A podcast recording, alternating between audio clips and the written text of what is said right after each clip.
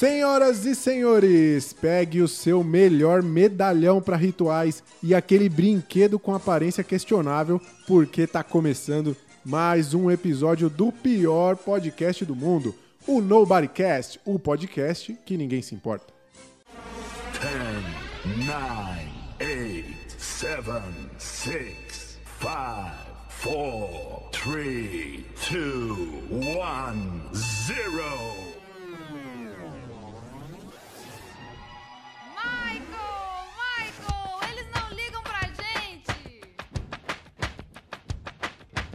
Porra, Michael Jackson, eles não se importam com a gente. Porra, Michael Jackson, eles não se importam com a gente. Porra, Michael Jackson, eles não se importam com a gente. One more time, one more time. Porra, Michael Jackson, eles não se importam com a gente. Nobodycast. A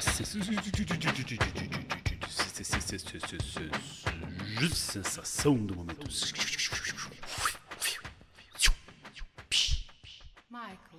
Eles não ligam pra gente. Sejam todos muito bem-vindos ao Nobodycast, o podcast que envergonha toda a podosfera mundial. E por falar em vergonha, eles estão sempre aqui, os exploradores da Terra plana. Recebam com muitas vaias ele, Caio César. Oi. Opa, o nome disso aí é reversão de expectativa. Agora eu fui pego de calça riada aqui, hein? Fiquei meio sem reação. Muito bem. Caio, qual o motivo da sua energia ter sido drenada já tão cedo nesse episódio?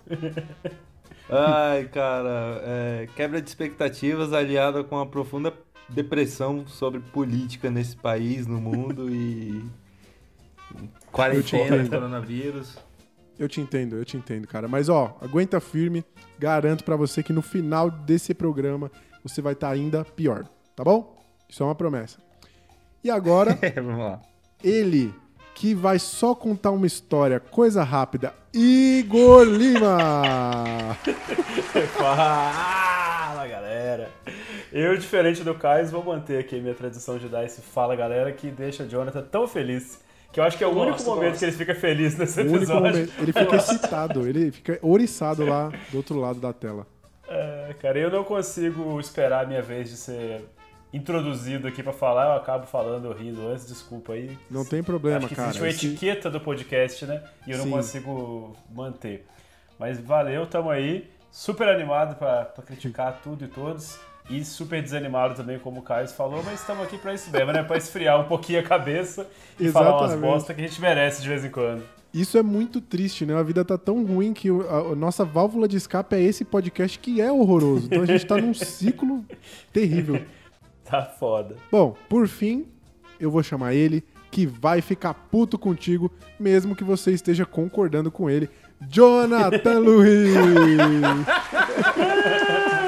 Não, velho, fala galera. Então, esse episódio é um, é, é aquele- é um episódio que eu gosto, né? Que a gente fala de filme aqui, é o, é o, que, eu, é o que eu menos fico puto, né? Com esses putos aqui. Então, Vamos ver, a gente outros vai... a gente Vamos lá fala que- de quê, né? De verdura. Esse- A gente fala de É, abacate. esse filme aqui é maravilhoso. Então, Ó, eu tô va- empolgadão vamos- aí com esse filme. Eu vou, eu vou pedir pros meus colegas aqui, vamos se esforçar pra deixar o Jonathan puto hoje, hein? Quero ver ninguém, quero ver ninguém em paz aqui não. Não, cara, eu tô fazendo uma terapia aí, velho. Tô tentando ficar mais de boa aí. Meditando de manhã. No dia do O bom de ter eu medito- objetivos é quando medito- o desafio é mais difícil, pô. Medito três vezes, tô aí seguindo as ordens de Sêneca e praticando a imperturbabilidade da alma, né? Muito bom, Caralho, muito mano, bonito. é muito bonito Falou bonito, você falou, falou bonito. Falou pouco, mas falou bonito. É isso aí. Antes da gente analisar mais um filme que você nunca deve assistir na sua vida, se liga aí nas nossas indicações de coisas que definitivamente valem o seu tempo. Esse é o momento. Bom, recentemente, alguns eventos terríveis aí que aconteceram colocaram mais uma vez os holofotes na questão do racismo. A galera se mobilizou nas ruas, nas redes sociais e tá um movimento lindo.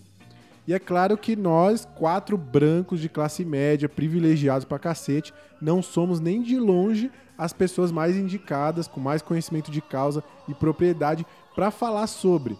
Mas não é por isso que a gente não vai, pelo menos, tentar contribuir de alguma maneira através desse espaço que a gente tem aqui. Por isso, hoje, nós vamos dedicar esse quadro para indicar obras que foram muito importantes para discutir essa temática, para escancarar essa realidade que muitos querem ignorar ou que trazem histórias de pretos fodas que merecem toda a nossa admiração. Certo, Caio? Isso mesmo, isso mesmo. Cara, galera, é. A gente. Como, como o Roari falou, a gente não tem local de fala pra falar, mas não significa que a gente tenha que ficar calado. E não significa que a gente não possa ajudar a engrossar o coro aí de todas as vozes que são constantemente silenciadas na nossa sociedade. E eu quero, eu quero que fique claro aí pra galera, assim, a gente tá aqui tentando fazer um programa de humor e a gente tenta sempre falar de besteira e sobre besteira e com a nossa opinião, que é besta mesmo. Mas não, não é que a gente não se importe, não é que a gente ignora as coisas e só pra deixar claro assim, a gente a gente se importa e a gente tem tem tem se importado bastante com isso. Mas a ideia desse, a ideia desse programa, a gente quer tentar pelo menos é, fazer alguma coisa divertida, alguma coisa pra dar uma tranquilizada em quem tá tendo gatilho com isso, quem tá tendo ansiedade. A gente quer deixar um ambiente tranquilo aqui pra todo mundo. Dito isso, a gente, eu particularmente aqui, mas acho que todos vamos aproveitar para essa sessão de indicações da semana para poder falar filmes e, e séries e coisas relacionadas ao tema que possam ser úteis aí para quem quer se informar ou conhecer mais o tema e tudo, enfim. É isso aí. E para começar, das minhas três indica- indicações, eu vou vou trazer um filme de 2018, concorreu ao Oscar, perdeu injustamente na minha opinião, apesar de que também perdeu para um filme que também tratava com é, sobre a questão do racismo, que era o Green Book. Mas no, eu particularmente prefiro Infiltrado na Clã, que eu acho um filme sensacional, dirigido pelo Spike Lee, com John David Washington e o Adam Driver, que é a história de um policial na década de 70, acho que é 70, se não me engano, década de 70, que ele se infiltra, é um policial negro que consegue se infiltrar por telefone na, na no Cucu, Cucu, Cu, ah, no Cucu, Cucu, Ku Klux Klan. Cara, eu não consigo Ai, falar cara. isso. Eu também não consigo. Eu tenho uma enorme dificuldade. Vamos chamar de KKK ou KKK. Justamente. E. Enfim, não preciso explicar o que, que é, né? Mas o filme é sobre, sobre essa operação policial e as consequências dela. E eu acho maravilhoso. Tipo, é um filme pesado, é um filme Filmaço. excelente. assis- Assistam. Minha segunda opção da semana é, também é, esse vai lidar um pouco ali com a questão da violência policial e do de como da, do racismo institucional. É o filme Hurricane, o Furacão, que conta a vida do, de Hub Hurricane Carter. O filme é estrelado pelo Denzel Washington no papel principal, baseado em fatos reais, é uma biografia. E conta a história né, do, do Hub Hurricane, que ele era um boxeador que foi preso injustamente, foi incriminado de um. de um. Acho que eu não lembro se a vítima morreu. Eu sei que a vítima estava no hospital, quando- enfim. Ele foi incriminado injustamente, passou anos na cadeia, acho que 20, 30 anos na cadeia. E eu acho um péssimo exemplo aí de, de, de como as coisas deveriam ser tratadas, né? De justiça e tudo, mas é uma história que deve ser vista. Mas um excelente exemplo ali de pessoa, de resi- resiliência, de força, de coragem, que é o Hub Hurricane. E pra quem não sabe, mais uma é, curiosidade aí sobre o filme, sobre o tema. É, a música Hurricane do Bob Dylan, que pra mim acho que é uma das melhores dele, de longe, é baseado na história do. É, é uma música em protesto pela liberdade do Hub Hurricane Carter, que ainda estava preso na época que ele escreveu. Eu achei que não podia falar de música aqui, ó. Tá excelente eu falei- aí, hein? Eu Ô, falei do filme. Caio, pelo Tá amor de? Deus, Excelente velho. aí. Não faz isso que o Igor vai vir agora com música de novo. Ah, Mas eu preciso ver Essa esse música é aí, viu? maravilhosa mesmo. Eu preciso ver, ver esse filme. O Caio, ele fala pra mim, já falou várias vezes, eu nunca assisti, cara. Preciso assistir. É, eu também não conheço. Eu, eu- o que eu acho mais doido, cara, é que assim, um dos grandes motivos, uma das grandes vantagens de eu estar aqui, né, lidando com pessoas que têm um intelecto aí mais alto que o meu, é que eu pego as, as dicas de vocês, anoto e assisto, porque eu, eu acho, que eu acho que mais do que até os nossos ouvintes, eu fico empolgadíssimo aqui com as dicas que vocês dão, Eu gosto anoto também. tudo e com certeza eu vou assistir esse filme aí, cara. Ô, Valeu, Igor, Carlos. agora sobre a questão do intelecto, eu preciso dizer, se o nosso intelecto é maior que o seu, é quase empate ali, tá beirando zero todo mundo. eu devo estar no negativo, então, se é que existe essa escala. Ô, alguém dá. O, o Igor é muito humilde, velho. O bicho merece um Ele abraço. é, velho. O bicho é muito humilde. Vem cá, me dá um abraço virtual. E Obrigado, minha obrigado. terceira.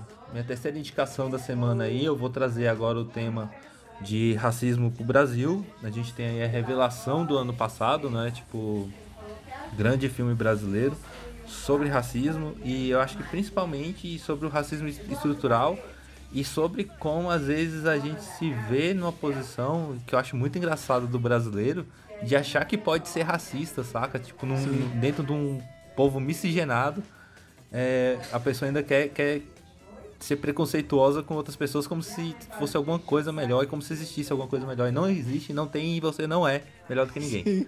Então, vai lá Brasileiro e assiste neonazista é só burro, né? Então, Cara, eu acho que no batismo do- dos brasileiros neonazistas tinha que ser com um revólver. O cara dava um tiro na cabeça e pronto. Resolvia o problema. Porque com certeza ele não é, não é ariano, ele não é puro. Então, Cara, eu- você eu- realmente eu acredita acho- nisso. Eu, eu acho que no mínimo o cara que é neonazista latino, ele tem que. É obrigação de ir numa. procurar um grupo neonazista alemão de fato, europeu, ir até lá e tentar conversar com os caras. Eu acho que é o mínimo que ele deveria fazer. Levar bastante Concordo. porrada. E eu acho que isso, inclusive, tinha que virar reality show pra que depois vai todo mundo pra cadeia, porque a gente vai saber quem são. Pô, é doido, né, velho? Tem aquela história clássica, né, da galera daqui do Brasil que montou um grupo aí, mandou uma carta lá pra Alemanha, foram escorraçados, né, velho? Cara, os caras nem deram moral, vai tomar Acho cu pouco. de vocês aí. Então, galera, continuando aqui, assistam Bacurau, que além de ser sobre preconceito, sobre ah, além de evidenciar em uma cena antológica ali ah, o quanto é ridículo a questão do preconceito no Brasil, principalmente, ele também é um filme sobre o poder do povo. O, po- o poder de, de, de lutar contra o sistema, o poder de, de se manifestar verdade. e de união ali. Eu acho um filme excelente e assistam. É muito Ele foda, trata boa o- indicação, velho. O racismo e a xenofobia também, né, velho? Que é um negócio muito louco, né, bicho? A gente aqui no Brasil se acha, tipo, só porque eu nasci aqui no, no Sudeste que eu sou o melhor. Enfim, é ridículo, mas trata isso muito bem ela também no filme. Então vamos lá. Quando a gente abriu pra esse tema aí, me deixou desesperado, porque eu tenho tentado indicar, né, em todos os episódios aqui, coisas que eu tenho assistido recentemente, ainda que o, que o lançamento não seja recente, né? Tipo, aquilo de, de bom que eu vi durante a semana eu tô- tenho indicado aqui. E aí, quando a gente abriu esse tema, eu falei, cara, pá, abriu para precedente assim, do primeiro filme que eu vi na minha vida até hoje, né? Porque você começa a ampliar a discussão. E foi muito difícil, muito difícil eu decidir. É, é, mas eu escolhi aqui, para começar, um filme de um diretor que eu gosto muito, que é meio- até meio clichê falar que se gosta dele, mas eu gosto pra caralho, que é o Django Livre, do Tarantino. É um Nossa. filme assim que eu lembro que quando eu fui assistir, eu falei assim, não, mano, esse filme não parece Tarantino, né? Porque tem umas coisas clássicas, assim, do- do- que a gente espera do Tarantino, e aí, né, em algum, em algum momento ele se tarantineia de uma forma muito cabulosa. Mas é muito louco, velho, você vê um filme, assim, com um, um- um protagonista negro, né, um cara foda ali e tal, buscando né, libertar a- a- a, a amada dele, né? Não sei se é, não lembro se é namorada, se é esposa, que é ali o Jamie Foxx. E é doido como que isso, isso é. Não era pra ser diferente, né, cara? Tipo assim, era pra ser uma coisa comum da gente ver, né? Aí É. tem lá o, o, o- o Leonardo DiCaprio, tem ali o Samuel. Jackson, que é um cara que, que volta e meia tá nos filmes e tal. Mas aí você vê um cara, tipo, foda, assim, um cara pá. Cara, pra mim é um dos melhores protagonistas do Quentin Tarantino, velho. Não, ele é muito muito bom, foda o cara. Django, velho. Nossa, mano. Ele é muito foda, bom. Ele carrega é o muito filme bom. nas costas, né, Sim. velho? Assim, não, não falando disso negativamente do filme, mas ele colocou ele nesse lugar. Então isso é muito doido, velho. Eu lembro quando saiu, por exemplo, sei lá, o Pantera Negra, né? Que a galera ficou muito pirada de ter isso. E aí é muito maluco que aí é um exercício da gente, enquanto branco, de pensar, tipo, por que que isso é tão louco, né, velho? Por que, que é tão diferente, assim? Nesses, porque a gente tá acostumado, né, velho? Todos os super-heróis, todos os filmes, os caras são, são. Parece com a gente. Aí quando chega um cara foda, assim, é, né, que, é- que não é estereotipado e tal. Enfim, muito foda. Django Livre, um dos melhores filmes aí do Tarantino, na minha humilde opinião. E aí eu vou pular aqui pro segundo, que é um filme mais recente, mas que mexeu muito comigo de, de formas é, é, estranhas, que é o Corra, né? Que tá lá na, naquela, no streaming vermelhinho. Foda também. Ai, Caio. foda sensacional. É um filme, velho, assim, que me deixou transtornado, velho. Tanto o Roari se descabela né? com esse filme, Roari, mano. Tanto O bicho tá doido pra correr também agora, velho.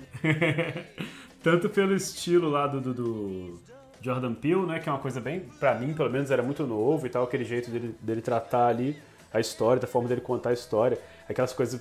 Dize- Dizem que é uma comédia com terror, mas eu não sei, eu não vejo muita coisa assim. Eu acho que é um. É um suspense, Cara, eu, eu classificaria absurdo. ele, sabe em qual categoria? No, no thriller social, saca? É, é, é isso, é um, é um negócio pesadíssimo, velho, que você fica assim. é, paranoico, mesmo, é muito foda. É, É, é foda porque é aquele, é, o tipo, é aquele tipo de filme que entra bem na tangente, né, velho? Porque você Aham. fala assim, putz, velho, é, teoricamente é uma ficção, mas não é uma ficção que tá longe da sua realidade, aí você Sim, fica meio sim. incomodado e fica tipo. Ele tem um tom de ironia ali, um cinismo que eu acho que é Aham. foda, que é bem provocativo, tá ligado? Acho que é esse que é o Sim. tom de comédia, mas realmente a parada é tão chocante que É, perde um tem- não pouco, tem, acho. né? Pois é, quando me falaram isso eu pensei, tipo, ah, beleza, filme terror com, com umas coisinhas ali de... Mas não, cara, é cabuloso, é pesado. E eu sou apaixonado, cara, eu sempre falo assim, eu entendo porra nenhuma de filme, mas eu gosto de filmes que consiga, tipo, mexer comigo, saca? Tipo assim, cê- sei lá, você viu o filme, você ficou puto, você ficou...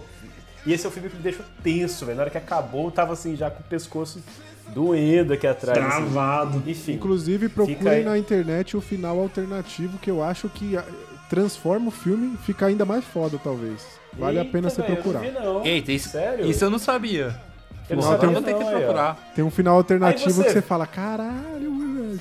Aí você vê, caro ouvinte, é como confirma as coisas que eu falo, né? Eu sou tão imbecil que eu preciso de uma dica da minha própria dica.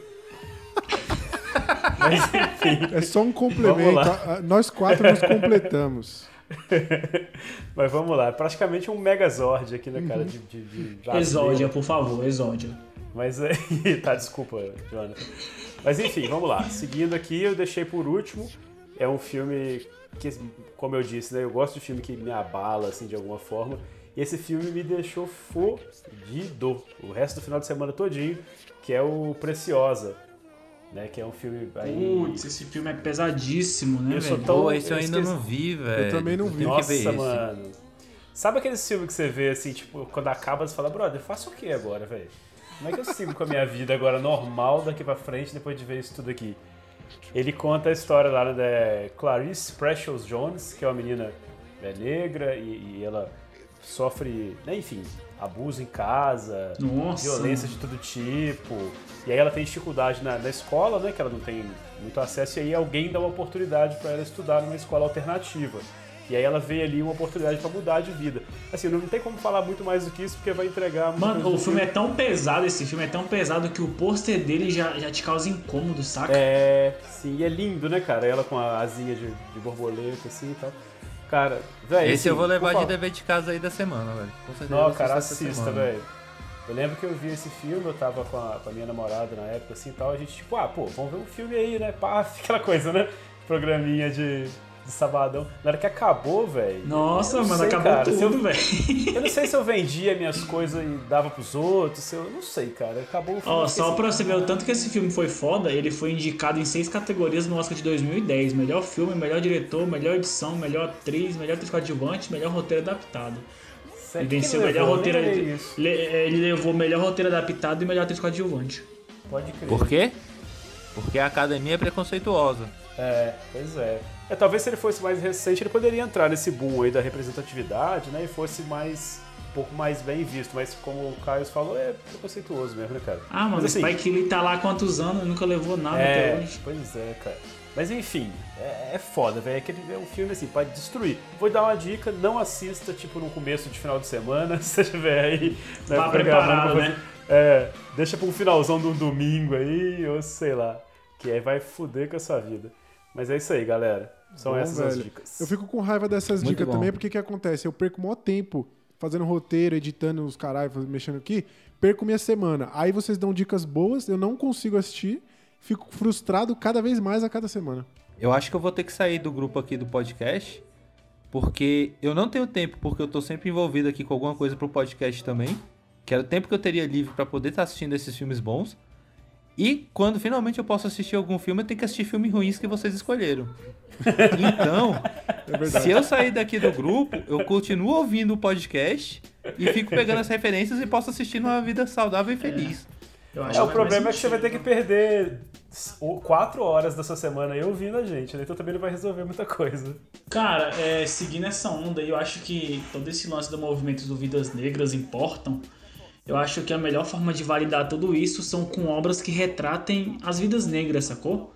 Eu acho que quando você coloca isso na tela, realmente fala assim, cara, ó, isso aqui é, é a realidade da, da maioria da galera que passa uns perrengues que você não sabe, sacou? Tipo assim, você tem que sair das. Agora eu falo assim, saiam das suas bolhas e, rep- e respeitem as vidas negras, realmente. Porque, velho, vamos supor, dos três filmes que eu peguei aqui pra indicar, velho, a realidade é totalmente surreal, saca? Tipo assim, então eu vou começar por um clássico brasileiro que é Cidade de Deus. Então, assim, quando você assiste Cidade de Deus, você tem ali o, o, o, o personagem principal. E você não. É, é- é- o o começo do filme é aquilo, velho. E aí, se eu fico, o bicho pega, se eu correr, o bicho pega, se eu ficar, o bicho come. Então, tipo assim. É, você vê que a, a vida do, do, do jovem negro é assim, velho. Se você escolhe um lado, o outro lado te bate. Se você vai pro outro, o outro vem e te bate também, sacou? Então, eu acho que Cidade de Deus deixa isso muito claro da realidade, inclusive, da- de quem nasce. Além de todo o, o, o peso que você carrega, né, de ser negro, tanto do, do lance do preconceito. E quando você nasce negro e pobre na favela, velho, isso é multiplicado mil vezes mais, sacou? Então, tipo, o Cidade de Deus mostra muito isso, dessas dificuldades. E tem no protagonista um cara que ainda consegue seguir pelo caminho certo, assim, né? Então, tipo, ele tinha tudo pra seguir o caminho de todas as outras pessoas envolvidas na narrativa, mas ele segue o dele ali. Então, tipo assim, até aquele discurso que, que as pessoas falam muito, assim, ah, pô, mas o cara, o cara não teve chance, não sei o que. Então, tipo assim, tudo isso meio que se perde quando você vê o tanto de coisa que aparece pra vida de uma pessoa que cresce nesse meio. E, e, velho, é- aquilo ali de repente é a saída que ele tem pra sustentar a família, sacou? Então, tipo assim, é, é, é fácil falar você estando fora desse contexto social, né? Inclusive, John, é é importante você trazer o Cidade de Deus, porque não só ele tem toda essa carga na história, como ele tem uma ele tem uma importância muito grande pro Brasil inteiro, assim, não só pro Sim. cinema brasileiro, mas pro Brasil por levar, por expor essa realidade lá fora. Então, é, não achem que essa realidade do, do filme é exagerada, é fora da- da- do, do- do que muitas pessoas vivem, porque não é. E eu acho que é muito importante a gente valorizar mesmo. E aí, Jonathan, é até massa isso aí que você tá falando, velho, de Cidade de Deus, porque realmente eu acho que ele reflete muito a realidade da galera, porque inclusive os, os atores, eles nem eram atores, né? Não é isso? Eu acho que nenhum deles eram, ou Eu acho alguns que boa apenas parte eram. não era. Eram É, eu pessoas acho que são da comunidade eram. mesmo. O, o seu Jorge acho que já trabalhava como ator. É, né? É, o Mas acho que, próprio tipo assim, um- Bacurau também tem uma onda dessa também, que o Bacurau chegou lá aham. na comunidade e puxou a galera pra fazer o filme. É, isso é muito massa pra foda, caramba. velho. Porque eu acho assim, vamos supor, claro que eles estão atuando, estão, com roteiro, estão, com um diálogo ali escrito, mas a forma de, de, de, de entender, né, a forma de lidar, é bem mais própria da, da, da, daquela Sim, é, é comunidade. muito orgânico, né, velho? A interação orgânico, entre é. os personagens é muito orgânica. Então, assim, eu acho que Sim. esse dia a dia da comunidade, de pessoas negras, passando por perrengue de pessoas negras, eu acho que tem que ter mais isso, saca? Pô, é, tirando o que o Jonathan falou aí, tipo assim, indo pelo que o Jonathan falou do personagem principal, né? Que é um exemplo de um, de um menino ali que tá sendo rodeado por todas as coisas que acontecem na, na, na favela ali e, e ele consegue passar por isso.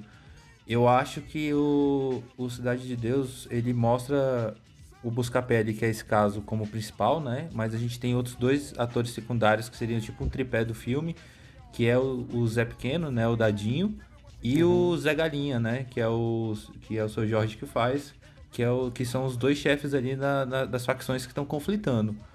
E eu acho que é interessante porque são três personagens diferentes nesse ponto de vista. O Dadinho representa ali o cara que ele foi criado pra participar dessa, dessa máquina, saca? Tipo, acho que não, não dá nem pra falar que a culpa é dele de ser o que é. Eu acho que o filme mostra isso muito bem. Tipo assim, ele é empurrado nesse sentido desde criança, tipo, a ser violento, a ser cruel, a defender o- só ele e o lado dele. Então, eu acho que dá um ponto de vista. E o Zé Galinha dá o outro, que era o cara que tinha passado que nem o Buscapé. É Mané por uma- Galinha, Toda uma fase. É Mané Galinha, Galinha. né? Tô falando errado. Tô, tô viajando.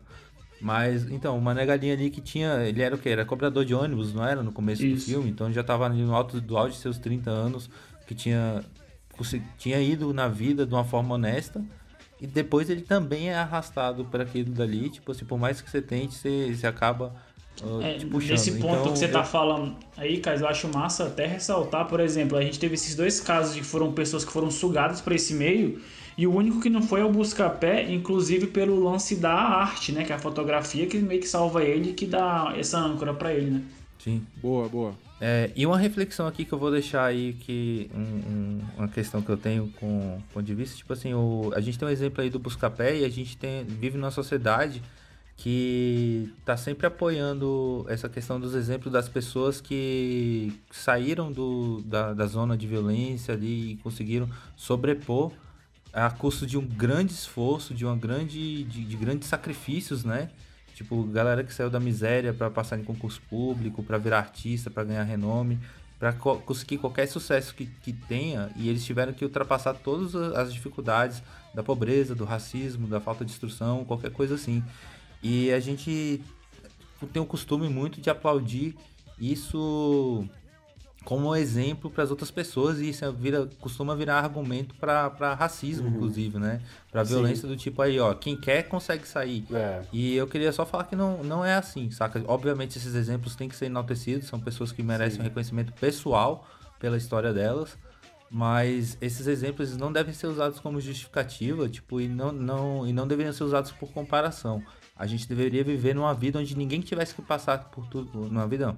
A gente deveria viver numa sociedade onde ninguém tivesse que passar por tudo isso para conseguir alcançar o sucesso. As pessoas deveriam, todo mundo, ter acesso e facilidade para conseguir ter uma vida tranquila e de boa, com respeito aos outros e tudo. Falou E é tudo. doido isso aí, ô Caio, isso que você falou, que tipo, o simples fato da gente viver citando, a gente que eu digo assim, né, de maneira geral, né, viver citando essas pessoas já deveria ser por si só uma amostra clara de que não deveria ser citado, que tipo assim, não tem como você falar, tipo assim, ah, tá vendo, o Albert Einstein aí, ó, se você quiser, mano, você vai lá e, e vira físico, entendeu? Isso aí você não, não- não sabe que você não quer. Então, tipo assim, é, o simples fato da gente viver citando as mesmas pessoas, os mesmos exemplos, seja no esporte, seja na, na arte, é o fato de que isso não deveria ser colocado Sabe- como uma coisa facilmente possível de fazer. né? Isso, isso que o Caio falou até eu acho que acaba co- coincidindo um pouco com as outras indicações, porque é tão. Você pode ver que assim, a maioria dos filmes que tem negro como protagonista são baseados em fatos reais, tá ligado? Então, tipo assim.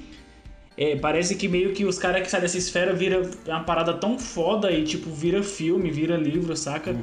Então acho que tinha que ser algo meio que como o Caio falou assim, acho que é um ponto tão fora da curva, velho, que não precisava ter tantos pontos fora da curva. Era melhor todo mundo sair da curva, todo mundo tá na curva mais nivelada, né? Tipo assim, não precisava ser algo tão esporádico que, que qualquer. Tipo assim, teoricamente, hoje, esses filmes que tem, a gente tem muito sobre negro representado, sendo bem representado, são histórias biográficas de pessoas, velho, que, velho, se fuderam muito pra chegar onde chegaram e não precisavam, não precisavam ter se fudido tanto, sacou? Tem gente que já nasce com tudo isso e tá lá, né, velho? Tipo assim, o- os outros filmes que eu trago também é muito baseado nisso, assim, velho, de história de dificuldade que a galera A passa gente agarrou por nesse ser, primeiro aí, né? por ser negro, por ser negro e, velho, tudo é mais difícil, velho, e suado pra caralho, sacou? Sim. O outro, um- um- o próximo que eu trago é o Menino que Descobriu o Vento, que, velho, pra mim foi um dos melhores filmes que eu vi em 2019, acho que eu indiquei até no outro podcast que a gente fez esse. É, cara, é, pra mim é é aquele tipo de filme que termina e você fala assim, caraca, velho, o que, que eu tô fazendo da minha vida, mano? O que, que, é, que, que é a história do filme? O filme conta a história do William Kankwamba, que ele mora no Malawi. E lá não tem porra nenhuma, sacou? A galera é quebradaça, sem grana, vive em condições precárias. E o bicho, velho, fala assim, velho, não vou viver no aperto mais não, sacou, velho? Eu vejo a galera aí com as paradas massa e tal. E aí o bicho começa a desenvolver uma turbina de vento no meio do Malau e começa a captar energia eólica para produzir energia pra, pra, pra cidadezinha dele ali, né? Povoado, nem a cidade, é um povoadozinho ali. E isso, velho, o bicho foi. Aí, isso le- ele teve um sucesso danado, virou. O, a história dele virou o livro que, que deu o roteiro pro filme, sacou? E aí, aos 13 anos, o bicho faz isso e desponta, velho. Vai parar nos Estados Unidos e tal, com faculdade paga e tudo. Mas, cara, tudo isso porque ele foi um cara que, que deu o gás ali e fez a comunidade andar, saca? Aí você termina o filme naquele sentimento assim, caraca, velho. O cara que tinha tudo contra fazendo essas paradas e eu aqui reclamando do trampo que eu tenho que fazer pra entregar no ar-condicionado, saca? Umas paradas que faz você cair na real muito, assim. O outro filme que eu trago aqui é o Uma Lição de Vida, que em inglês é The First Grade, que conta a história de um, de um idoso africano de 84 anos que luta para receber educação básica e se, se alfabetizar, pô. Então você entende, tipo assim, a, a história de luta dele pra. Só que, velho, o bicho só quer estudar, pô. É, É só um foda, né, direito. velho? é só um direito obrigatório, velho. É, é saúde e educação, cara. O cara só quer estudar. Então, tipo assim, e aí pra ele estudar, te- ele sofre o preconceito pela idade, porque, velho, o que, que você quer velho na escola, pô?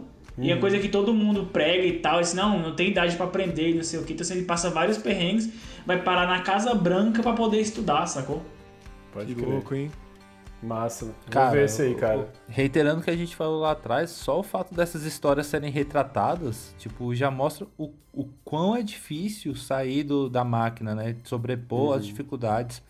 E ao ponto de que qualquer um que consiga ter um mínimo sucesso, tipo, já vira um, um grande case, né? Uma grande história a ser retratada aí.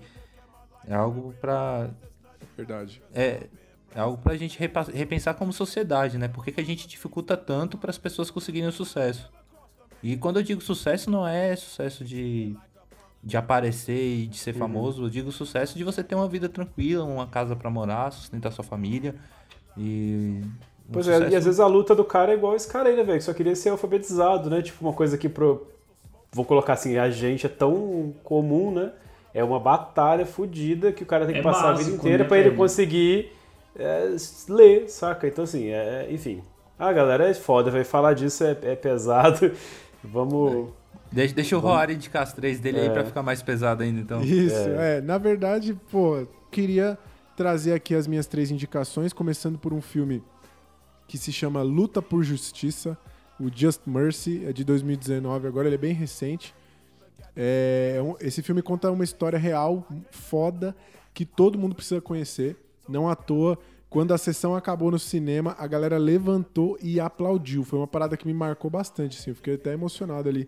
Porque a galera aplaudiu quando acabou o filme. Aplaudiu essa história que é muito, muito interessante. Nesse filme a gente conhece o advogado Brian Stevenson, que é interpretado pelo Michael B. Jordan, que é esse homem Maravilhoso. lindo, maravilhoso, velho. é, que é um advogado recém-formado em Harvard, que abre mão da grana que ele poderia ganhar para se mudar para o Alabama e dedicar a sua carreira a prisioneiros condenados à morte que jamais receberam uma assistência legal justa. É, um, desses prime- um desses prisioneiros que ele conhece é o Walter Mac- Macmillan, que é vivido pelo Jamie Foxx, que também é outro cara foda, já foi até citado aqui, inclusive, pelo Igor. É, e é um filme muito bem feito, toda a parte técnica, as atuações são foda.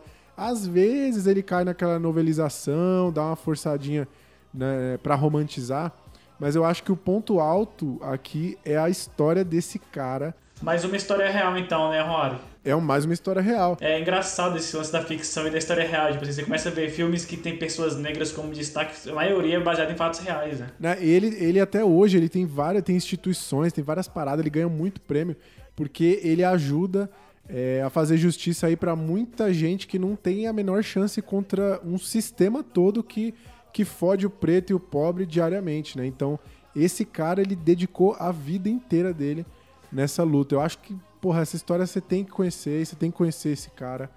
É, é muito foda. História é, tem muito do lance, tipo assim, na época da escravidão norte-americana, né, a galera, tipo assim, meio que liberou os negros e aí, menos os condenados. Os condenados ainda eram escravos porque estavam condenados e estavam presos.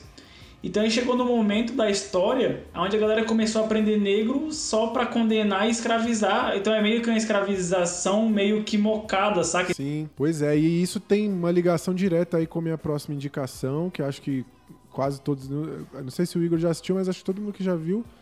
E é uma parada que, cara, é uma obra que me marcou, vai me marcar pro resto da minha vida aí, que é a Olhos que Condenam, When They See Us, de 2019 também, uma minissérie da Netflix, criada pela Ava DuVernay, que pra mim já é um motivo por si só para que você veja, né? Que ela é uma das pouquíssimas mulheres diretoras, e se você acrescentar o fato dela ser preta e dedicar a carreira dela a retratar histórias do povo preto, ela representa uma minoria ainda menor.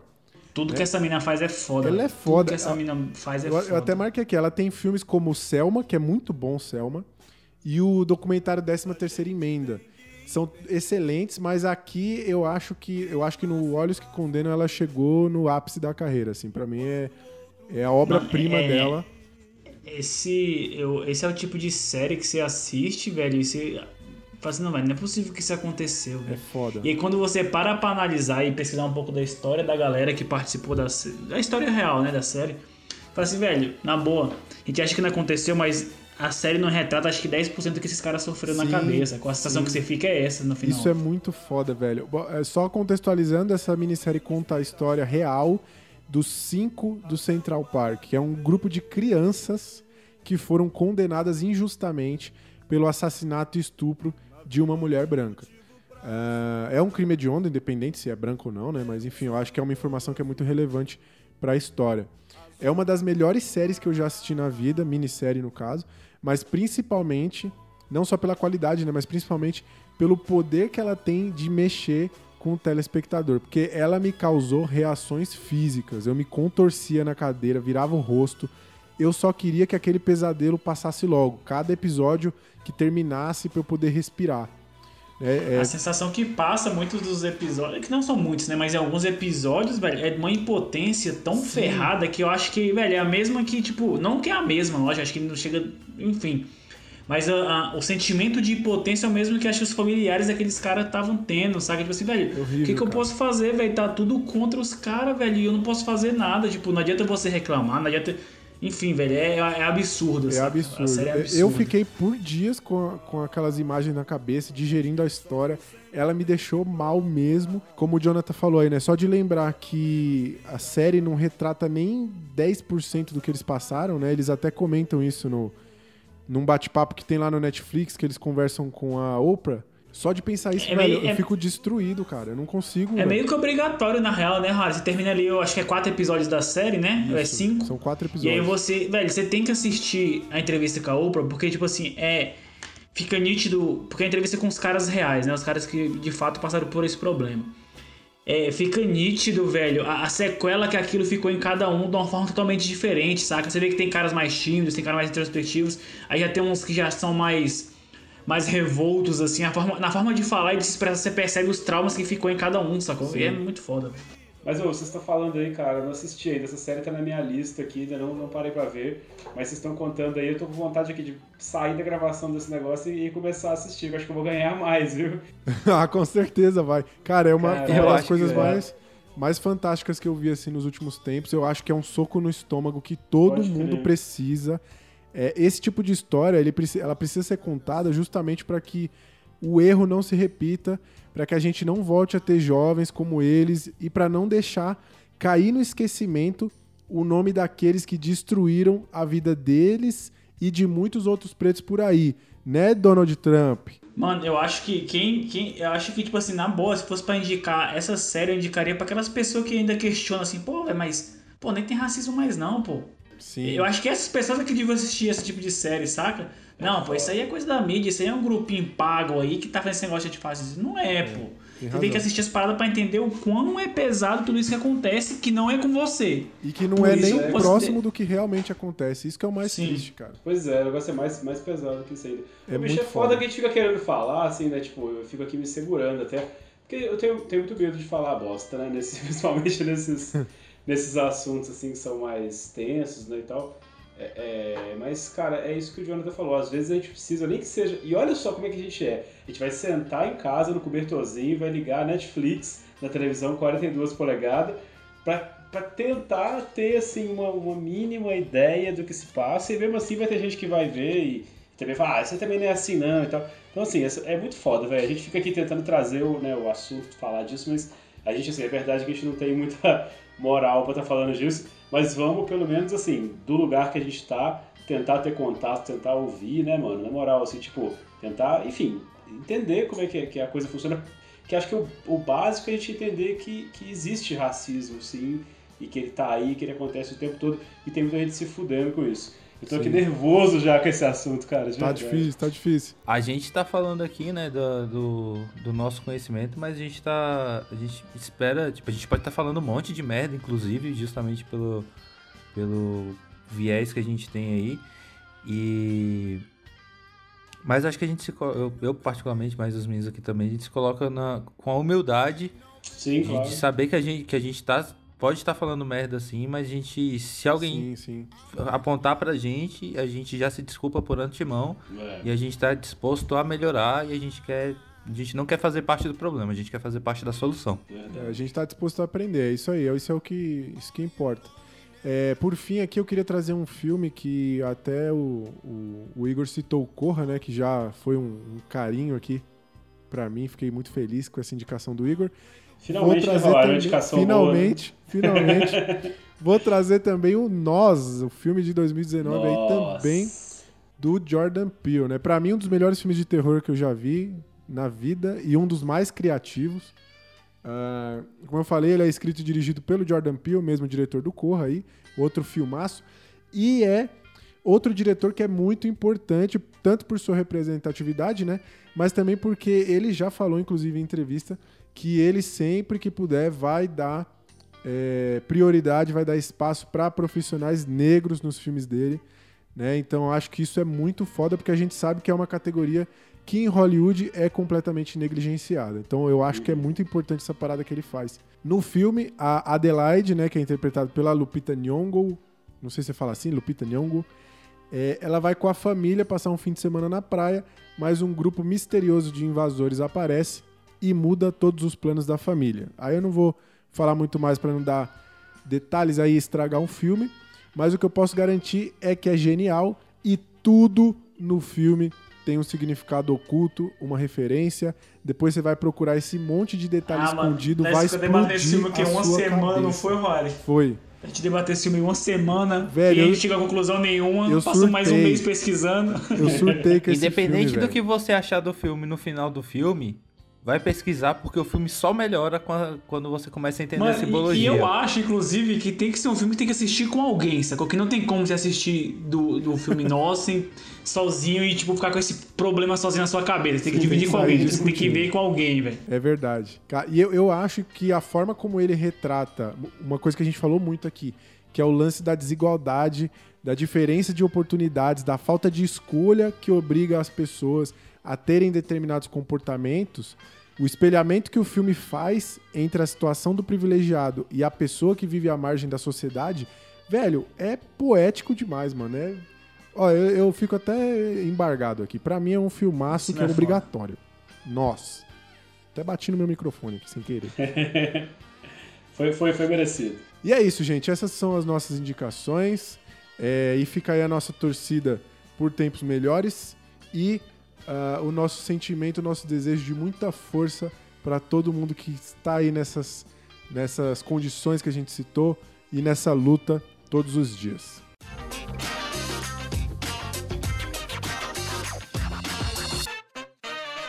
Bom, agora a gente vai falar de besteira aqui, que é o que a gente sabe de fato, né? Hoje a gente vai falar sobre um filme que com certeza marcou a história dos filmes de terror, mas da pior forma possível.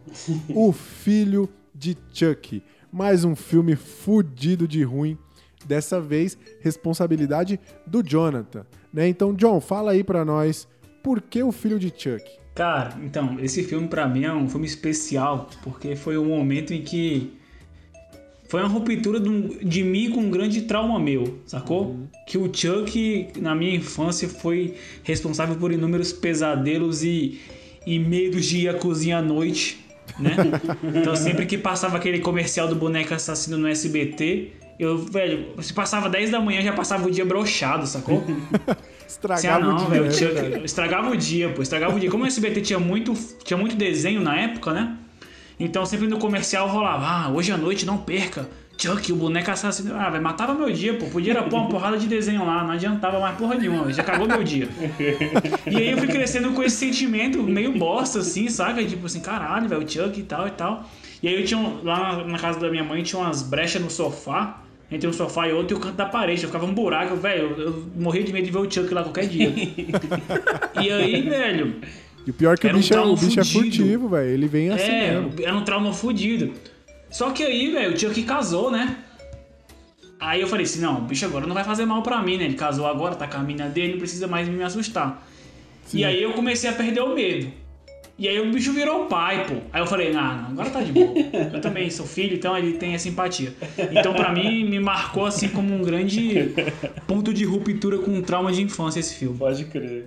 E aí causou um outro trauma, né? Que é o trauma adulto, né? Depois que você trauma assistiu. Como, como que é a relação de vocês aí com o Chuck, assim, na, na vida de vocês? Vocês também tiveram esse trauma?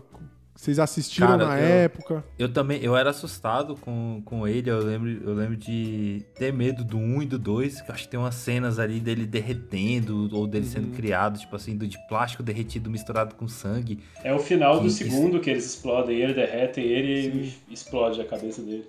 Acabou. Tem É, todo o lance do tipo- voodoo também, né, Kais? É meio bizarro o lance do voodoo, né? É, então, tipo assim, eu- cara, e são filmes da época que eu não conseguia criticar, eu não conseguia ver as coisas que eu vejo hoje assistindo esse daqui. Mas então, assim, me, me dava, me dava um medo sim. E o terceiro, tipo, eu lembro que eu peguei ele um pouco mais velho. Eu acho que foi o último que eu vi da saga. Tipo, eu não vi. no- eu vi um, dois e três, e depois eu não vi mais nada. Até vocês me voltarem com essa pérola agora. e eu tô, inclusive, com a sensação de que eu perdi muita coisa que eu acho que eu devia ter assistido a noiva de Chuck pra poder assistir o, o filho de Chuck. Sim. Cara, eu fiquei Sim, com sim. vontade de rever e assistir a saga toda, pra te falar a verdade. Esse filme me deixou com essa vontade. Não tenho orgulho de dizer isso. Com o novo, inclusive, né, Rory? Com o novo já, É. né? Com o novo, que o saiu em DVD, Chuck. quero ver tudo. É tipo assim, cara, eu sou um pouco mais velho que vocês, né? Então, tipo, eu já vi o. o tinha que quando passou. Antigamente demorava muito pra passar as coisas na TV, né, cara? Então quando eu vi, ele é de 88, quando saiu aqui no, no, no Brasil, eu já era minimamente, sei lá, tinha uns 8 anos por aí. Idade de ver um filme com assassinato e estupro, né? Então, quer dizer, eu fui. E aí eu lembro de uma parada muito doida, velho, que no SBT. A gente fala, a galera fala muito, vou até fazer uma reflexão aqui. A gente fica falando sobre essas coisas da internet, tipo que a molecada nova hoje tem acesso a umas coisas muito loucas na internet e tal. Mas, bicho, se você for olhar, a TV era uma loucura também, bicho. Que os caras soltavam isso aí total. na. Soltavam isso aí lá na, na, na sessão da tarde. E era Sim, normal pô. você ver. E botava a porra do comercial no meio do desenho, É, caralho. esse- eu não, fico pensando porra. até hoje, cara, como é que você é doido. Porque assim, acho difícil. Minha filha é grande já e tal, mas é impossível controlar o que, que ela assiste. Eu fico imaginando, né, pra pessoa que tem filho menor e tal, o desespero que é. Mas nessa época era doido, porque você pensava assim, tipo, ah, tá na Globo, lá tô no SBT, bota o menino pra ver, né? E como eu brinquei outro dia, a gente que é criança dos anos Tá 80, vendo o desenho, tá criado- tranquilo. é, foi criado pela televisão, né? Praticamente, educado pela televisão. Você sentava lá e via aquilo. Então eu assistia esse filme do Chuck muito pequeno, cara. E era assim, desesperador. Era aquelas paradas de ir pra casa do. dormir na casa do primo, tá ligado? Assim. Se eu não me engano, eu assisti é, na casa da minha tia lá, eu, Heleno, com meu primo Heleno, acho que a gente viu junto. Desesperador, velho, assim, cagado de medo e tal. E fui acompanhando, o segundo, o terceiro e tal. E aí, mas o que acabou me marcando muito foi a noiva do Chuck, porque foi o primeiro que eu quis ver, assim, né? Tipo, eu fui até a locadora pra assistir, e eu lembro que eu não podia alugar porque eu era menor de idade. E aí a gente ficava naquela parada, e aí, como é que a gente vai fazer e tal? E sei lá, um irmão de alguém alugou, gente foi ver lá em casa. E é, e é doido, porque ele é zoado, né? Ele não é terror igual os outros, ele é descambado pra comédia, assim. Então eu gostei pra caralho, né? achava massa as, as piadas e tal, o estilo. A noiva do Chuck mesmo visualmente, assim, é muito foda e tal. Então, assim, é um filme que nunca foi, assim, importante pra mim, mas ele marca muito, assim, desde essa coisa de assistir novo lá sem poder ver, né? Tipo, eu não deveria estar assistindo aquilo. Sim. E depois da noiva do Chuck de, de querer muito assistir e essa coisa toda. E esse agora eu só fui ouvir fui assistir por culpa de vocês mesmo. Pô, mas eu acho que o, o lance do, do Chuck. Bom, no meu caso é fácil de dizer se marcou ou não, porque eu sempre fui, até hoje, eu sou muito cuzão pra filme de terror, então qualquer coisa nesse sentido me traumatizou durante a infância. Eu não tenho um É. trauma específico com o Chuck, assim, não- mas eu tinha medo de tudo, né? Agora, eu acho que o, o Chuck é foda, porque diferente de outros filmes que tem outras criaturas, Jason e, e tudo mais, eu acho que o, o, o Chuck ele mexe mais com o imaginário da criança por ser um brinquedo, né? Então é uma parada Aham. de fácil acesso à criança. Ela olha no quarto dela, ela tá rodeada de boneca, de, de, de coisa, né? Pois é, por, velho. por isso que, que, que mexeu muito com a, Sim. com a, com a Pô, cabeça da galera, assim, né? Na infância. Eu transferia o meu desespero do Chuck diretamente pro Fofão, velho. Eu via Tem o boneco do relação. Fofão, não sei É, quem é. tinha da minha família, não lembro o que que é. Eu achava que aquele bicho ia levantar, tinha a história do punhal lá no, dentro da cabeça Sim. dele, não sei o que. Cara, Quem eu que vocês acham que ganharia na porrada? Eu acho que o Fofão é representante do Chuck no Brasil, na Sim, real, né? é. O Fofão é meio que o Chuck depois que derreteu, né? Se for pensar bem. Quem, quem dos dois, quem dos dois vocês acham que ganharia na porrada aí? O Fofão, com treta. certeza. Porque Cara, o Fofão depende, já Não, tem a faca. O Chuck, velho, o Chuck é safado, mano. Não, o Chuck é precisa é encontrar a faca. O Fofão já tem, pô. Mas depende, é o Fofão. O Chuck tem família, pô, e o Chuck não ia sozinho, não. E o Chuck é a mulher e o filho. Não, mas, o- mas o Fofão saca de correr e se precisar ele dá cambalhota na parede. É isso que eu ia É, falar, se for verdade. Fofão da carreta furacão, não dá, velho. Ele ganha. Aí você chama. Mas depende, então pra vocês vamos terem- passe. O Chuck desse filme desliza no asfalto. Sim. É, isso é verdade, isso é verdade. Então, Dá uma grande vantagem. corre, o bicho desliza. Dá uma grande É vantagem. A gente tá no impasse aí, não- nunca saberemos o vencedor dessa briga, mas Vamos- que ela seria isso, a gente chegou num sangrenta. consenso nesse Ela podcast, seria, né? ela seria Vamos levar essa discussão pelo programa inteiro. A cada coisa que acontecer, a gente pensa, tá, e se fosse o fofão? Se como é fosse o fofão. Vamos Eu ver, vamos é analisar boa. aí. É uma, é uma boa. Eu acho que o, o- É legal a gente. Eu até pesquisei um pouco da origem do, do Chuck aqui, eu vi umas paradas muito doidas, mano. O criador dele, o Dom Mancini, ele fez um. Ele se inspirou em um episódio de Twilight Zone. Né? Era um episódio onde tinha uma boneca lá amaldiçoada, alguma parada assim. E ele criou um roteiro onde é, é, uma criança tinha esse boneco e o boneco fazia lá os assassinatos e ficava naquele lance de quem que matou, né? A ideia era que o público ficasse com esse questionamento: será que foi o menino ou será que foi o boneco? É aqueles filmes Who Did It, né? Que é quem, quem matou. Sim. Tipo, tipo o Knives Out lá que a gente viu recentemente. E o, era essa pegada, mas quando eles contrataram lá, quando o estúdio topou fazer, eles fizeram essas mudanças, incluíram esses elementos aí de, de voodoo e tudo mais. Que a história lá do, do serial killer, né? Que inclusive o serial killer lá que, que entra pro corpo do, do Chuck, É o Charles. o Charles lá, ele é igualzinho o Tommy Wiseau, velho. Não sei como é que a gente não fez Parece mesmo. igual, velho. É o mesmo maluco, é o Charles Lee Ray. Eu não sei como é que a gente não fez esse, essa associação, mas fica aí a retratação. Então que o Chuck, na verdade, está possuído pelo espírito de Tommy Wiseau. Cara, é- mas na verdade eu acho que o, que o Chuck, quando ele tá bonzinho, ele é o Tony Wiseau. Quando ele tá mal, ele é o Charles. É os dois espíritos ali. É verdade. Eu acho que Que eu Tommy queria só até, queria ser amado. Queria até perguntar pra vocês uma coisa antes da gente entrar de fato nesse filme. Qual é o sentimento, qual foi o sentimento que vocês ficaram ao assistir, assim, bem por cima, bem resumão, como foi a experiência de vocês aí de ver o filho de Chuck? Foi constrangedor pra mim, velho. É é uma sensação de vergonha alheia, porque, tipo, logo de cara você entende que é uma comédia e não um filme de terror. Tipo Aham. assim, eu- eu- é- é- ele não, não tem tanta intenção de assustar, tem a intenção de ser nojento, de ter gore, de ter uma. Sim. Mas muito mais. Ele não, ele não tem nenhuma. Nenhuma. Como é que eu vou falar? É, apego à realidade. Tipo assim, na, na- na intenção de assustar. Ele, Ele não tá nem aí, é, resumiu bem, é um Ele é estrita- que não está é nem aí. Então, ele é estritamente uma comédia, tipo assim, Sim. que quer fazer o que quer fazer, sei lá, tipo, então eu acho que ele, de momento nenhum se leva a sério. E como comédia ele também falha, assim como ele falha como filme de terror. E- porque ele não assusta e também não é engraçado, mas quando você entende isso e quando você finalmente percebe o o que, que ele, o que ele é e o que ele poderia ser, aí ele começa a ficar engraçado justamente por não conseguir. É, exatamente. Ah, Cara, tem mas algumas é- piadas que eu preciso confessar que me pegaram, velho. Tem algumas Não, piadas que tem- eu tem- achei umas bem boas. cada cena velho. maravilhosa, velho. Cara, eu, eu, eu vou discordar só um pouquinho do Kais, mas só um pouquinho mesmo. É, senão ele me bate, não mentira. Senão eu vou discordar só um pouquinho dele, que é o seguinte. Eu assisti o filme junto com a minha filha, mais uma vez, né? Ela tá sofrendo aí. A gente tinha combinado de assistir o Dumbo do, do, do Tim Burton, que a gente não viu até hoje. Aí ela veio aqui toda animada, eu tava trabalhando, fazendo alguma coisa aqui, pá. Aí falou assim, pai, já acabou? Eu falei, já, vamos ver o Dumbo? Eu falei, não, hoje a gente tem que assistir mais um filme do Nobodycast. Aí, obviamente, ela, a pobre. É ruim porque a gente vai perdendo a moral em casa, É. cara. Até, onde, até antes do podcast eu tinha moral, uma boa reputação aqui em casa com as crianças, com a minha esposa. Disse, Vamos assistir um filme bom, né? Eu escolhi uns filmes legais, todo mundo gostava e tal. Aí eu comecei de repente a trazer uns filmes meio esquisitos, né? Terron, Superman, He-Man. Aí eu assisti o, o, filho de Chuck e a galera olhou pra mim assim, que porra é essa? No final tava todo mundo dormindo no sofá, velho. Mas assim, tipo, o que que pega? Ela, aí ela, obviamente, ela ficou decepcionada, mas quando a gente começou a ver, ela ficou preocupada. Então, tipo, ó, eu vou ficar com muito dedo. Eu falei, não, Lili, isso aí é tosqueiro, tá? Nada a ver. Mas eu, tava, mas eu falei assim, ó, mas vai ter jump scare, né? Vai ter essas paradas, você vai levar susto. Eu já fui preparando, né? Eu falei, ó, o negócio é, negócio é sério. Mas assim, tipo, não fique desesperado. Aí, quando a gente começou a ver, a primeira cena, ela tem uma coisa mais séria ali, né?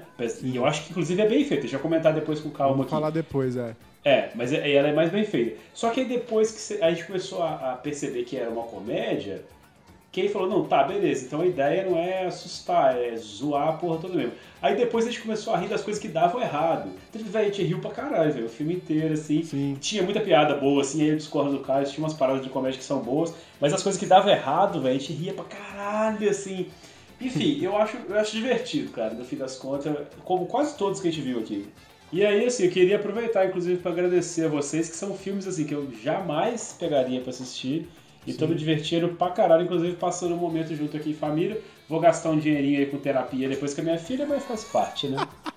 Ô, vou até puxar um gancho nisso aí que você disse, Igor. Eu queria dar uma dica pros nossos ouvintes. Pra que você deixe de ter experiências ruins com o cinema, é, se proponha a produzir qualquer tipo de conteúdo sobre filme ruim. Porque pra mim, esses quatro filmes aí que a gente viu até agora foram incríveis. Assim, eu me diverti muito, eu ri muito, porque eu assistia já pensando o que, que eu ia comentar, mano, o que, que os moleques vão falar sobre essa cena. E, velho, ficou sensacional. Faça eu acho que você. essa, essa é a vibe, né, velho? Você fica assistindo assim, caralho, velho, eu tenho que falar isso pros moleques, velho, puta que pariu, os moleques não viram isso não, tenho que falar pra Cara, eles. Eu acho que você, até- ouvinte, faça o seu próprio clube do filme ruim. Porque Sim, vai ser uma é experiência incrível. De repente não precisa nem ser um podcast nem nada. Você cria um grupo no WhatsApp, combina com seus amigos, ó, dia tal nós vamos ver esse filme. Mano, vocês vão passar mal. A minha vontade, velho, na moral, é fazer essa reunião aqui do Zoom e vendo o filme e falando a vocês, velho, que eu já fico desesperado, tá ligado? É bom fico- demais, cara. É bom demais. fico- Esse, esse filme foi incrível. Eu, eu gostei muito. Eu ri muito, me diverti pra caramba. É, a- no começo, quando começou, eu já tava, mano do céu, o que, que vai acontecer? E o filme não me decepcionou, velho. Eu gostei demais, gostei demais. Bom, vamos então mergulhar agora nesse filme que é O Filho de Chuck. Com vocês, eu chamo ele, o nosso membro da academia, a pessoa aqui que é talvez menos ignorante em cinema. Palestrinha, Caios, é com você. Palestrinha é foda, velho. Oh, é foda porque tu cria uma expectativa que eu, sinceramente, eu não sei se, se eu estou a, a, a altura da expectativa que você cria pras pessoas, mas tudo bem. Mas aqui o Tá sim, patamar tá é sim. baixo, meu irmão. Aqui ser o melhor aqui não quer dizer muita coisa, não. Exatamente. Momento. Informações técnicas.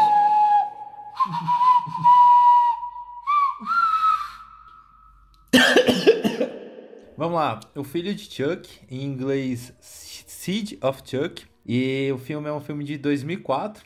Direção de Don Mancini. Don Mancini, ele é o criador do Chuck, criador dos personagens. Mas é o primeiro filme que ele dirige da saga. Ele escreveu. Talvez seja por outros. isso que é tão bom, né? Acho que a gente pode falar que ele com o pé direito, então? Com certeza, com certeza. Primeiro filme aí do Dom Mancini dirigindo. O filme tem 4.8 de 10 no MDB. E no Rotten Tomatoes o- ele tem 33% da crítica e 38% da audiência. Quase alinhado ali, crítica e audiência, que aliado na conclusão de que o filme é ruim. E o filme, apesar de tudo, estreou bem, né? Uma saga querida, então no- nos, nos Estados Unidos ele estreou no primeiro final de semana com 8 milhões, a- chegando ao final do ciclo de exibição com 17 milhões nos Estados Unidos e no mundo com 24 milhões. Lembrando que filmes de terror não, não é considerado um nicho de grande sucesso para o cinema. Sim. Tipo, é difícil filmes de terror estourarem e ter grande, grande apego com o público. Eu acho que é o primeiro filme de terror que a gente fala aqui no, no Bodycast, né? Então a gente não pode ter a mesma expectativa ali. Mas de o, comparar, o The Room exemplo, não era com- terror, não? The Room. Ô, Carlos, e os Então, filmes assim- de terror lá nos Estados Unidos, e principalmente esses filmes B aí, eles costumam sair ali no verão, né, americano, que é geralmente onde saem as produções mais podres, assim. É, onde ninguém liga, saca? Isso. Tipo assim, ah, isso aqui a gente, a gente vai soltar esses filmes aqui porque ninguém tá indo no cinema essa época, todo mundo tá curtindo na, na- em parques e tudo, menos em época de pandemia, que daí agora eu acho que talvez o terror desse É. ano funcione. Agora o jogo virou, né? Mas agora o jogo virou. Então assim, isso toda esse, essa conversa, esse, esse background aí é pra galera entender que 17 milhões nos Estados Unidos, 24 milhões no mundo ali, somando um total de 30, 40 e 43 milhões de, dólar, de dólares, não é considerado fracasso, saca? Tipo, Foi bem, porque, o se, por exemplo, se bem. isso, se isso, a Marvel, isso é um, um quinto do, do, do orçamento pra fazer um filme da Marvel. Se isso fosse um filme da Marvel, tipo, era um puta fracasso. Se isso Aham. fosse. Ah, eu acho que o He-Man fez 33 milhões em- na década de 80, que valia muito mais, e foi considerado fracasso. Mas esse filme, o custo dele foi de 12 milhões. Então eu acho que ele conseguiu multiplicar por 4 ali o custo, É um tá dentro do. Muito bom, muito bom. Merecido. Dentro do esperado, da expectativa, né? Muito obviamente ali também pela. é, ninguém foi levado ao, ao cinema pelo. pelo. como é que eu vou falar? Pelo. boca a boca, né? Acho que dificilmente alguém saiu ali falando bem do filme. Sem Ele dúvida deve não. ter sido. Provavelmente todo mundo foi pego desavisado pelo. pelo amor, pelo carinho que tem pelo É. personagem. Ou então isso aí é uns amigos Chuck. filho da puta, né, velho? Que fala assim, ô mano, vai lá, velho, vai ver o filme lá, só vai lá ver. Aí começa a tem mandar. E pra terminar aqui a sinopse, né? A sinopse oficial que que oficial entenda a primeira que a gente encontrou no Google. É, Então, temos Glenn, um boneco ventríloco, filho do malvado Chuck e sua noiva, ressuscita seus pais na tentativa de entendê-los. Horrorizado, ao constatar como eles são maus, tenta impedi-los de matar. essa, essa sinopse é maravilhosa. sinopse, velho. Sensacional. Eu acho, que, eu acho que nesse caso a sinopse se mantém simples pela complexidade que é tentar entender o filme. E aí a gente vai- na- nas primeiras cenas a gente vai entrar numas questões aí que fica difícil de explicar pela sinopse. Mano, Concordo eu com acho você. que todo filme deve ser analisado. eu- Pelo menos é um trabalho que eu faço aqui pro Nobodycast, é analisar todos os pontos. Quando você pega uma sinopse dessa, aí você começa a analisar a sinopse, crédito inicial, e todo o subtexto envolvido nisso, você vê, velho, quão genial é tudo isso, né? muito Quão- bom, até o pior filme do mundo é, é bem elaborado por entre as linhas. É Sim, muito bom. você tem razão. Você tem uma frase pra começar, Jonathan, de algum personagem? Tenho sim, velho, trazer? tenho sim, como sempre, como sempre, assim, como já é tradição, né? Eu gostaria aqui de parafrasear nosso amigo Chuck, como diz nosso amigo Faustão também, né? O Chuck. É, eu queria pegar uma frase que ele fala no filme pra explicar a nossa relação com o Nobodycast, tá? Parafraseando o Chuck agora. Não é um vício, é uma escolha. E não é uma coisa que a gente deva esconder no armário. É o que a gente faz no Nobodycast. Muito bom. Com essa frase, a gente vai entrar no filme aqui. Preparem-se aí, porque começa agora a análise do Nobodycast de O Filho de Chuck. Certo? Bom, ah, acho que é importante a gente ressaltar aí que no filme anterior, A Noiva de Chuck, a gente viu lá é, que eles têm uma relação sexual, que inclusive gerou bastante bafafá na época aí, falou-se muito, e essa relação gerou um bebê, né? É, e mesmo depois do Chuck ter falado pra esposa dele que não tinha problema porque ele era feito de borracha. Essa é uma cena que me marcou bastante. Não precisava usar camisinha porque ele era todo de borracha. né? Aparentemente não deu certo. E aqui nesse filme a gente vai ver a continuação. É, eu queria levantar um ponto, Rory, É. já, né, de início do filme, que a gente vê que a Rogue Pictures, né, que é quem assina o filme no início, Sim. o que que acontece? A Rogue Pictures foi criada para assinar esse filme, porque a Fox Pictures, que é uma produtora já que tem a reputação de produzir filme independente, eloquente e artísticos, falou assim, velho, não vou botar meu nome nessa porra aí não, velho. Eu vou criar aqui uma produtora nova aqui só pra nós assinar esse filme aí. Então, Pode Rogue. Pictures, o primeiro filme da produtora é The Seed of Chuck, o Seed of Chuck. Sensacional, olha Muito aí. bom. Até os caras que produziram têm vergonha, mas a gente não tem e a gente vai falar dele.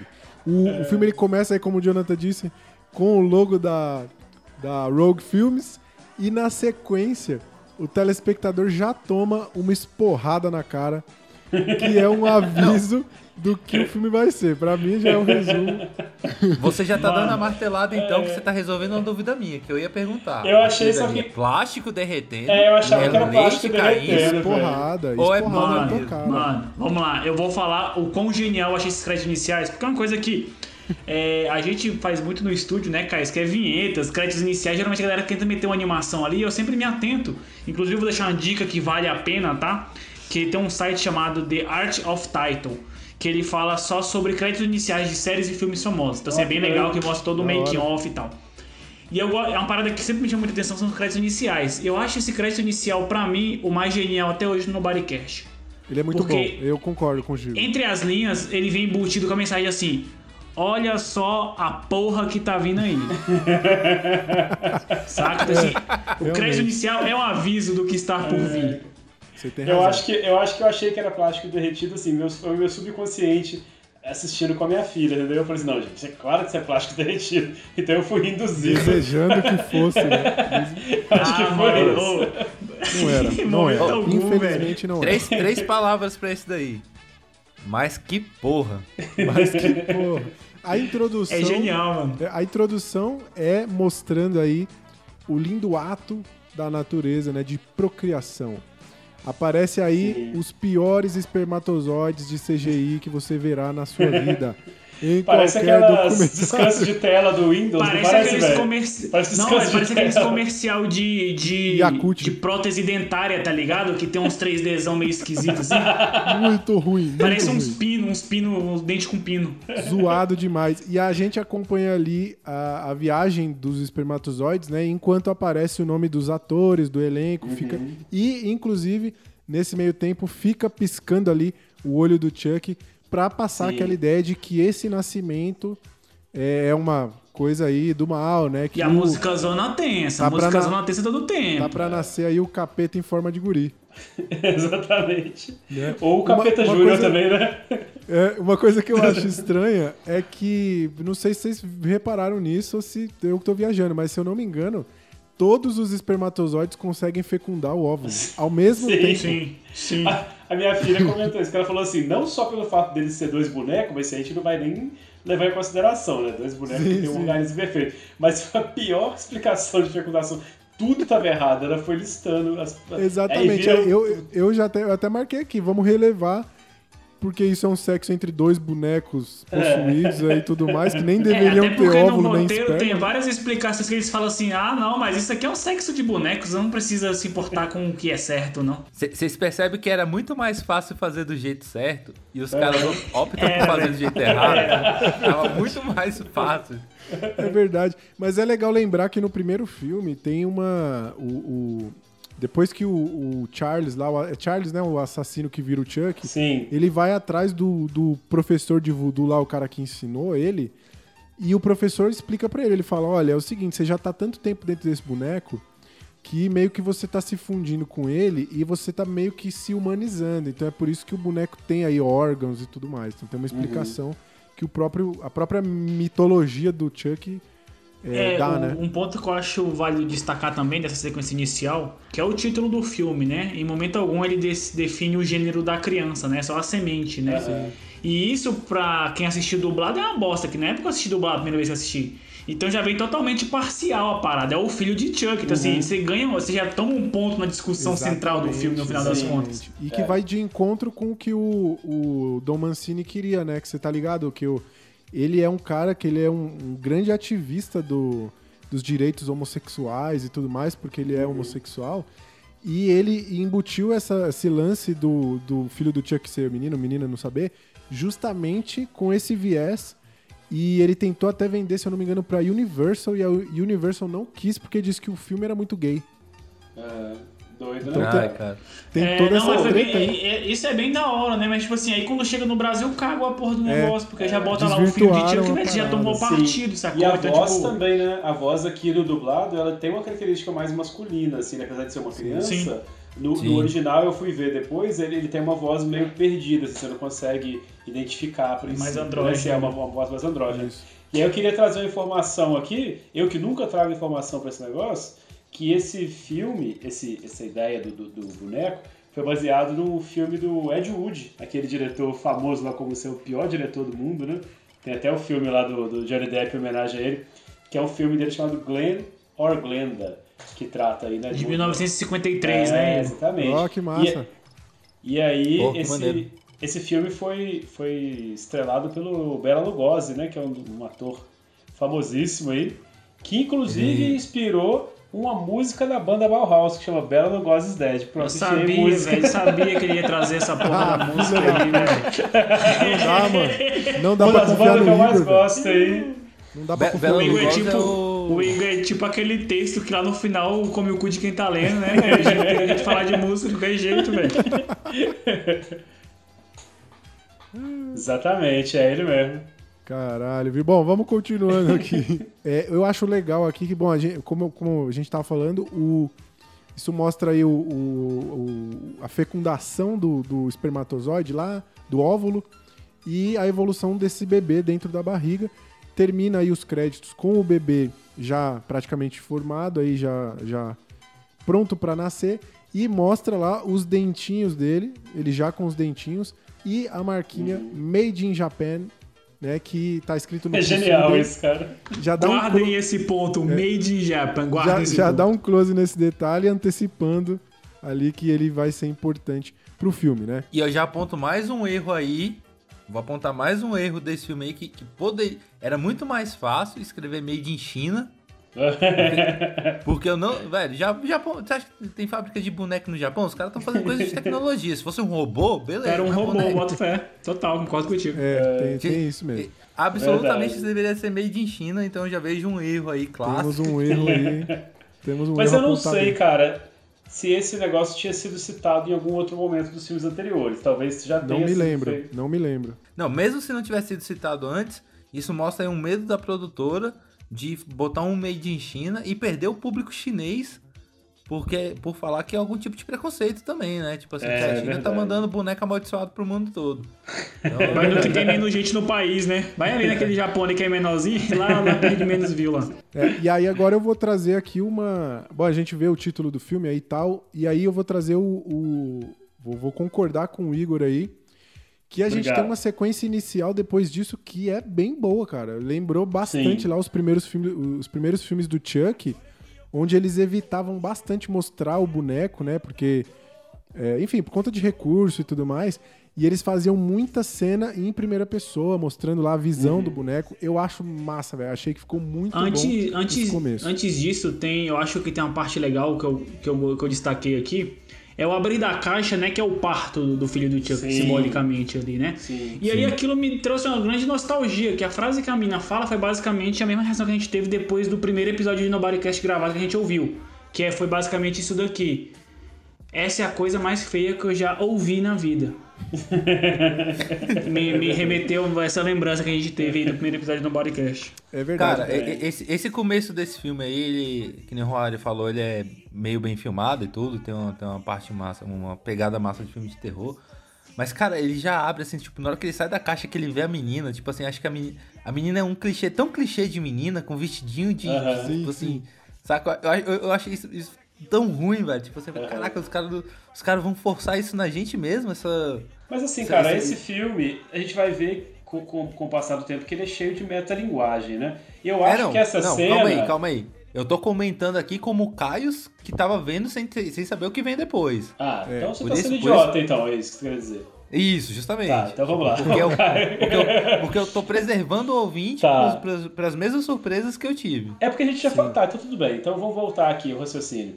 Vamos É, voltar. é, é, porque eu não vou falar da metalinguagem, então, pro Caio não ficar bolado. Mas eu acho assim que essa cena ela tem uma pegada muito é, é, referência a filme de terror. Então eu acho Sim. que essa parada da roupinha da menina, a famíliazinha perfeita, eu acho que tipo assim, é sim. proposital. É a boneca, falou- né? A É, bonequinha, ele falou, né? mano, Acho que eu tem vou- esse lance. Ele quis trazer essa referência aí do clássico aí do, do, do terror. Até Eu- eu porque não os primeiros você- filmes não tem isso, né? É o Andy lá, o menino tal. Eu não sei, eu não sei é vocês, estereótipo assim, mas mesmo. a, a sonoplastia da respirada do boneco não me deixou levar a sério em momento algum, velho. Eu achei que fosse um problema porra. de dublagem, na real. Eu dei uma moralzinha pra É, vocês. se pá, se É, pá. eu achei que fosse um Pode problema de dublagem. Eu tenho, eu tenho duas coisas pra questionar nesse comecinho aí, velho. Tipo, acho que a gente tá conhecendo essa a família, né? Conhecendo essa menina, do ponto de vista do filho do Chuck, no caso. E a primeira coisa é. Porra, eu fiquei, me deu uma dó da menina, velho. Que uma festa de aniversário e não tinha um amiguinho com ela, velho.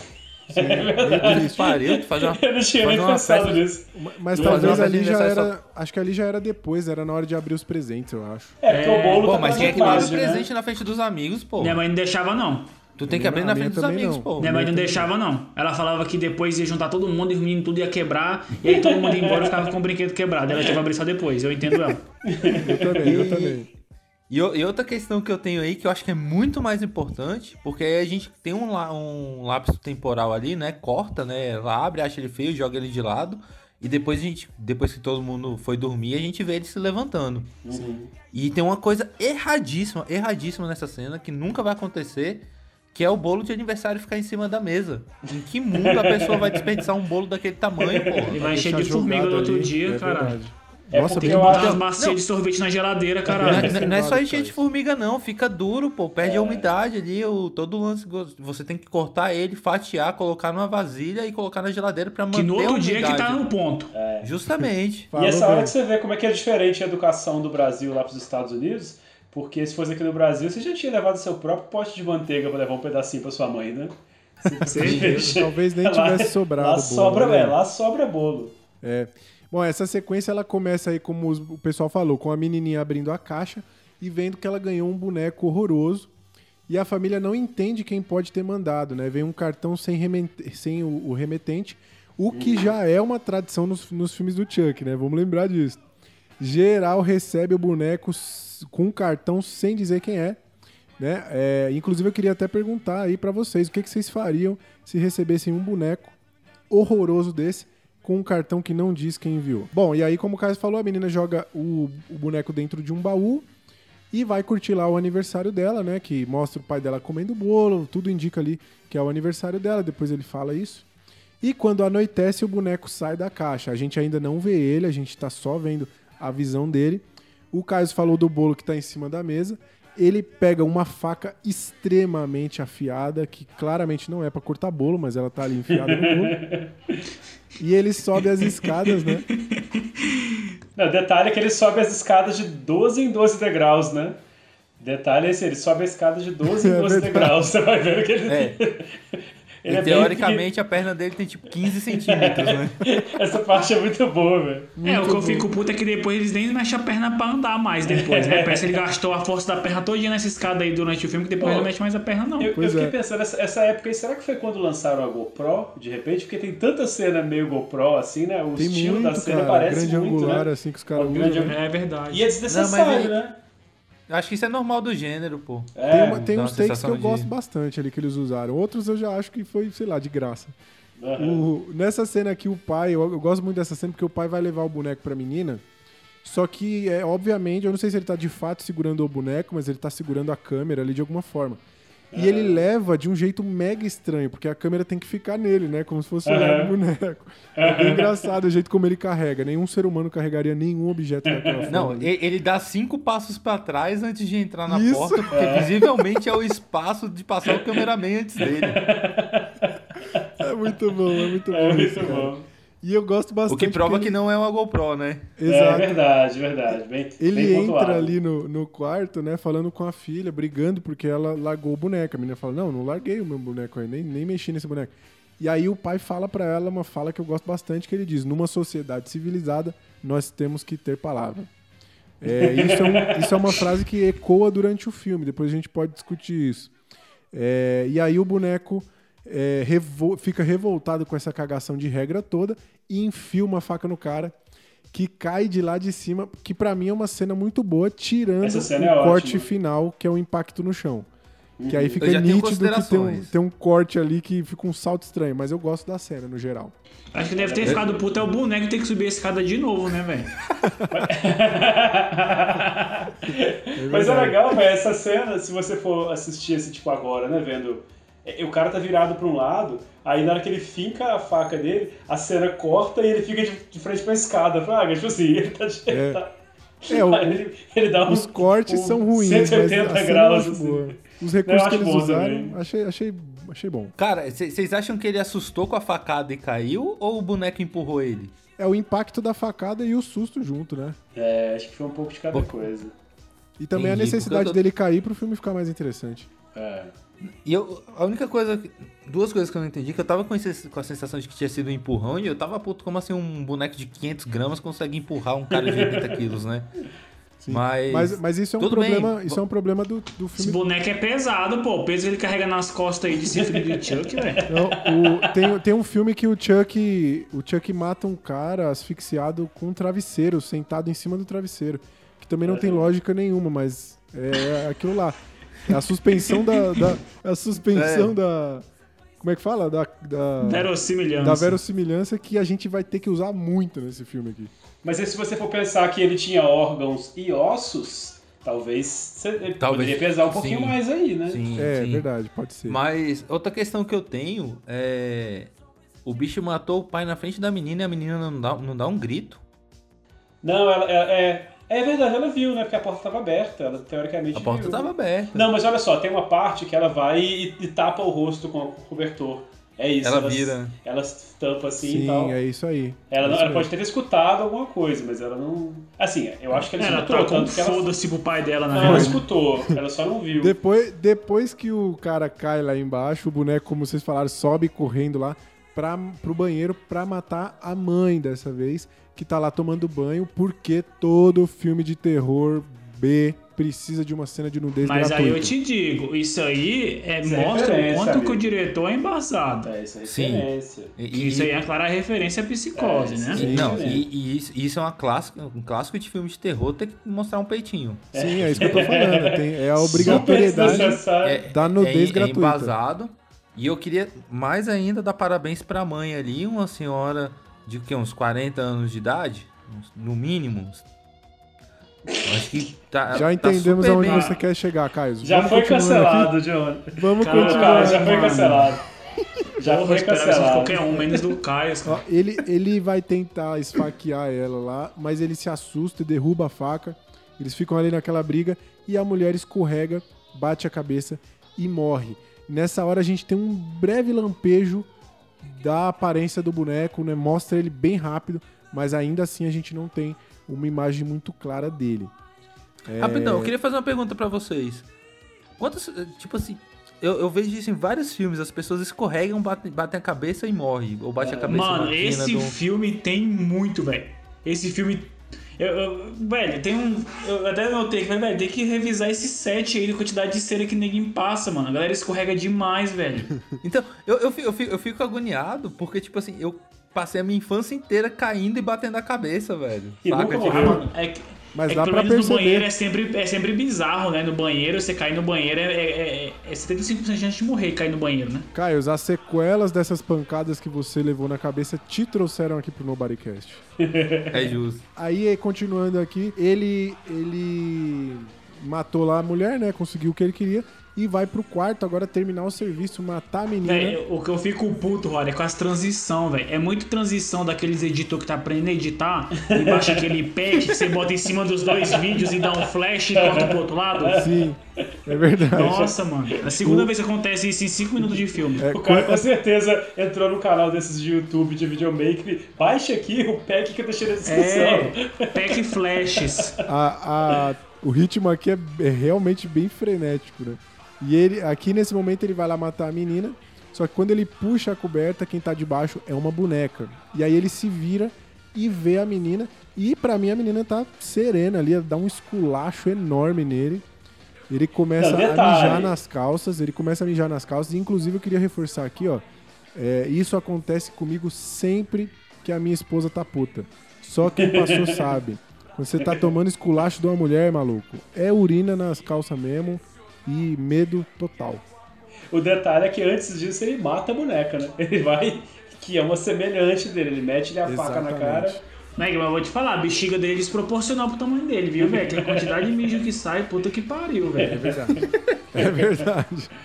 Bom, tudo isso não passava de um pesadelo desse personagem que até então nós conhecemos como Shitface, ou cara de merda, né? Que é o filho do Chuck, de fato. A, a gente, a gente tá em que momento do filme? A gente tem o quê? 10 minutos de filme nesse, Sete. nesse Não, Sete menos, minutos. Sete.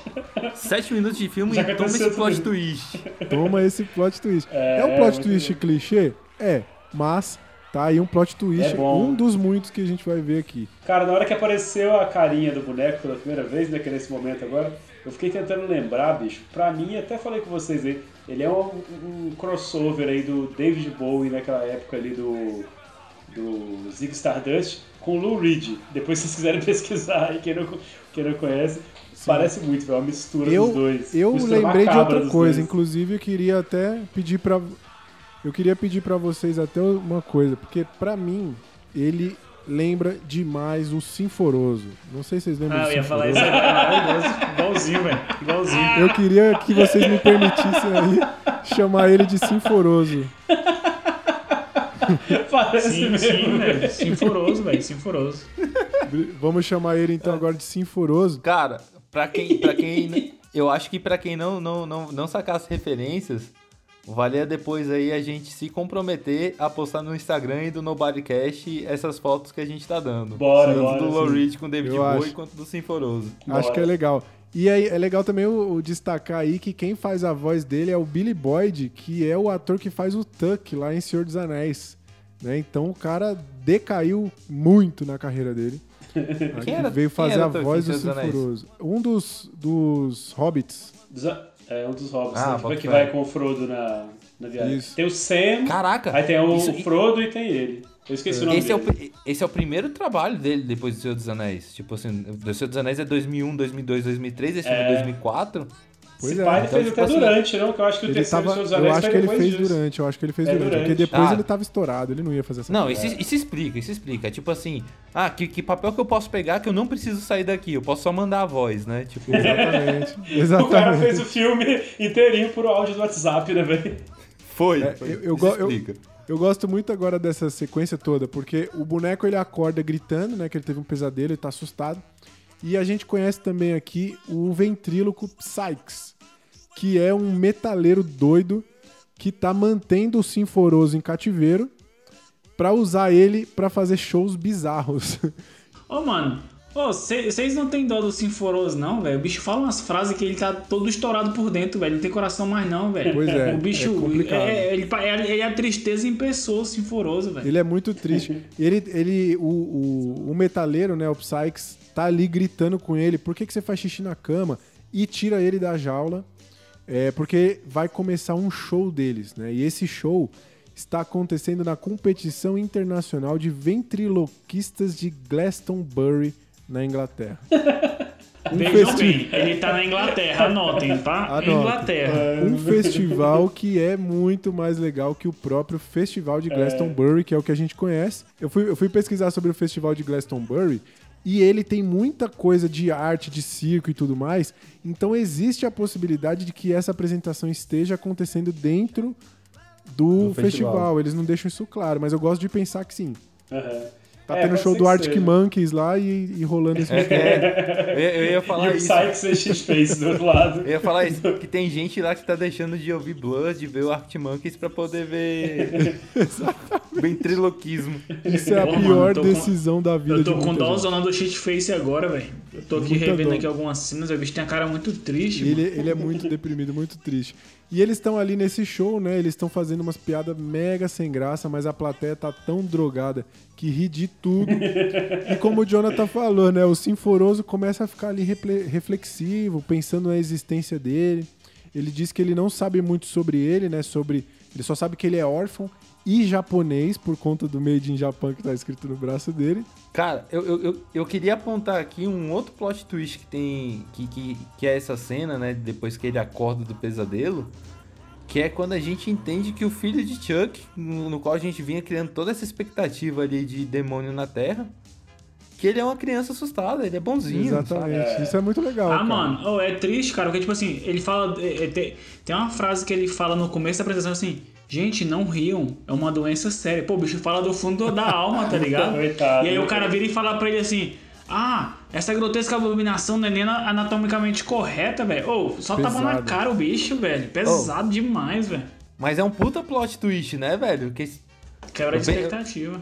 eu, pô, quebrou minhas expectativas ali, pô. Achei que, tipo assim, ia começar já com o cara arrepiando, Sim, sim, é chacinando, o metaleiro e todo mundo em volta e, o, Sim. e, tipo assim, não é. Então, mas, mas qual que é a idade do filho do, do, do, do Seed of Chuck ali, do Sinforoso? Porque, tipo assim, ele tem, ele tem uma, umas ideias meio adolescente, assim, né? Meio, tipo assim, ele é jovem, ah, lá né? vai Ele a é um- borboleta, ele é um pré-adolescente, volta pra sua eu família, É, comeu ele é inveja a jovem. borboleta. É, É um né? pré-adolescente. É jovem. Eu gosto muito que toda vez que tem essa- esse papo aí do Made in Japan, toda vez, aliás, que tem uma referência ao Japão no filme, tocam algumas notas de uma música oriental. é Rapidinho, muito assim. bom. Eu acho isso incrível, velho. É E aí bom. ele tá ali se perguntando, né? Quem poderiam ser meus pais? Será que eram mestres zen? Será que serviram o imperador? E aí corta a cena e a gente vai ver um Papai Noel andando na neve ali ao, ao som de uma música que eu acho que é do Esqueceram de Mim. Ela soa muito familiar. Muito Eu acho parecido. que toca no Esqueceram de Mim. É, e é curioso que por algum motivo esse Papai Noel decide caminhar por dentro de um cemitério.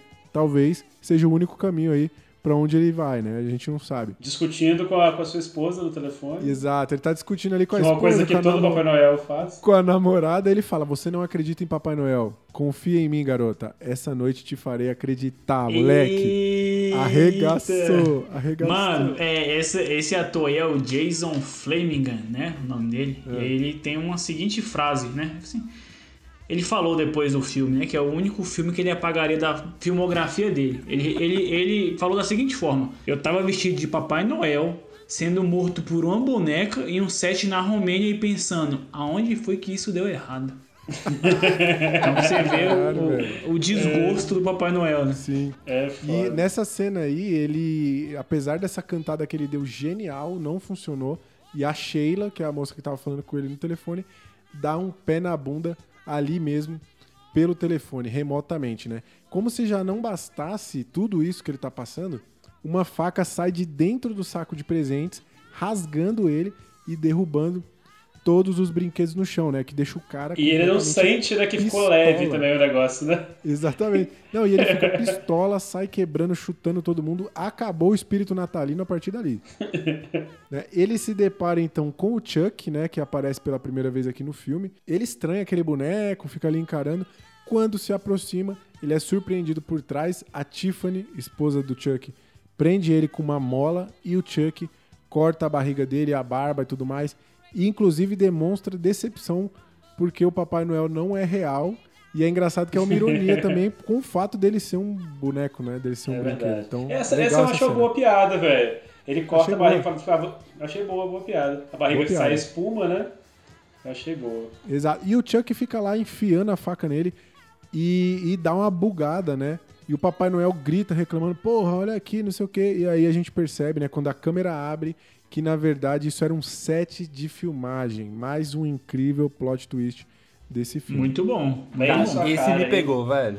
Muito Esse- Foda, muito foda. Eu, não, Foda. eu, eu vou te falar. Eu vou te falar que até agora a gente tá em 20 minutos de filme. Eu já tomei três plot twists e eu caí nos três. Porque eu não esperava que fosse um sonho no começo. Eu não esperava que o, que o boneco, que o filho dele fosse bom. E eu não Aham. esperava agora tá sendo um filme. Sim, sim. O, o filme ele é cheio de referências, aqui só nesse começo a gente já, já citou algumas, a outras obras, né? E aí nessa cena aqui, o ator que estava interpretando o Papai Noel sai puto e o diretor corre atrás dele falando: Calma, Jason, pode ser uma referência ao Jason aí, não sei se é, tô só forçando a barra aqui. Verdade. É, Não, se essa for- hora ninguém nem avisou ele que tava gravando, não. Pô. É, se for Até- uma referência, não é a primeira vez. Nos outros filmes do, do Chuck já rolaram referências ao Jason aí. Tem uma parada doida, velho, que acontece nessa hora aí, que a, a bonequinha lá da Tiffany, ela tá parada, aí o cara que é tipo responsável pelos bonecos vai mexer, e ela dá uma, uma mãozada assim por baixo, e eu achei que ela ia tipo enfiar uma faca nele, o cara já ia matar, morrer de graça ali. Mas É, na verdade não, é, ela dá só um Oh, soquinho então, nele, é uma piadinha, isso aí, assim, fala um real- soquinho no saco. É, isso aí na real é uma gag interna da equipe, porque durante os outros filmes, o, o- a mão do Chuck sempre ficava no peito da mina, saca? Aí meio que foi uma reviravolta agora, um plot twist deles fazer essa piada com Ah, o cara que e doido, ser a, não sabia a não. boneca fazendo isso. Legal. É Mais uma bela piada Foda, do não filme sabia, aí, não. né? Não, eu queria falar que o que você acha que foi uma referência a Jason é porque, na verdade, o ator que faz o Papai Noel, é o, o nome dele é Jason Fleming. Então, quando eles falam pro, pra relaxar Jason, é porque eles estão falando com o ator que tá Ah, fazendo um sim. papel E ele tá interpretando Tipo, ele mesmo. de metalinguagem dele mesmo. Pode sabe? crer. Ah, que Então- pena, que pena. Fica mais legal falar que era o Jason. Vamos falar que é. O- Quando abre e mostra que é um set de filmagem, também mostra que tem uma, re- uma repórter ali gravando uma matéria, né?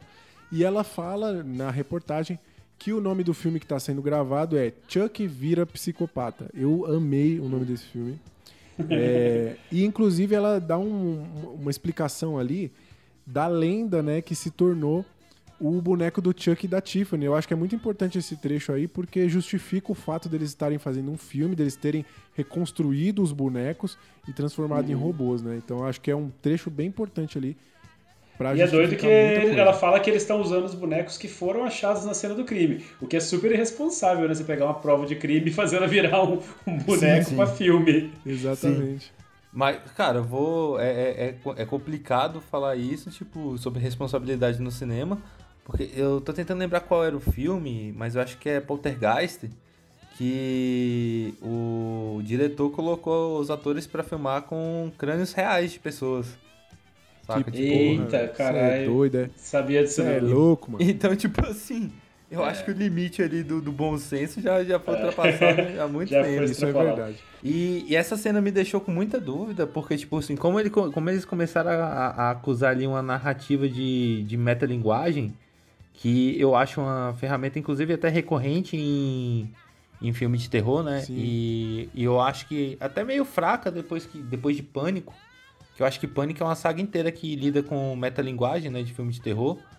E... Mas essa cena me, deu, me, me deixou bastante agoniado de não ter assistido A Noiva de Chuck.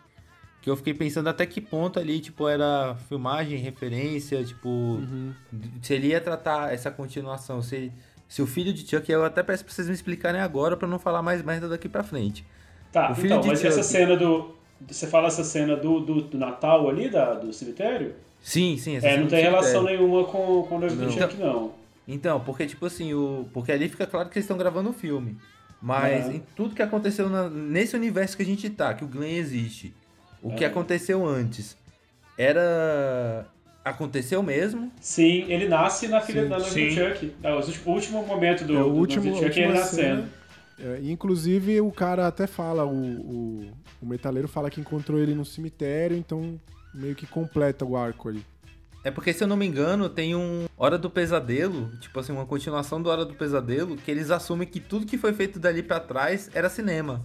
Pode Saca? crer. E aí, e aí o Fred Krueger para de, de perseguir a personagem original e começa a perseguir a atriz que fazia a personagem ah, original. é verdade, tem essa treta mesmo. Mas aí no caso Então- não, cara. Aí, tipo assim, a história segue normal, a cronologia é normal, porém esse filme é uma referência à, à, à história, né? Então, assim, imagino que esse filme tenha contado de alguma forma é, é, livre de, de interpretação a história que aconteceu. Tanto é que é muito doido, porque eles fazem esse personagem aí, o Glenn, o, o- a, a Glenn, né? Não sabe nem se referir. O Sinforoso, desculpa. Ele faz o Sinforoso e ele tem aqueles dentinhos que não combina muito com a imagem dele. Só que esses dentinhos são da noiva do Chuck. Eu acho que, tipo assim, eles fizeram ele com esses dentinhos macabros, quando foram fazer esse filme agora tiveram que manter, porque era a única coisa que fica bem evidente lá no filme. E aí, tipo, fizeram uma, uma aparência mais triste do que aterrorizante nele, né? Então acho que até os caras mesmo se fuderam. Falaram, pô, a gente criou esse negócio desses dentes, agora vai ter que manter. É, o lance, o lance da Tiffany, por exemplo, que é a atriz que faz a Tiffany, ela dava voz pra noiva do Chuck no outro Isso, filme. É.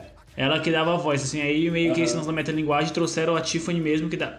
A Tiffany Tuddy, então assim, eles usam o mesmo nome do- de ator, eles usam no filme, como questão também da linguagem Exatamente. Justamente, isso, isso que me deixou confuso, saca? Tipo assim, se as outras coisas aconteceram, ou se eles estavam tratando tudo que rolou antes como se fosse parte do É, filme, não. como se fosse... Esse- Não, não, essa é, ideia do tudo filme aquilo é que rolou antes virou uma lenda urbana, É. que é o que a mina do a repórter explica, sacou? Mas aconteceu. Aconteceu. Aconteceu. É, quanto à aparência que o, o Igor tá falando aí do Chuck, do, do Sinforoso, o que que rola? O diretor e o produtor teve- tiveram dificuldade em concordar com a aparência do Glenn, sacou? Que assim, o diretor queria dar pro Glenn a aparência dele. Falei assim, não, esse boneco vai parecer minha cara. Só que aí, o produtor achava que tinha que ter as características do Chuck, lógico, né? Porque é pai e filho. E aí, afinal, porque assim, o Glenn é filho do, do Chuck. Mas aí, como resultado, o Glenn recebeu os olhos azuis, cabelos ruivos e sardas do Chuck. E os olhos azuis, cabelo do, no entanto, tem uma tonalidade diferente da do Chuck, sacou? Meio que pra não ficar nem eu, nem eu nem você. A gente vai deixar aqui no meio termo aqui. Pode então, crer.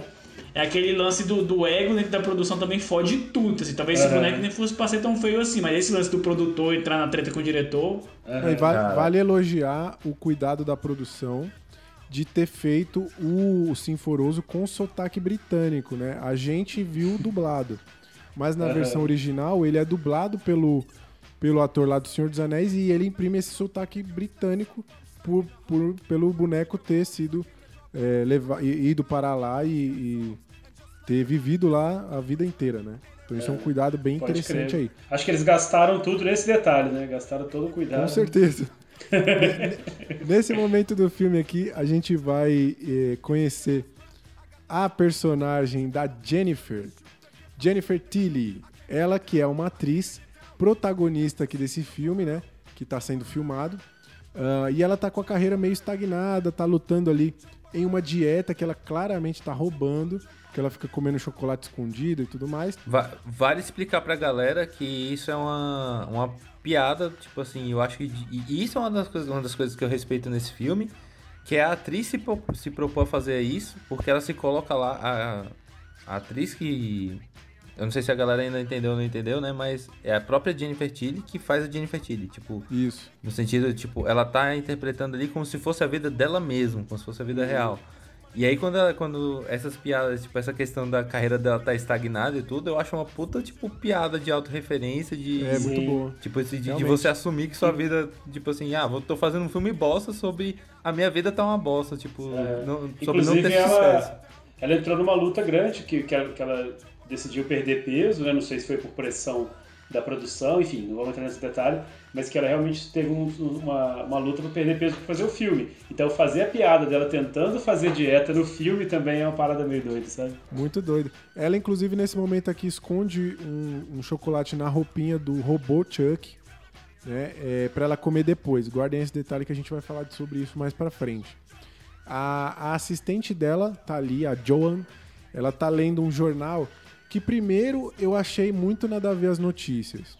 Mas depois eu parei pra pensar, se você levar em consideração que eles estão em Hollywood, talvez até faça sentido ter um jornal falando ali quanto que a Julia Roberts ganha num filme, ou que o rapper Redman tá fazendo um filme que será um épico bíblico e ainda tá à procura da sua atriz principal. Essa informação às vezes pode parecer meio jogada, mas talvez em Hollywood tenha algum Talvez tenha, né? O, o Diário de Hollywood ali, só que circula Diário de entre... Hollywood, alguma É, coisa assim. Você tá É. precisando de um emprego? Vem pra cá, estamos fazendo um filme novo. Sim.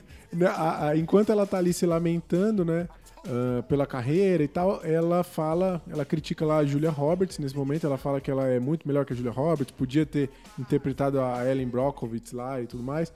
Ah, e aí, nesse momento, o Chuck fala, belos peitos, o robô Chuck, né? E mostra um cara lá, um boçalzão, que tá controlando o robô e faz essa É graça. um essa- animatronic. um animatronic, um animatronic faz essa graça aí com o animatronic, que eu vou chamar de robô, que é muito mais fácil. Quando, quando a Jennifer diz que tem interesse em fazer esse filme, né, que é interpretando no caso a Virgem Maria, a assistente dela dá uma risadinha, né, que eu acho que é bem, bem pesado aí, né? é, esse julgamento que ela faz do caráter da sua, da sua patroa. Ah, mas enfim, ela fica de entrar em contato com o empresário da atriz e providenciar um encontro entre ela e o Redman. Cara, eu acho muito bizarro uma coisa, que essa menina, essa assistente, ela tem uma cara de boneco desgraçada. Ela parece uma, uma Polly Pocket, sei lá que, que boneco seria. Muito, verdade, tem razão. E, e aí os caras. Não, não vou falar disso agora não, mas só pra pre- preparar. Eles vão armando uma coisa pra ela, assim, armando, armando, armando, e aí depois né, a gente fala disso na frente. Mas parece que a escolha da atriz já teve a ver, porque ela tem realmente uma carinha de, de bonequinha, assim, né? É verdade, você tem razão. Pode ser. Vamos, Eles vão levantando uma coisa que depois não acontece porra nenhuma, mas. É verdade. E ali a gente volta naquela repórter que trabalha no Access Hollywood. Ela tá agora entrevistando os animatrônicos ou robôs da Tiffany e do Chuck. Ah, e aí ela tá lá entrevistando eles e isso tá passando passado na TV. Inclusive eu gosto muito dessa entrevista que quando ela passa a palavra pro Chuck, ele fala: "Vão todos se ferrar", dando um tchauzinho. O- E aí a gente vê o Sinforoso que está lá na Inglaterra, não tem nada a ver com isso. Ele tá assistindo na televisão e vê o Made in Japan no braço Oh, do e aí eu pergunto pra vocês: conveniência ou casualidade? Ah, eu já acho- não lembro mais qual que é o conceito, então explica aí de novo. Conveniência, Não, conveniência é quando favorece o roteiro. É. Casualidade realmente acontece em alguns roteiros porque as coisas precisam acontecer para que outras coisas aconteçam. Conveniência. Casualidade. Nesse caso é Conveniência. É, casualidade. então é casualidade. Eu acho que é conveniência.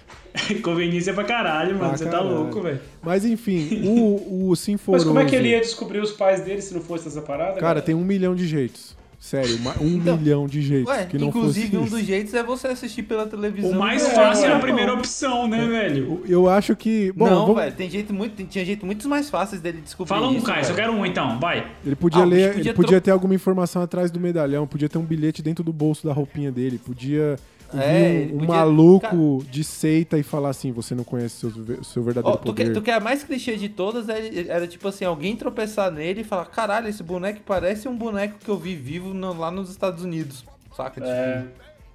Não, e, Mas, enfim, e- é- e, essa discussão primeiro, não leva a ele lugar nem precisava estar na Inglaterra, ele podia simplesmente estar nos Estados Unidos, que já ia, eles quiseram Exato. mandar ele pra lá, então Exatamente. tem um sentido aí. Só que aí você vai pra onde? Se tá escrito no teu braço Made in Japan, aí teu pai tá Made in Japan, tu vai pra onde? Pros Estados Unidos.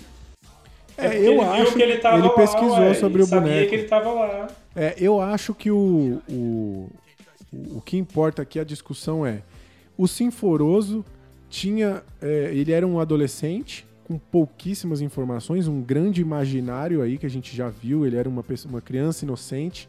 Quando ele viu essa semelhança, ele claramente ligou os pontos, né? Não tinha como não ligar. Esses são os meus pais, ou esses são parentes meus, eu preciso encontrá-los. E esse momento de lucidez, né, é embalado aí mais uma vez por aquela musiquinha japonesa que eu gosto muito. O, o- nesse momento o Sai que aparece coloca um rato na jaula ali do Sinforoso porque ele quer que ele mate o bicho ali, demonstre sua maldade, mas ele é muito bonzinho, faz um carinho no rato. E eu gosto muito dessa cena porque dá um close nos pezinhos dele, é mó bonitinho, né, mano? O, Aham, é, o sapatinho bonitinho. dele ali, o tênisinho. Ele tá usando um adidazinho, né? É mó bonitinho, velho.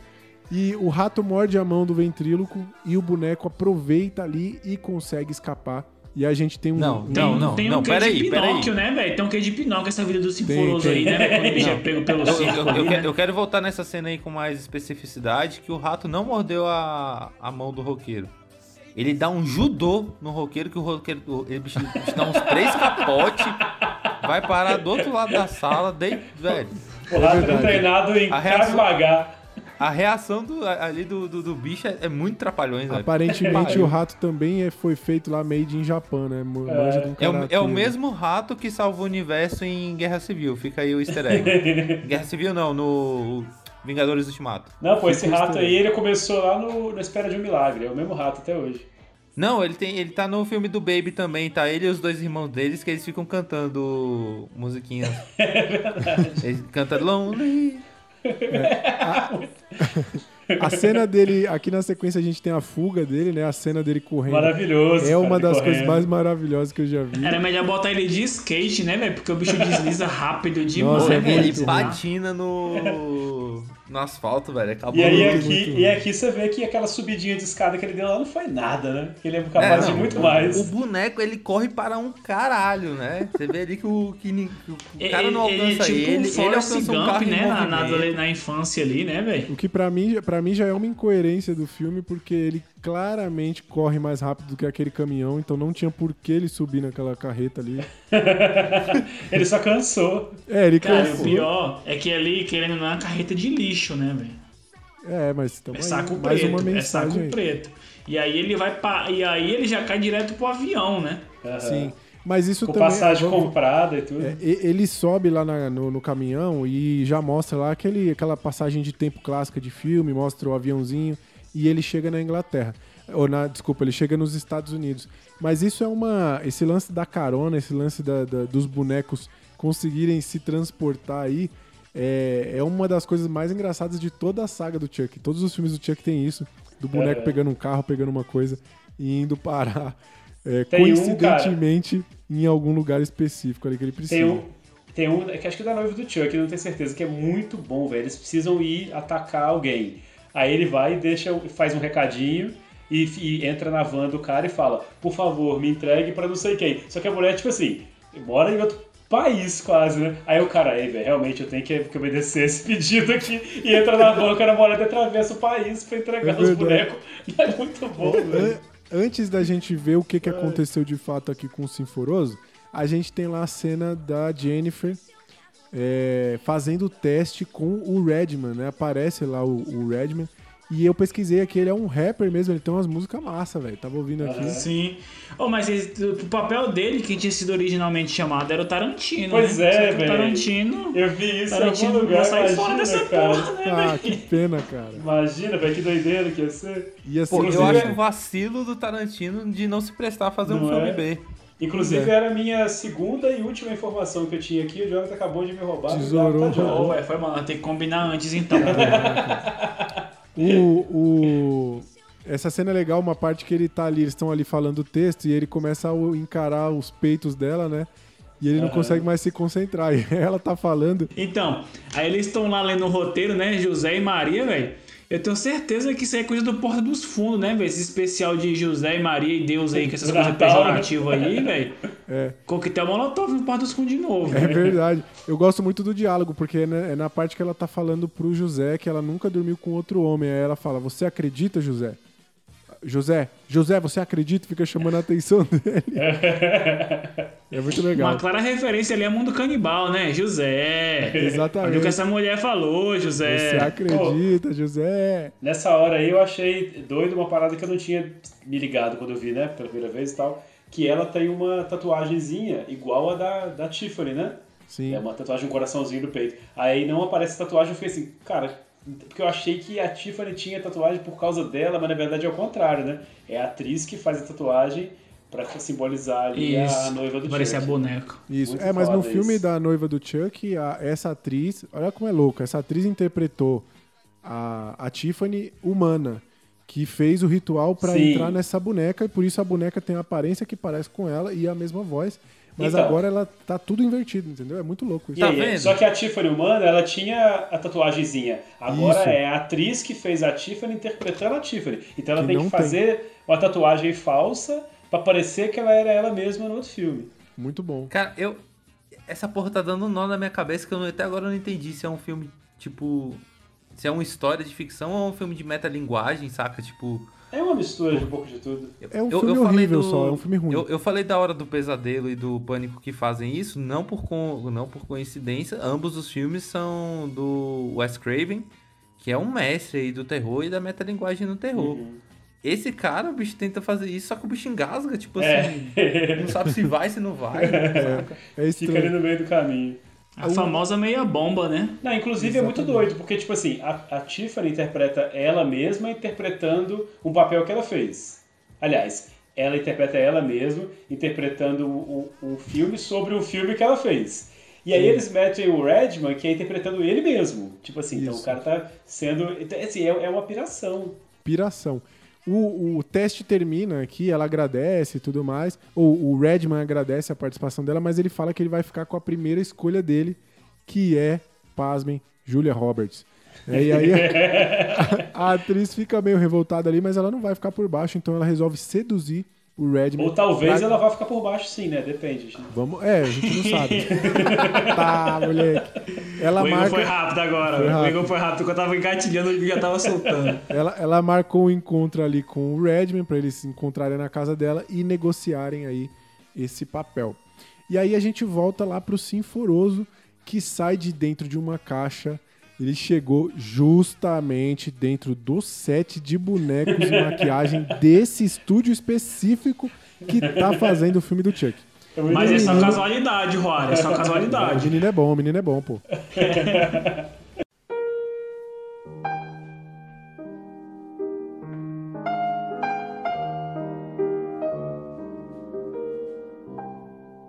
Impossível ler isso aqui, esses nomes. Quando chegou sua vez, Kolganov apresentou-se a contragosto, com ar sombrio, caprichoso e conversou com o procu- e conversou com o procurador e Nikolai Pafienovitch, como se os visse pela primeira vez, quando os desde muito tempo. Quando os conhecia desde muito tempo. Começou por dizer que não sabia de nada e de nada queria saber. Mas ouvira Mitya falar da sexta nota de mil e confessou que se encontrava então ao lado dele. Ignorava a soma que Mitya podia ter e afirmou que os poloneses tinham trapaceado no jogo de baralho. Após perguntas retiradas, explicou que, expulsos os poloneses, Mitya voltara às boas graças junto a Agrafiena Alexandrovna e que esta declarara amá-lo.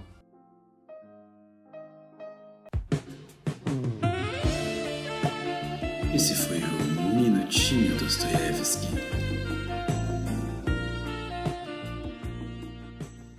Eu queria apontar aí uma genialidade aí da produção. Que o que, que você faz quando você é um filme de baixo orçamento, né? Tipo assim, pra não deixar claro que, que, que é tão baixo o orçamento pra produzir o seu filme. Você coloca a história se passando num set de um filme de baixo orçamento. Sim, é maravilhoso isso, cara. É, Porque isso é aí tudo bom. está justificado. Pô, não, é exatamente. legal? até até todos os sets são fechados, né? O único set aberto que tem é só o do, do festival lá. Tudo se passa dentro de É, casa. mesmo um assim, é bem set. pequenininho, né? Isso. Mas assim, É é, doido bem que, tipo assim, diferente do He-Man, que a gente ficou zoando que era, não tinha cuidado com as coisas, essa caixa que ele chega, por exemplo, é de uma empresa fictícia que eles fazem aqui que chamam Double Fast Service. Então eles que tiveram o trabalho até de fazer né, o logo lá e fazer a empresa. É o e tal, dobro da Pra velocidade, ele chegar né? bem Igor? rápido.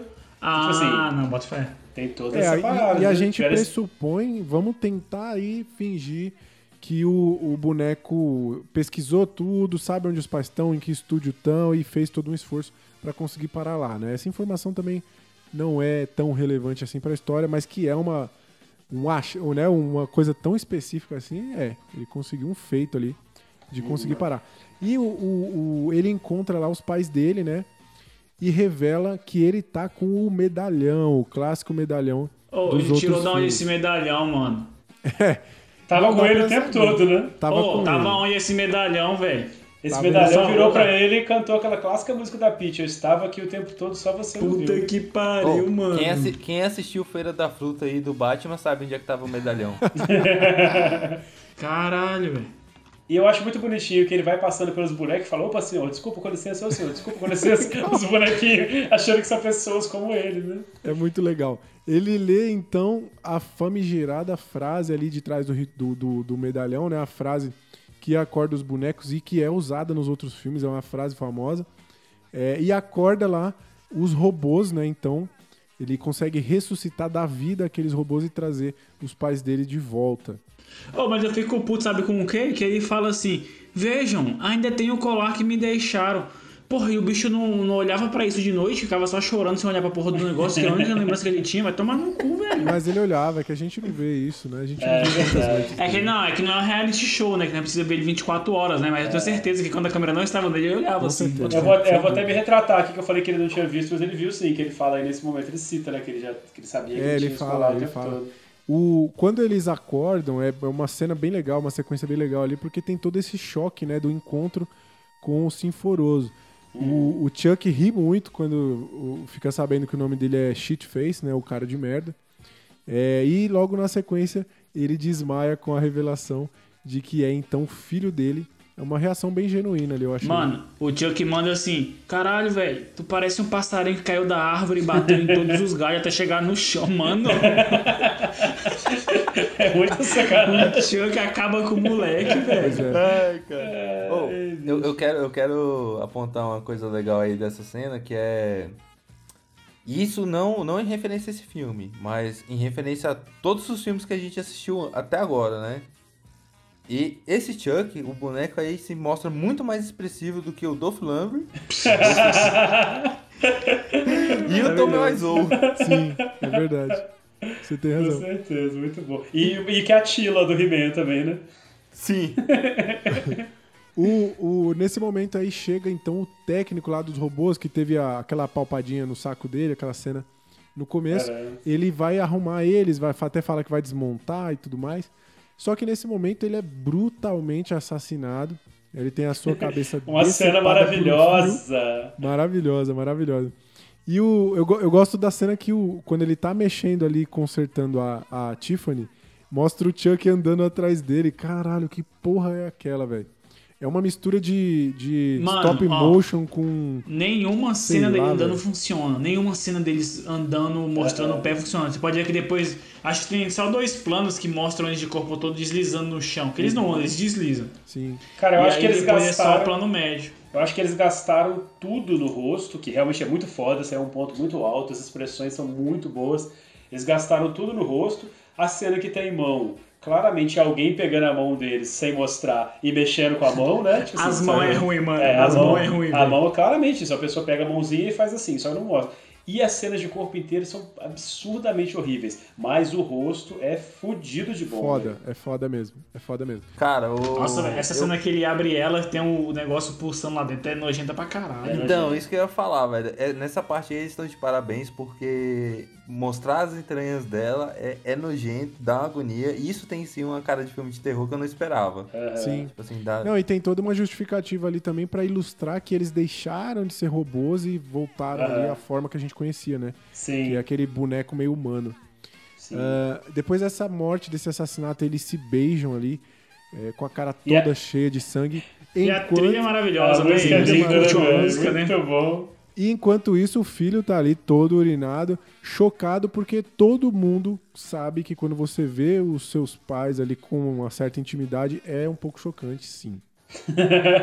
Ainda mais depois de terem arrancado a cabeça de alguém, né? Exatamente. Eles ficam ali discutindo então se se trata ali de um menino ou de uma menina, né? E resolvem conferir, mas o Sinforoso não tem nada ali. Então eu pergunto pra vocês da onde sai todo aquele xixi. Cara, Mano, eu acho, tipo assim, primeiro de tudo, acho que esse é o segundo ponto que você tá querendo levantar. Acho que o primeiro ponto que a gente tem que levantar, e que é um ponto positivo, é que, é que o Sinforoso bebe água, mano. Ele é hidratado, O Sinforoso Sinforoso é bem hidratado, mano. Não tem como mijar desse tanto se não beber água, não, velho. não, mas essa observação do Raio foi muito boa, velho, porque eu não, eu não tinha prestado Eu atenção. tinha Como é pensado faz também, xixi, velho? Sai da bunda dele. Puta que pariu. Não, porque essa cena, eu fiquei, tipo, eu passei a cena toda agoniado, tipo assim, velho, como é que você, tipo, pega uma pessoa e, tipo, tira as calças dela pra descobrir se é homem ou se é mulher? É... Tipo assim, isso, isso é um mas isso aí. Isso é doido, velho, porque mostra assim, claramente o- é, o posicionamento do, do diretor, a violência que se dá, né? A, a- a Sim. pessoa transexual Sim, ali, que é meio que isso. Falou, cadê? Você é homem ou você é mulher? Peraí que eu vou ver. Então, E assim, o lance, agora- o lance de rotular a disputa deles também é uma das críticas, né? Aham. Que é, eles É, precisam é, isso é rotular. massa, eles isso é precisam massa. rotular de alguma Aham. forma. O- eu gosto muito de uma fala do Chuck aqui que ele diz. é, quando ele, o Chuck quer que ele seja um menino. Aí ele fala, ele é meu garoto. Só precisa de um toquinho de crescimento. Depois que ele vê, ele vê que o menino não tem nada. E então a gente entra no impasse aí do Glenn versus Glenda, né? A Tiffany quer uma menina e quer chamar ela de Glenda. E o Chuck quer chamar de Glenn. Sim. Mas a gente aqui vai chamar carinhosamente de Sinforoso. Eu não sabia da referência, eu quero agradecer muito o Igor por ter trago essa daí, velho, porque muda completamente o contexto do filme pra mim. Aham. Esse Muda. negócio de ser Cada Glenn ou Glenda mais de rico. ser, Tá De nada, cara, de nada. Valeu, Igor. Obrigado. Foi uma, uma informação só, porque a outra foi roubada. Pelo menos foi informação A de outra peso, foi né? O, a Jennifer vem então buscar o chocolate que ela tinha escondido ali Cara, na deixa eu fazer só, um- só uma pausa. Nesse Hum. momento, quando ela entra na cena, a gente vê, por algum motivo que eu não sei explicar, o melhor boneco desse estúdio todinho, que é um senhor de olho fechado e cabelo grisalho. Vocês lembram? É verdade, é verdade. Ele é Parece o perfeito. Pardal de Game of Thrones, Ele é velho. perfeito, velho. To- Todos eles são Perfeito. super toscos, super mal feitos, e tem lá um senhor que parece, inclusive, que é um senhor de verdade que parou Eu ali acho, e eu acho que é fechou um cara o olho. real, cara. Eu fiquei com É, essa eu impressão acho que- também. E não faz sentido nenhum ele estar ali tão perfeito assim, que, que descredibiliza todos os outros que eles fizeram, mas enfim. Só que aí é genial essa cena, porque, tipo assim, a gente já foi apresentado aos baldes de sangue que tem ali Aham. e o local específico de tudo ser boneco, então, assim, ela vê o corpo, foda-se, é tudo tão real É, que tá de verdade, boa. é verdade. Isso eu achei é muito genial, velho. Sacou? É tipo assim, por um Ela momento eu falei assim, caralho, mano, sério que ela tá querendo um chocolate, mas, tipo assim, porra, mas o ambiente todo fala que tudo é de caô, né? Tudo é, mentira, né? Sim. É, a Jennifer, quando chega lá, ela vai buscar o chocolate que tava na roupinha do Chuck, que não é mais um robô, reforçando aí. Ela encontra lá o cadáver com a cabeça decepada, né? E aí é, é o que o Jonathan falou, é muito legal porque ela acha que tudo é cenográfico, ela fica ali brincando com a cabeça, beija a boca dela. Acho que até que ela demora um pouco pra perceber, porque deve ter algum cheiro, alguma coisa, mas enfim.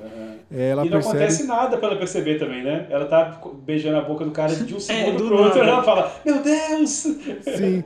Ela grita. Não, mas assim, nada. mesmo se fosse de, de, de plástico, sei lá, mesmo se fosse um property ali, precisa beijar? É, foi desnecessário. É um né? pouco esquisito, mas enfim. Agora, assim, vocês reclamaram das conveniências aí, cara. Você quer coisa mais ridícula do que ela voltar nessa cena aí só pra buscar um chocolate? A mulher é uma atriz famosa, ia voltar lá no cinema de madrugada, lá no, no estúdio, pra buscar Não, um não. chocolate, velho. Famosa não, ficou claro que justamente ela não é famosa. Ah, mas dinheiro pra comprar um chocolate ela tem, não faz sentido nenhum. Eles Ah, mas o esse foi o esquema que ela guardou, esse Não, foi o que não, ela botou o chocolate. esse foi o que ela escondeu. Eu não vou aceitar esse argumento, não. Ah. Porque eu volto pra buscar um chocolate em qualquer lugar. Eu também, velho.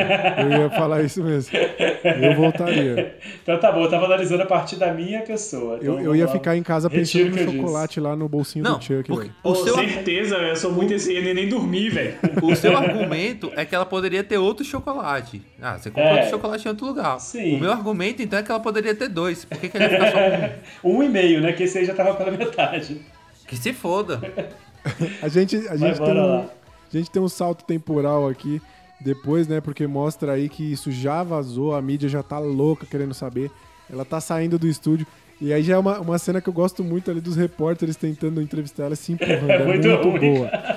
Eu recomendo demais que você que assistir esse filme Mano, mas veja outra coisa frame que eu a frame queria- ali a reação Essa da galera que é é muito O que eu queria destacar aqui, tipo assim, teve um cara que morreu no set, só que o pessoal, os repórter, eu acho que até é uma crítica à própria mídia, né? Porque as, as perguntas são as mais bosta que você já viu. Tipo assim, que dia que você nasceu? Quantos anos você tem? Foda-se o crime, sabe? Tipo assim, velho, foda-se. Tem uma pessoa, a inclusive, que, pede um autógrafo. Tem um repórter que pede um É, autógrafo. mano. Perguntam pra ela, é verdade que você tem um vício em chocolate? E enquanto Mas isso, aí- o cara tá passando lá atrás com o corpo e passando com uma bolsa, falando, vocês esqueceram a cabeça. Nessa cena aqui a gente conhece um dos melhores personagens aí, que é o Pete Peters, que é um repórter, cinegrafista, paparazzi, que vai ser muito importante pra essa história. Fiquem Sim. de olho nesse cara. E ele pergunta lá pra ela, né? Faz uma pergunta pra ela, ela fica irritada e fala: Ah, você quer que eu desenhe?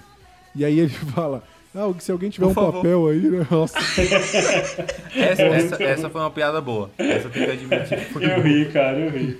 É, esse cara é maravilhoso, pô. ele é maravilhoso. Cara, ele, ele- tem um eu- bigodinho fininho, Mais uma vez, mais uma vez, todo personagem de bigode é maravilhoso. Eu recomendaria Tive- pra ele aí tive um curso mentor, do, do tive- Jonathan de bigode. Curso do Jonathan. Não, mas aquele é um bigode, é um bigode autêntico, pô. Ele, ele, ele quis deixar naquele ponto, assim, é, é massa, saca? Ele tem identidade.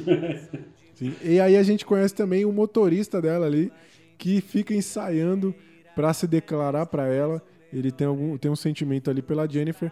E ele leva ela embora. Só que os bonecos, toda a família de bonecos, entra também é, no carro e vai pra casa da Jennifer. Eu me senti no Toy Story nessa hora aí, né? muito Toy Story. Parece. Os Os pezinhos os pezinhos embaixo do carro, assim, é muito legal. Eu queria destacar uma parada nessa cena que estão na limousine, o caralho. É, lembrando que eles estavam tudo sujo de sangue, né? Sim. Sim. É, de repente E estão ele- limpinhos. É, e eles estão limpaço, mano. Mas a menina teve, tava um, com vestido teve um branco. salto temporal ali, pô. Você acha que teve? Teve. Então Não, mas foi, mas foi do- do- de uma noite no máximo, porque o corpo tava lá ainda, os caras nem deixaram o corpo lá. Mas Três Ah, dá deve ter de lavado, dá então. de Foi uma- limpar. É, Vestido Cara, branco, certo, Até porque mano. eles são Ela profissionais, traje do né? vestido, velho. Aí ia encardir, pô. Aquele sangue ia encardir no vestido dela. Agora eles perderam a oportunidade de ganhar mais um dinheiro pra produção. Porque se esse vestido foi lavado, mesmo assim a gente sabe que o sangue ele deixa uma mancha amarelada na roupa branca. Sim. É verdade. E o vestido tava branquinho, então eles perderam a oportunidade aí de fazer mexendo o sabão em pó que eles usaram, pô. Já levantavam a grana aí pra incrementar a produção. É verdade. Verdade. Na, na, quando eles estão aí nessa limusine, a gente descobre que os dois têm aí um caso, a Jennifer e o motorista, né? Eles têm ali um romance que já tava rolando há um tempo. É, e lá atrás, enquanto eles estão namorando na frente, lá atrás, o Sinforoso tá querendo saber sobre a vida dele. Aí ele pergunta pros pais é, se eles são ninjas assassinos, se eles trabalham na Yakuza. e o Chuck fala: não, som, não somos do Japão, nós somos de Nova Jersey. É muito bom esse momento. Muito bom. Cara, é, o, o Chuck falou uma parada que me deixou pensando assim, que eu acho que seria muito interessante ver essa família lá com a Cristina Rocha, sacou? Casa de família ali. Ia dar umas treta massa, porque, por exemplo, velho, o Chuck falou uma parada que pra mim já dá uma, uma tarja da Cristina Rocha. Uma vez é uma benção, duas é uma maldição. Isso explica o que é minha cunhada. Isso daria uma tarja perfeita pra Cristina Rocha ali, sabe? Casa de família. É muito bom. A- eu, eu gosto que a Tiffany fala lá, nesse momento ela fala pro Chuck que ela quer é, possuir o corpo da Jennifer, né? Ela quer trocar de alma ali, quer, quer ficar com o corpo da Jennifer. E o Chuck fala, ela fala, não, eu quero porque ele é uma, ela, é uma- ela é linda, ela é uma celebridade, quero viver em Hollywood, uma estrela. E aí ele fala, sério? Você quer ficar com essa voz horrorosa? E eu acho que é uma piada boa, porque é a mesma voz dela, né? É muito bom. Sim, é muito bom. É, e ele- eles combinam então que eles vão fazer esse ritual de tomar o corpo, né? Ela vai ficar com o corpo da, da Jennifer e ele com o corpo do Redman e que eles vão arrumar aí uma solução pro Sinforoso. É, e o, eu, gosto porque aí ela, ela fala, né, o que o Jonathan disse, que ela não vai engravidar de novo, porque a mãe dela dizia que uma vez é uma bênção, duas é uma maldição. E aí o Chuck faz aquela piada falando que é a irmã, né? Mas é legal é, essa frase da mãe, que ela sempre tá trazendo essa, essa frase da mãe aí, né? Exemplos da mãe. E enquanto isso tá rolando, a gente vê a Joan, a assistente da Jennifer, ela tá escrevendo lá cartas, que eu entendi que ela tá escrevendo cartas falsas, como se fossem de fãs, Aham. pra Jennifer, é isso, né? Sim, é. Foi isso que eu entendi também. Ela finge que, que os fãs mandaram, né, pra poder fortalecer. Porque, afinal de contas, o artista, ele vive de elogio, né? O artista Sim. não vive de dinheiro, de, de fama, de sucesso, nada. Ele vive de elogio. Então ela fazia essas cartas falsas ali pra que a, que a Jennifer se, se continuasse, né, viva. Sim, é muito bom isso. Isso mostra que ela é uma excelente assistente aí, ó, fazendo um Ela baita é. trabalhão aí. A, Muito bom. A, a Jennifer liga pra ela nesse momento, pede pra ela comprar uma garrafa de champanhe, levar pra casa dela. É, e aí, enquanto isso, rola uma parada muito engraçada, porque o motorista põe a mão na coxa dela e ela lá falando com a assistente, e ele dá uma piscadinha, tipo, muito cafajeste, né? Tipo assim, Tipo ah, assim, é nóis, vai- tamo aí. Vai rolar champanhe, né? vai rolar champanhe. Mas aí, podia meter uma risadinha de ladrão, hein, Rory, nessa hora que ele dá uma piscadinha aí. Muito. E aí, ne- aí, nessa hora, ela fala que, na verdade, ela vai se encontrar com o Redman e o cara tira a mão na hora e fica com a cara de bosta. É. Incrível, assim, é um momento muito bom. E, não, e aí você esqueceu de falar que a, que a boneca Tiffany faz um puta julgamento dela, né? Depois da- ela vira e fala, ela, ela é uma vadia. a boneca que acabou de matar uma pessoa, que já fez de tudo, vai, vai julgar a mulher porque ela vai É, é- ela, é, ela é tipo aquela, aquele esquema, né? A boneca julgou, nossa, ela é uma vadia. Pô, mas quem sou eu pra julgar, né? Cara, saiu um meme na Melta esses dias que eu passei mal de rir, velho. Era tipo assim, a gente depois de três horas falando mal de alguém, né? Quem somos nós pra julgar? Era tipo o avi- o aviãozinho indo embora assim, rindo. Velho, eu passei mal. O, o- eles então chegam lá na casa, né? O, Essa cena aí, velho, pra mim a referência é clara ao Exorcista, saca? A chegada do padre ali, que ele chega e é, assim, tem todo um, um cine, um- uma, uma névoa e tal, até o enquadramento de como o carro para e como eles descem. Parece Pra mim a mesmo. referência é, muito verdade. boa. E aí a gente vê então lá o, o Sinforoso tá num bercinho, bem bonitinho, deitado ali. É, e o, o Chuck. Bem bonitinho. Bem bonitinho. E o Chuck e a Tiffany estão ali discutindo, né, se eles vão ou não continuar matando, porque o filho se incomoda aí com essa vida que eles têm. Rachei com esse lacinho, velho. É muito bom aí com o lacinho na cabeça. E o, o- a Tiffany fala, né? Matar é um vício. Então eles decidem parar de matar, eles fazem uma promessa ali entre eles, mas o Chuck, malandro que é, dedinho dobrado ali atrás, né? Fazendo filas. Mais uma tarde é pra Cristina Rocha, hein, Roari? Mais é uma o seguinte, temos um problema com matança. Matar, é- matar é um vício? Interrogação. Cara, o que eu acho muito legal é que eles estão conversando, o Ciforoso tá lá no bercinho com o lacinho dele, né? Aquela conversa bonita de família. E o Chuck tá com a faca na mão, eu não sei porquê.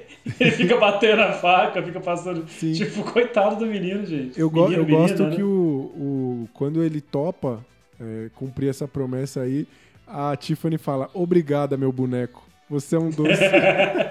É muito bom. Esses trocadilhos, né, que eles fazem É durante o filme todo com o lance de boneco, de ser. Muito bom. Porque o boneco é pequeno. É muito bom, velho. Eu rachei com todos, velho. A, a gente tem uma, uma, um- uma conversa agora entre a, a Joan, que tá lá porque ela foi levar o, o champanhe, e a Jennifer, ela tá chamando a atenção, não faz isso, você, você tá se prostituindo pra representar a Virgem Maria, né? Que é pior do que se prostituir pra comer um cheeseburger, né? Sim. Se fosse qualquer outro papel, tudo bem, mas a Virgem Maria é sacanagem. Sim. Essa sequência toda que a gente vai ter a partir de agora é brilhante, assim, é um dos pontos altos desse filme. O, o Redman ele chega para esse encontro e enquanto isso o Chuck tá no banheiro recebendo as instruções lá da Tiffany de como vai funcionar o ritual e a tal da inseminação artificial que eles Que vão cena, fazer. velho. Que cena. Essa que cena é maravilhosa. Porque ele pergunta, ele, ele vai ter que né, ejacular num potinho ali. E ele pergunta pra ela: Você não vai nem me dar uma mãozinha? E ela mostra os peitos. uma cena muito engraçada, muito engraçada. E, e outra, ele não. Apesar dela dar essa mãozinha de mostrar os peitos, ele ignora e recorre mesmo às revistas que tem ali. Mas ela dá um recadinho antes, né, Rory? Ela fala assim, ó, não vai se apressar, até porque você é bom nisso, né? Uma clara crítica uma ao crítica desempenho aí. sexual do boneco. É, uma crítica aí. Eu acho que tem que ter compreensão com o boneco. É legal porque o Chuck ele escolhe lá uma revista de zumbi, né? De filme de zumbi e tal, pra, pra se masturbar. Eu achei engraçado isso também. Eu me sentia que. é, é, me, me vi ali na cena de alguma forma, não sei se vocês já tiveram a oportunidade. Em algum momento da minha vida eu precisei fazer um exame, né? De- de- um espermograma. É Aquela, co- é a típica coisa que a gente não precisa contar pra todos os nossos ouvintes aqui, mas às vezes eu não posso. E aí, mano, é uma situação bizarríssima, porque você chega num. num- e tem normalmente tem um, um laboratório específico que faz isso, né? Aí você chega lá no laboratório gigante, aí toca a senha lá, tipo, Igor, número 54, espermograma. Aí Nossa, vai, mano.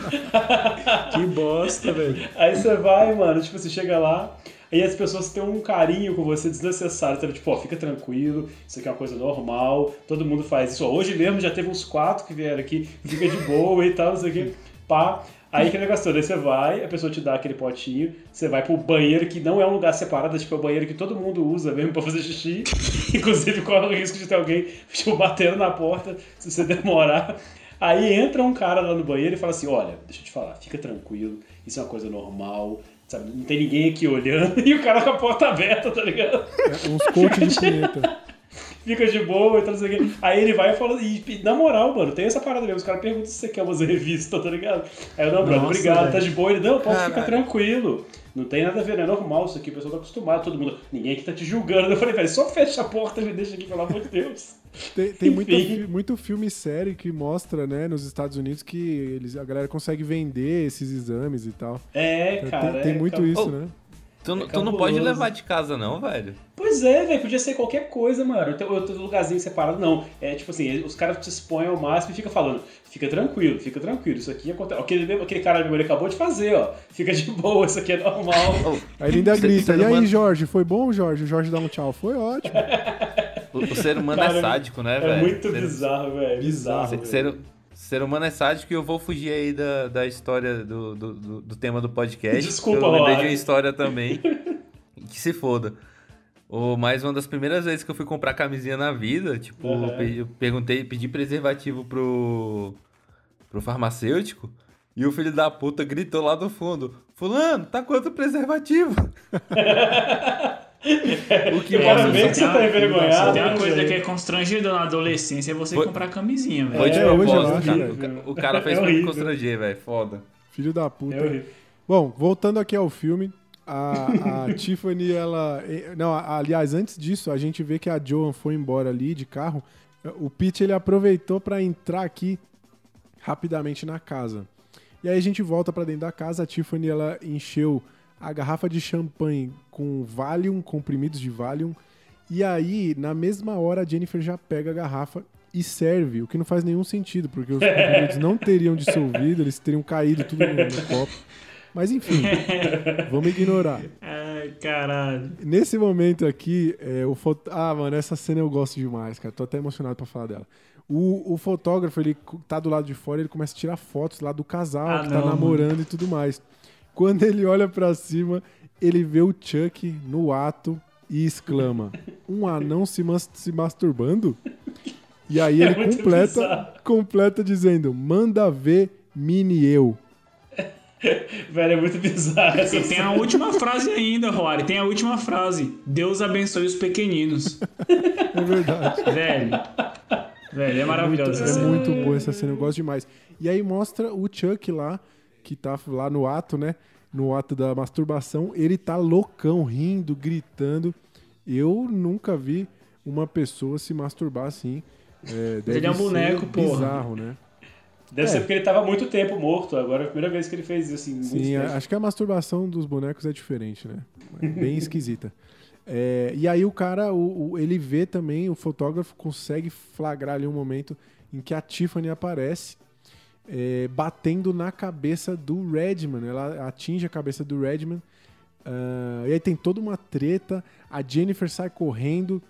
E é muito engraçado que o Chuck aparece nessa hora com um potinho cheio e fala: O que, que eu faço com isso aqui, hein?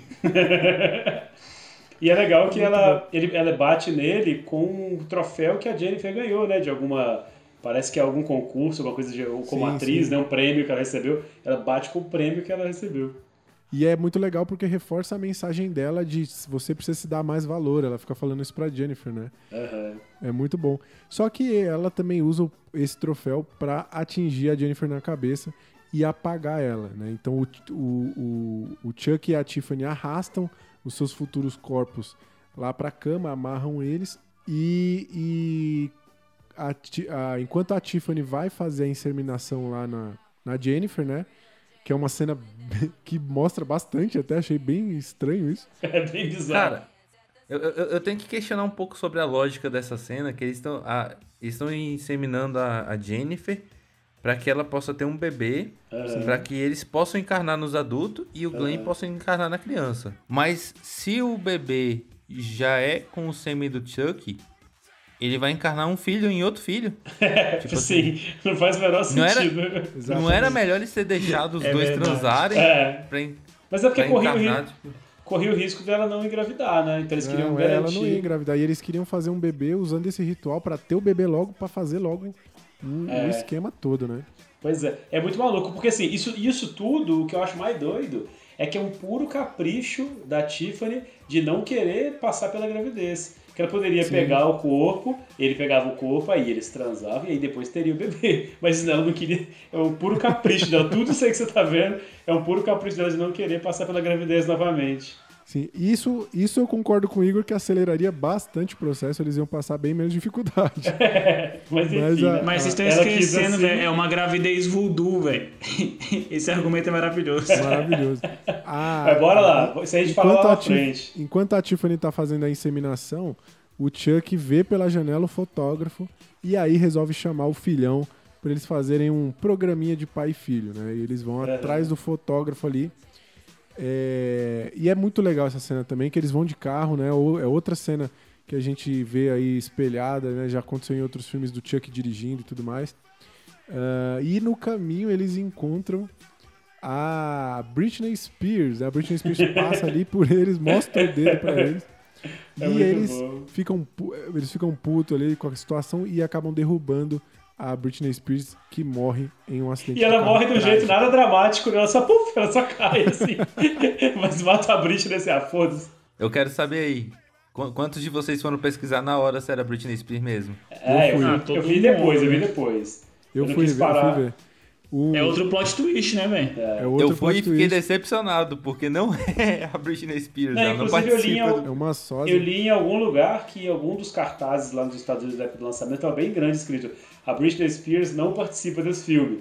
Tipo, Eles como tiveram, forma que de, colocar, de fazer. eles tiveram Mano, que colocar e- nos trailers também, tipo, anunciando Imagina, mesmo. imagina só como é que é a sala de roteiro de um filme desse. Assim, mano, eu tive uma ideia, você não tem ideia.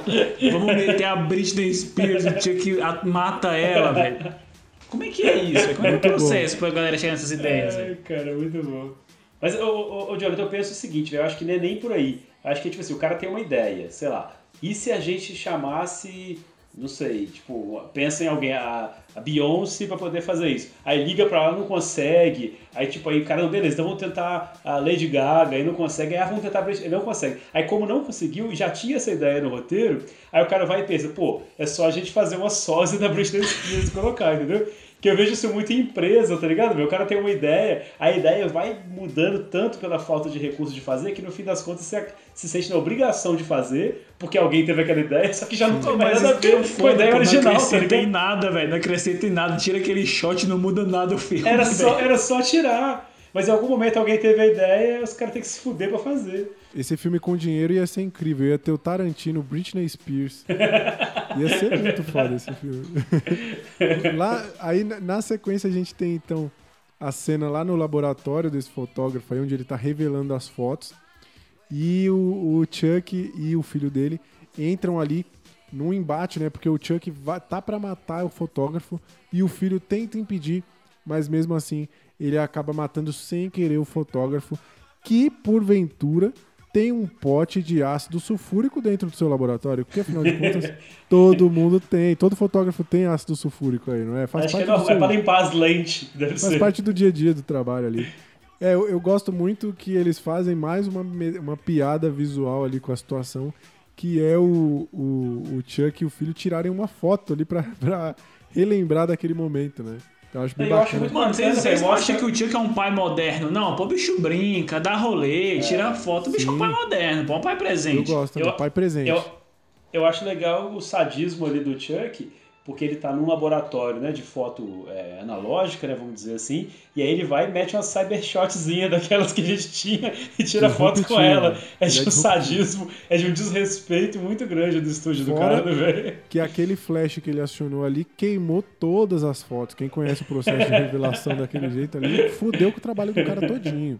O que justifica o fato de ninguém ter encontrado aquelas fotos também, né? Sim, Já podemos usar verdade. isso aí como Oh. justificativa. Eu queria só elogiar o efeito especial da cara do cara derretendo. É bom, cara, é bom. eu achei, achei muito bom, achei bem legal. É bom. Sim, é muito bom. Mas esse que é o lance, pô. É, o, o negócio cai no meio da cabeça e derrete só de um lado, saca? Teoricamente espalhou no cara todo, assim, só que só derrete de um lado. Eu queria destacar dessa cena o slow motion que dá do, do Sinforoso indo salvar ele e dar toda a merda, saca? É muito ruim, velho. Muito bom, muito bom. Aí depois desse choque que a gente tem como público, a gente ainda tá digerindo essa cena incrível, a gente volta lá pro Redman e pra Jennifer que estão acordando ali sem lembrar de nada, eles não sabem o que, que aconteceram, tem é, vagas lembranças ali. E enquanto isso a Tiffany tá lendo um livro de autoajuda pra viciados, né? Que ela é uma mãe dedicada, ela quer melhorar. é muito e ela bom lê isso. ali É, que- eu queria só ressaltar uma frase que o, que o, o Redman fala, né? Aquela famosa frase de boy lixo, né? É. Eu, causo esse- eu sempre causo esse efeito nas mulheres, né? Que o bicho, ela acorda e, e não lembra do que aconteceu. E o bicho, pra dar uma de machão, É. falou que. é né? verdade. Só pra É ressaltar esse detalhe. E eu gosto também que a, a, a Tiffany, ela lendo o livro lá, ela vê que uma das dicas é o viciado deve se desculpar com quem magoou. e aí ela liga pra é viúva do muito policial bom, do terceiro filme, né? Do filme do Noiva de Chuck. É Aham. muito, muito legal essa referência que eles fazem aí. Muito Sim. bom. E Tiffany é uma mulher dedicada, né, velho? Ela quer salvar a família, né, velho? Ela tá procurando ajuda, ela não tá se sentindo bem com, com esse contexto e, e com essa má influência pra criança que eles são. Sim, não, ela quer melhorar. Ela é uma mãe dedicada, ela é uma mãe novata, né? Tá aprendendo ali como lidar com a situação, mas tá. Mãe de empenhada- primeira viagem, né? tá empenhado em aprender. A- o motorista vai lá buscar a Jennifer e vê que o rapper tá saindo, passou a noite toda lá, ele fica cabreiro, fica bolado com essa situação. E a, a Jennifer vomita na bolsa, talvez apresentando ali já os primeiros sintomas dessa gravidez que é feroz. ela é Mano, muito eu fiquei rápida. revoltado com isso aí, velho. No, no dia seguinte ela já tá vomitando, velho. Mas aí depois faz sentido, né? Ele Depois explica faz É, isso. depois tudo faz sentido. É, e eu gosto também porque depois a gente tem um jantar ali, um almoço, não sei, onde ela conta pro Redman que ela tá grávida e que ele é o único pai possível porque ela não fez sexo com mais ninguém. Só que aí vem mais um plot twist na nossa cara. Atenção aí, Caio, o cara do plot twist. Ele fala que ele fez vasectomia quando chegou em Hollywood e que não tem como aquele filho ser dele. Cara, eu só queria destacar um pouco a cena, um pouco, antes dele, antes dele falar isso. Vocês entendem a, a, a ironia que tem nisso tudo? Que a mina tá falando pra ele que ele é o pai, sem ter transado com ela. E aí ele não admite que é, tipo assim, o lance disso com Maria e José, realmente eles Sim. estão ali encenando Aham. o, É o um- papel é um- de cada aham. um. Não, ela engravidar sem ter a relação Sim. sexual é um claro paralelo, né, com, a, com o papel que É, ela muito tá bom, muito bom. E aí não Muito deixa bom. de ser uma obra espiritual, né? Obviamente, de um lado é, de Deus, né? E tá do outro lado dos bonecos malditos aqui, mas não deixa de ser uma coisa espiritual. Ela ela Mas teve um a, a ironia envolvida É, achei foda, cabuloso, achei é. foda essa passagem. Como- eu queria falar que vocês estão tirando leite de pedra, mas vocês estão tirando porra de um boneco de plástico, velho. A vocês tá excelente, que eu não tinha pegado essa referência nesse É, nível de, de, é de muito linguagem, não. É muito bom, cara. E o, o, o Redman, ele é tão boy lixo que a Tiffany tá ali ouvindo aquela conversa e fica indignada, a vontade de matar volta a Flora com toda a força. Pra controlar isso, ela liga pra um serviço de aconselhamento ali de pessoas de dependentes, né, de viciados. E só que ela entende o conselho completamente errado. Ela pega o conselho e entende como ela quer e decide Pô, que ela mas vai matar isso- sim. O, res- o resumo do Isso é muito conselho é... nobodycast, isso, né? Isso é muito Total. nobodycast. Isso Porque é aqui a gente defende conforme a gente quer. Sim. O é resumo verdade, do conselho é: Roma não foi construída em um só dia. Aí ela pega só isso e fala: ah, beleza, vamos matar. É, beleza, amanhã eu começo de novo a dieta de matar aqui.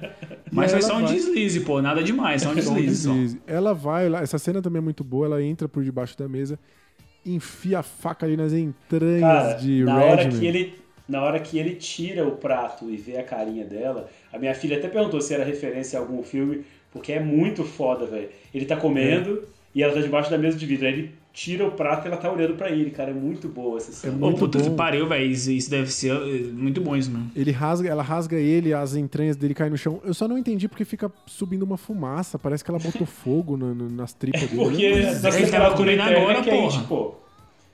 Nossa temperatura interna é alta, velho.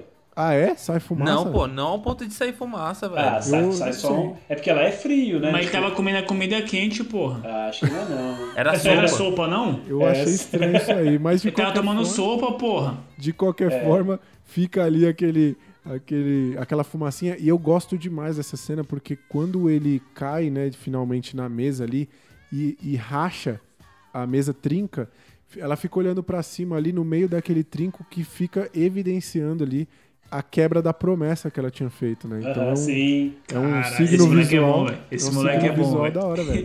É muito bonito.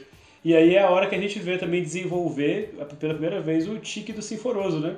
Que é o olhinho piscando. É quando ele vê. Ele não consegue acreditar no que ele tá vendo. Tipo, ele fala assim: me prometeram que vocês não iam fazer isso mais. O aí o- olho esquerdo dele presencia. começa.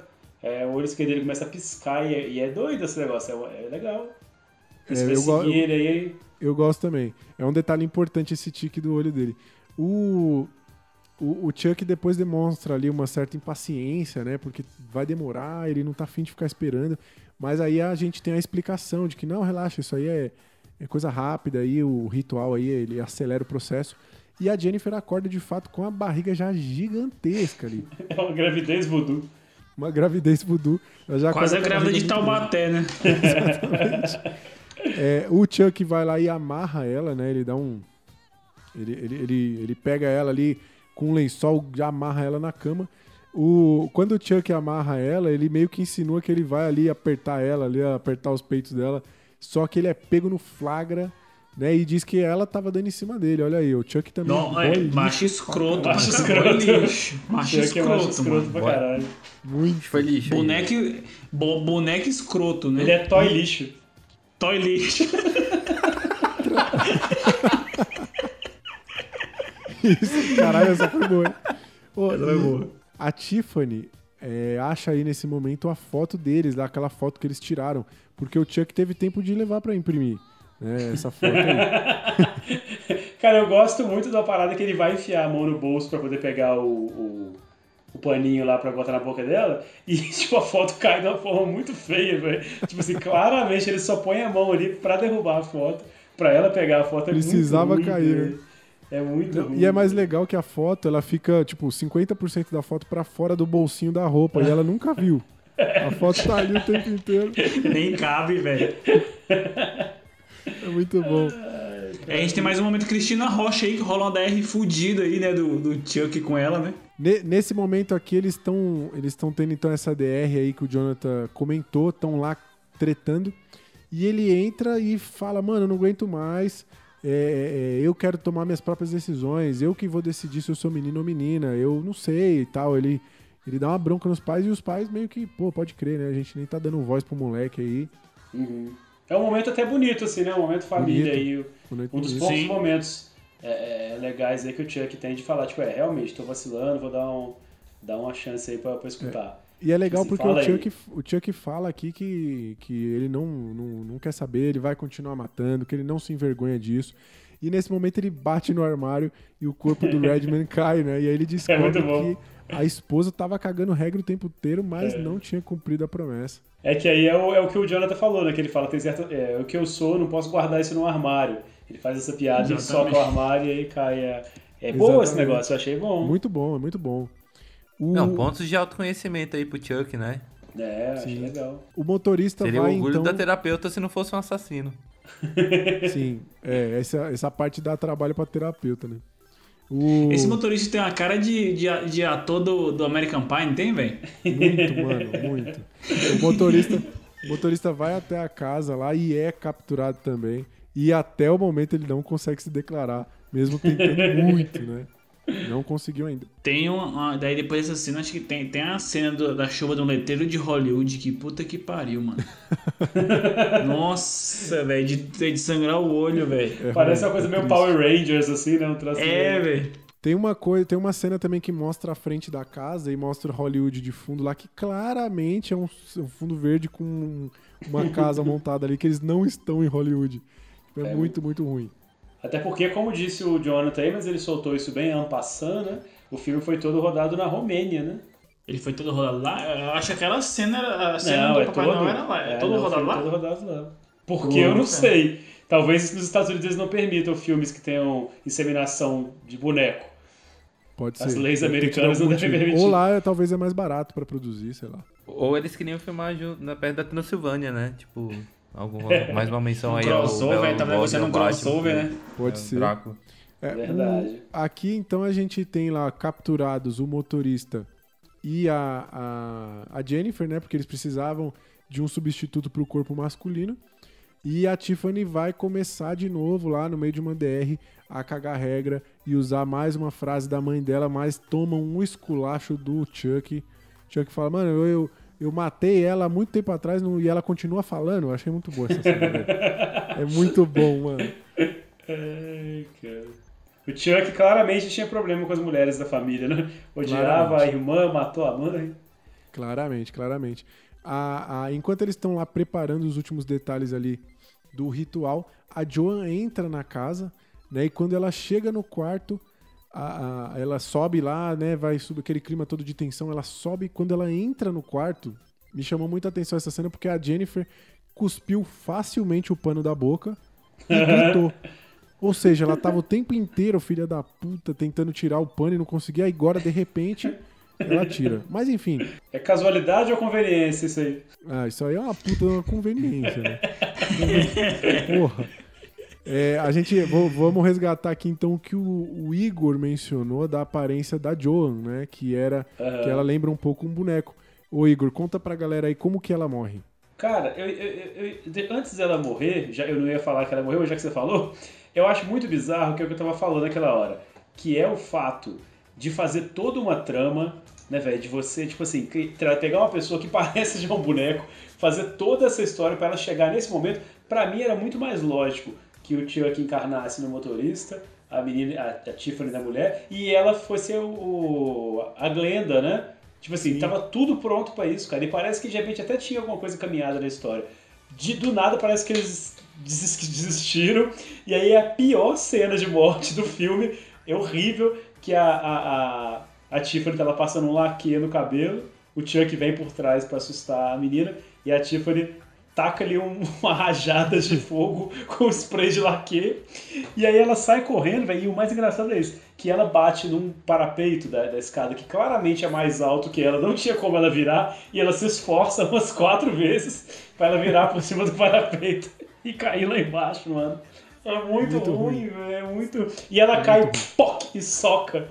E assim, aí desperdiça essa personagem que ela parecia fazer muito sentido na trama, de repente ele. Ah, foda-se, vamos matar essa menina aqui É que tá dando pra, pra levar isso aqui adiante, mas não. E ela vai andando pra trás, né, velho? É muito bom, tipo, ela tá queimando a cara, ela vai andando meia hora pra trás até achar um lugar suficiente que dê pra ela cair e morrer em Sim. paz. É muito ruim, muito ruim. E aqui a gente tem então o surto do Sinforoso, uma crise de identidade, onde ele despiroca e vira a Glenda de vez, né? Ele chega lá vestido de Glenda, é, que é uma representação ali é, da gêmea do mal, né? Seria a gêmea do mal do, do Glenn, o que vai fazer um sentido pra frente.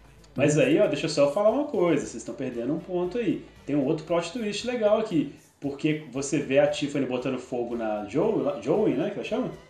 Joan, Jo Joan. Joan. Você vê a Tiffany botando fogo na Joey, ela morre. Só que aí depois, na hora que volta, era o- Glenn vestido de Tiffany. é, era a Glenda. É um puta plo- plot twist, não é a Tiffany que mata. É, ele, o, o Sinforoso tá ali gritando, louco, tá louco, fora de si, transtornado, toma um tapa da mãe dele e volta ao normal. E aí, é assim, é esse momento gratuito que a gente tem, mas que é maravilhoso. Mas aí eu vou fazer Vale a só um adendo aqui, ô, ô, Rory. Volta ao normal, não. Ele volta a outra personalidade. A personalidade duas, boazinha, né? é. É, ele volta. Ele, tem, ele, é- ele é como se Esse, fosse. esse é um plot twist do filme. É. Eu descobri que ele tem duas personalidades. Exatamente. Não é que ele Sim. tava louco ali, ele assumiu uma outra personalidade e de repente ele volta pra personalidade dominante, que é o, menino bonzinho. Mas vamos lá, Isso, desculpa, é só verdade, é verdade. Não, fazer você tem sentido. razão. Justiça só pra seja feita. que isso não é jogada, né? Porque lá atrás ele fala que tem hora que ele se sente menino, tem hora que ele É. se sente menina. pra. Isso. Sim, sim. É que a gente não conhecia até então que a menina, quando ele se sentia menina, ela era revolts, pirocada, né? Sim. O... E aí, Tá eu tá vou- filha, né? E aí vou trazer até uma coisa aqui. A- Aquele, aqueles sonhos que ele tem, né, do primeiro sonho lá, será que na verdade não são sonhos com a realidade? Ele realmente matou aquelas pessoas, e aí só que com- enquanto ele tá Glenn, ele tem pesadelos de quando ele é Glenda. Pode faz ser uma memória, né? sentido, Muito bom. Pode ser, Porque pode tá ser ali no memória do subconsciente, subconsciente é. dele.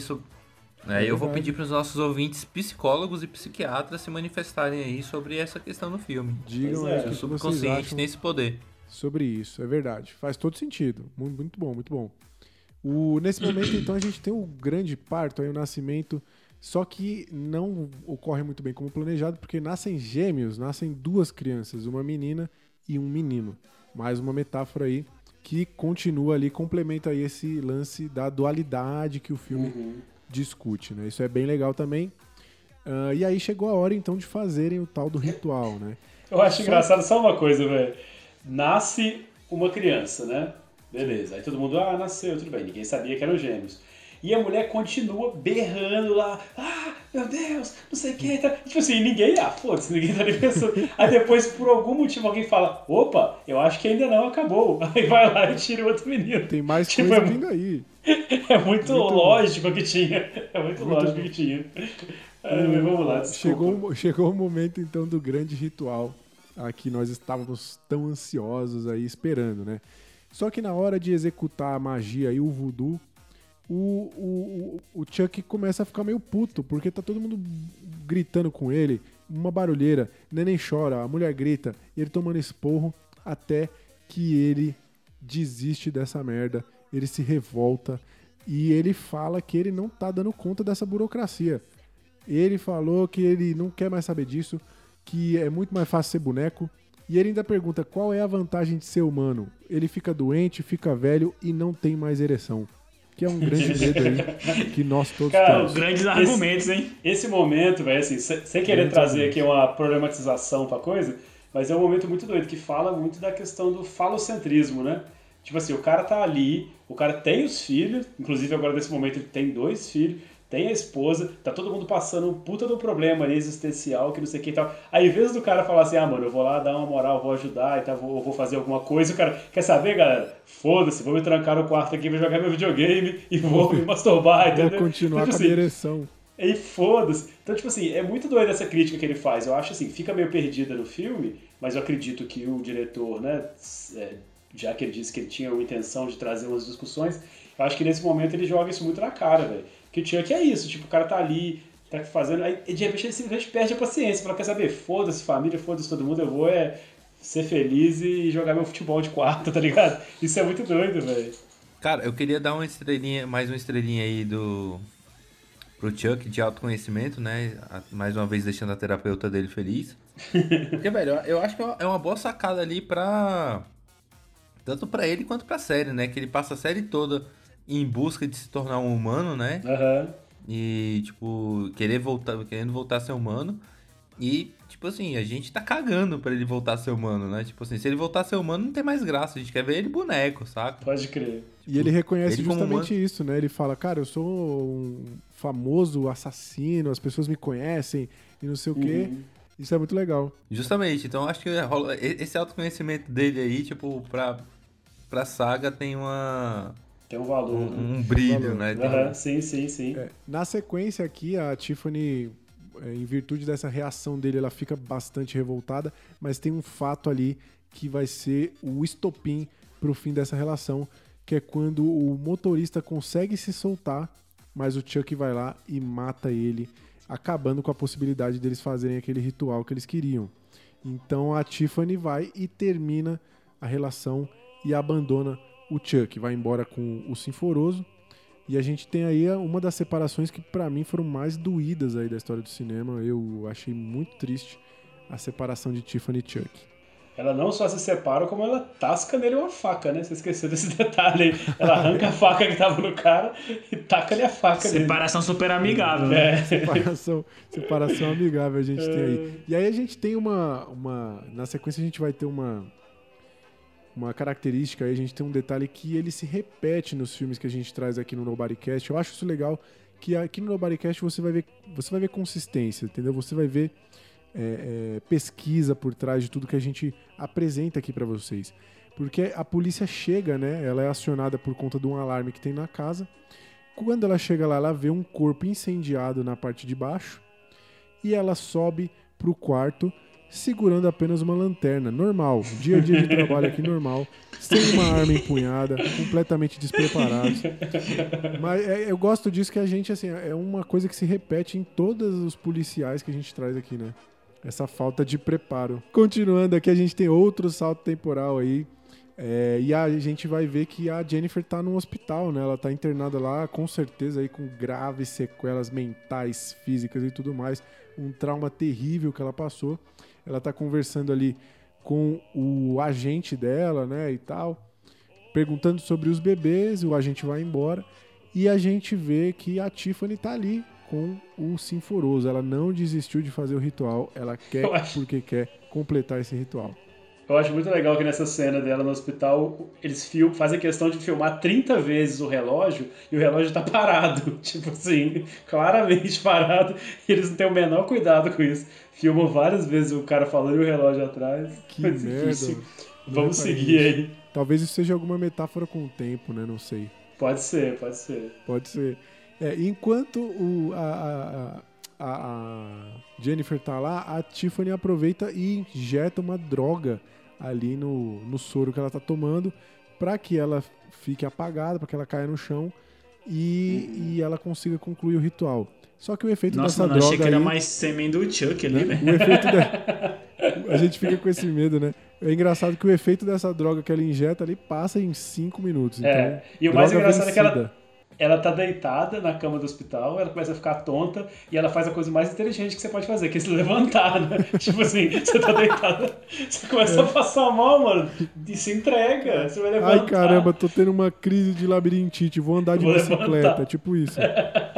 E ela não só levanta, como ela pega aquele suportezinho do, do, do soro e sai carregando ele. Cara, É porque não tem valor dramático você, você desmaiar na própria cama, né, velho? Mas deitado não tem graça. né? É verdade, faz sentido. Não tem essa graça, não tem esse apelo, né? E aí ela, a, a Tiffany vai lá e começa a fazer seu ritual. Só que nesse momento vem o Chuck e arrebenta a porta em uma metáfora muito boa É do muito Iluminado. Eu acho que na verdade é até melhor que o próprio filme original. É Fácil. muito bom, cara. Muito Fácil. bom, muito bom. Tanto que o Chuck fala assim: caramba, não não sei o que dizer agora. É muito foda isso, velho. É muito É bom. uma muito piada bom. muito boa, mano. É. Ele, ele fala o que mesmo no filme? É. Cadê o Johnny, né? Uma coisa qualquer assim, né? Where is Johnny? Uma coisa qualquer assim, né? É. É, ele fala uma parada assim. E aí ele vai, tipo, como é uma coisa clássica, ele para, em vez dele repetir a frase, ele fala, ah, eu tinha que falar alguma coisa, mas não, não lembro, não. É muito, bom, mano. Muito louco. E aí, né, nesse momento, o Chuck entra violento, ele tá furioso porque ele foi abandonado. Ele diz que ninguém abandona ele. E ele mata a Tiffany com uma machadada na cabeça. Um momento muito triste de separação entre mãe e filho, que tem o seu desfecho, né, de forma mais bonita, que é quando o Sinforoso fala pra sua mãe, arigatô, mamãe. Eu acho isso muito bom. E toca a musiquinha oriental. Isso é muito louco, bom. velho. É muito louco. Esse momento desperta, então, o ódio dentro do, do Sinforoso, né? Que teve aí uma perda muito grande. Ele vira pro Chuck e a gente tem um duelo épico, porque o, Sinfo, o Sinforoso Essa luta é muito boa, karatê com o Chuck, mano. Que Cara, momento, qual que é a pior luta? É, é a do esqueleto com o He-Man ou é a do Sinforoso com o Chuck, velho? Eu não achei ruim, não, cara. Pra mim é melhor que qualquer luta que tem em Matrix. Cara, o, o melhor é que ele faz. Matrix total. Ele faz toda a preparação, né, velho? Dos, dos karatê dele lá, os negócios todos. E ele não usa pra nada a parada, né? Tipo assim, ele dá umas piruetas e não dá um, um chute sequer na cara do Chuck. Ele mata ele com a caceta do machado. Mas aí é Eu, eu acho muito bom a confiança que ele sabe, que ele tem de saber alguma arte marcial pelo simples fato de, de ter, uma, de ter uma origem asiática ali, né? Um Japão. Não, mas aí eu, eu acho que o subtexto é o seguinte: ele sempre teve aquela marca e sempre teve esse, essa ligação com a cultura japonesa e oriental, né? Então É. eu, eu imagino que ele passou a vida consumindo coisas orientais e, e- e- e tentando imitar golpes e treinando É. por achar que ele tinha essa, essa origem. Então acho que Tanto é é que no- justificável. acho que é Tanto justificável. é que na luta mesmo o que ele faz é só imitar, né? Que ele só faz os trejeitos todos, mas não, usa- não dá um tapa na cara do Chuck. né? Exatamente. Ele Teria ele parentesco, então, com um outro boneco aí, o famoso boneco da saga de luta Tekken, o Mokujin, que é um boneco que, que só sabe imitar a- É, os golpes pode dos outros lutadores. Verdade, verdade. Pode ser. Talvez, talvez bem observado ser. aí, ó. Mais uma referência. Esse filme tem várias referências à cultura pop. Não, Que o no Jonathan- Bodycast é só referência. A gente tá aqui pra ficar descobrindo Só referência, referência. oculta nos filmes. Cara, a gente melhora Referência que nem filmes, existe, velho. né? A gente, melhora inventa se não muito, tiver. né? Não, inventa, a gente. Bom, nessa briga aí, o Chuck acaba saindo na pior, porque ele não domina artes marciais como seu filho, e ele acaba perdendo, é derrotado e picotado, né? O, o Sinforoso picota ele com um machado. Sinforoso cheio de ódio, mano. Sinforoso cheio de O que, ódio. gente, o que a gente sabe que pela história do Chuck não significa nada, né? Nada, pra quem já foi nada. derretido, queimado, picotado, isso aí é um. é Eu, eu um acho engraçado, detalhe. eu acho engraçado que no filme anterior a, a- a Tiffany ela foi destroçada e mesmo Sim. assim ela meio que ainda conseguiu dar a luz ali. Ela teoricamente não morreu, né? E É, nesse filme ela toma uma machadadazinha na cabeça e Já morre. era. Mas enfim, Mas é porque é o pra Chuck que deu a machadada. efeito dramático, né, também. É o Chuck que deu a machadada também, né? Sim, é, Le- levando em diferente. consideração o poder aí de, de recuperação do Chuck, que é que daí a gente pode colocar em paralelo ali com o poder do Wolverine, né? De, Sim. Uhum. de, de se re- reabilitar, né? De, de, de melhorar. Cara, talvez ele cortar os membros do Chuck seja a melhor saída, então, no caso. Porque ele mantém o Chuck vivo, com os membros decepados. Ele pode manter, tipo assim, cada um numa caixinha diferente. E aí é uma garantia, tipo, já que ele vai voltar a viver de qualquer jeito, pelo menos ele nunca vai se reconstituir novamente. E não vai poder fazer mal a ninguém, teoricamente, né? É, mas, mas isso aí não se, não se aplica, cara, porque no, no final do, terceiro, do segundo filme, por exemplo, eles derretem, explodem, fazem tudo, e aí a galera consegue reconstruir. Para- Eu não sei se é a cabeça ou se é o corpinho, mas tem uma parte dele que a partir dali você consegue reconstruir ele todo novamente. Não, mas e é aquela parte que vai ter a vida. E a o braço não vai ter Tiffany- vida. A própria Tiffany que reconstrói ele no terceiro com, É. com pedaços da pele, ele jun- ela junta com outros bonecos lá e consegue reconstruir. É, então. Inclusive É no o Made quarto, in Japan né? que tem no braço dele vem dessa, desses outros pedaços aí. Então não é uma parada que é dele, sacou? Veio depois. Não, mas é isso, que, Ah, eu- é que isso que eu tô falando. Se você deliberadamente assume que ele não morreu, mas que você tá pegando, deixando ele incapacitado de promover o mal, mas você toma esse cuidado de não, jo- de não se desfazer das peças, Ah, entendi. Você vai manter guardadinho ali, né? você mantém guardado, saca? Você não, tá, você não tá falando que aquele braço ali é, é descartável. Você, Você faz ali ele, um, talvez. um, um caixãozinho de cristal, né? Igual da, da, das contos da Disney, e deixa ele guardadinho com as peças separadas. Bom, justamente. continuando aqui, o, o- após essa, esse trauma muito grande aí pro Sinforoso, que ele perdeu os pais que há pouco conhecera, a Jennifer vem e consola ele. Ele tá ali chorando, ela abraça ele, fala, vai ficar tudo bem. E aí a gente tem um último salto temporal desse filme para cinco anos depois, onde a gente vê a Jennifer dando ali uma festa de criança, um dos gêmeos que os dos filhos dela eh, tá fazendo aniversário. É, e a gente Os dois, no ela- caso, né? Se eles são É, gêmeos. ah, é verdade, faz sentido. Os dois. Os dois estão caralho. É, é verdade, bem observado aí, ó. Detalhe oculto no filme que só o Igor percebeu. É, o, ani- o aniversário é dos gêmeos, faz sentido, faz sentido. É, mas a gente tem uma- um momento aqui importante que é a empregada dizendo pra, pra Jennifer que ela tem medo da Glenda, a filha menina, porque ela é meio sinistra, ela é meio esquisita e ela não quer mais trabalhar ali, então se demite. Ela Só chega a que- roubar a carteira da, da empregada aí, né? É, só que aí o, o- é, a empregada é morta com uma pancada na cabeça. Ela é, é, a, a, a gente tem outro exemplo aí de metalinguagem, né? Porque a, a Jennifer usa a própria boneca pra bater na cabeça da empregada. E aí aparece o sangue mais falso. Essa morte é horrorosa também. O sangue É que porque já tava no finalzinho do filme, velho. Já não tinha grana mais pra fazer as coisas. Pois é, velho. Fizeram qualquer coisa ali de sangue. Muito ruim, muito ruim essa cena. E aí, quando ela morre, ah, e aí fica mostrando a menina, ela, a menina é realmente bem sinistra, né? A Cara, eu gosto um- muito do, do detalhe do cabelo, que ela tem um cabelo meio de boneca, assim, né? Sim, eu acho sim. muito massa. Ela é humana, mas ela tem um- algum resquício ali ainda da, da, da bonequicidade da, da- do DNA dela. Ela tem Sim, um e, o fato, boneca, e o né? fato da gêmea ser do mal também já remete àquela a, a dupla personalidade do Glenn, né? Sim, Que era é. o que era a menina, ele ficava quando ele ficava menina, ele ficava má, né? Então é bem legal esse Uhum. paralelo que eles traçam aí. O... E aí a gente tem a revelação de que a transmissão da alma ali deu certo, apesar da gente já desconfiar no momento em que a Jennifer consola o, o Sinforoso, né? Ah, aqui a gente tem de fato a revelação que é quando dá um close no olho e mostra lá o olho verde, que é o olho da Tiffany. Então a Tiffany conseguiu concluir o seu plano. Depois a gente vê lá o Glenn humano, né? Que é um menininho ruivinho que é muito engraçado, mano. Eu achei esse molequinho do caralho. É, ele é bom, velho. É mó bonitinho, né? Ele é mó bonitinho. Maravilhoso mesmo. Muito bom. E ele tem guardado ali a foto do pai dele, né? Pra relembrar daquele momento, aquele dia em que eles tiveram aquele passeio muito bacana. Ele guarda ali a fotinha do pai. Ah, ele ganha um presente, mais uma vez uma caixa grande sem cartão.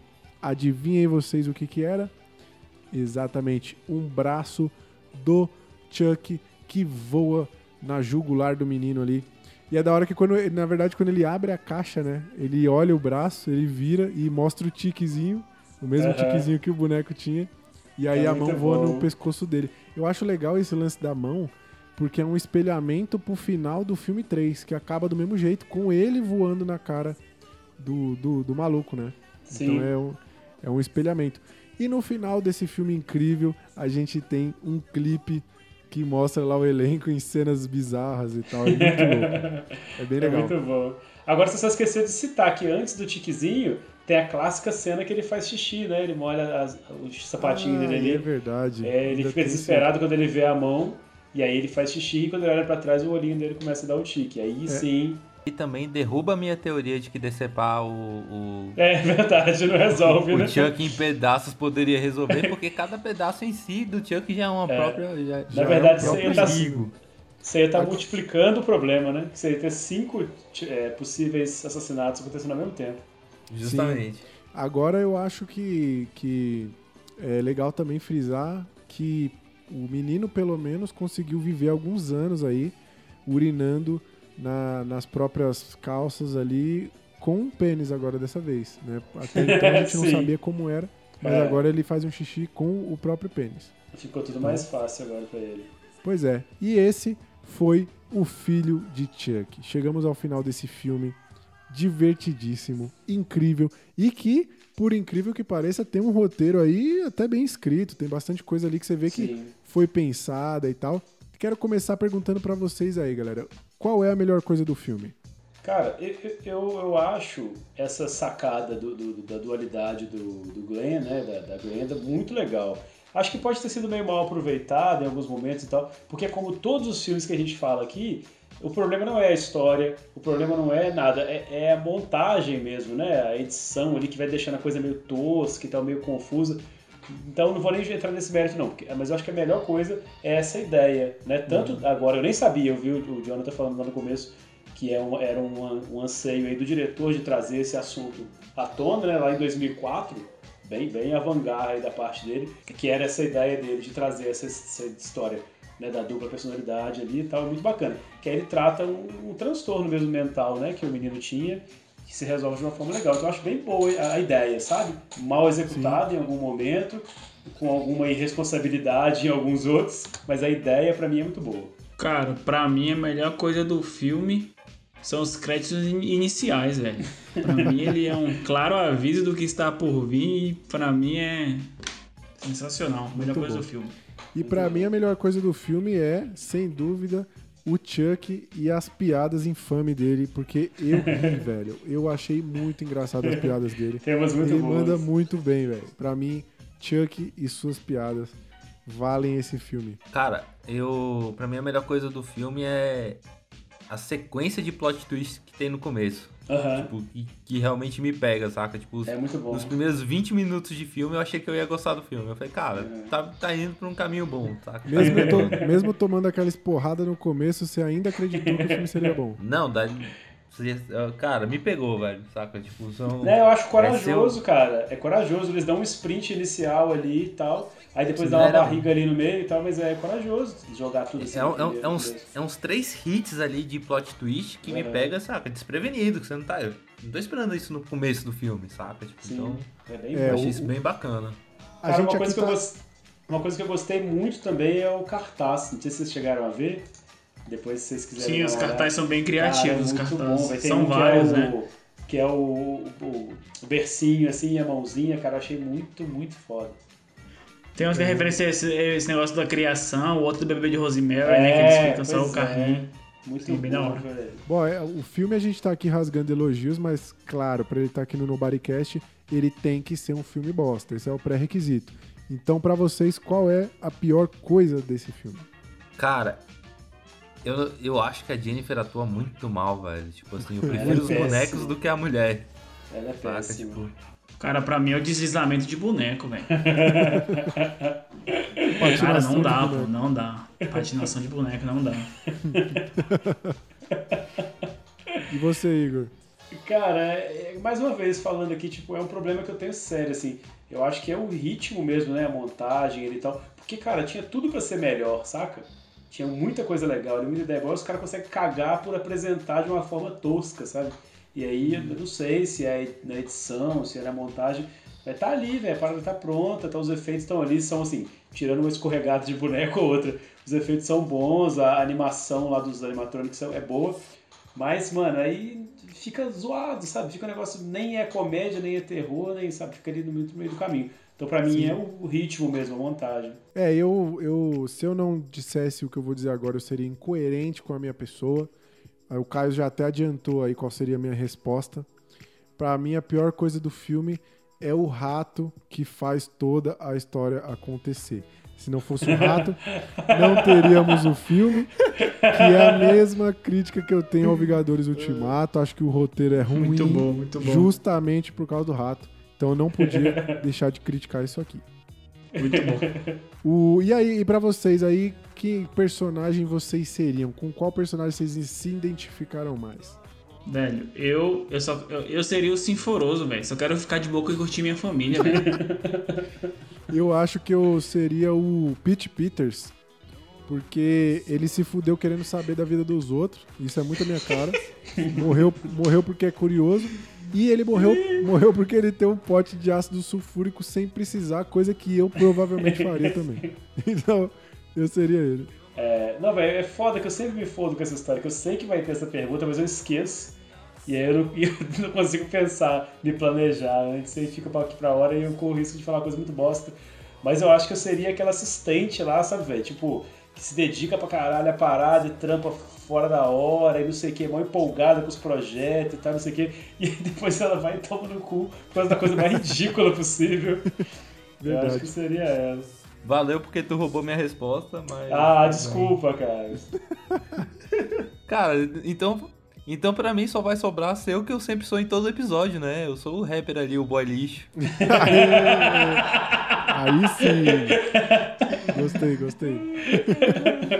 Bom, Jonathan, agora é o seu momento de brilhar aqui, meu amigo. Escala Herbert Richter. Vamos lá pra nossa avaliação aí na escala Herbert Richter do Nobodycast. Pra vocês, qual a nota desse filme? Não, esse filme pra mim ele, ele vai um. Ele vai um 8. Não, ele vai um 7. Ele vai um 7. É, eu acho é um sete. 7. É, eu ia falar sete, eu ia falar 8, mas eu acho que não é tanto. É, ele é um 7. Cara, eu, eu não posso dar um 7 porque ficaria muito próximo do He-Man. Eu acho que esse filme é muito mais divertido e ele é muito mais rico aí no, no, nas suas nuances. Só que eu também não posso dar 10 porque 10 é o The Room. Então, Uhum. vou dar 9 para o filho de Chuck, que eu me diverti muito com esse filme.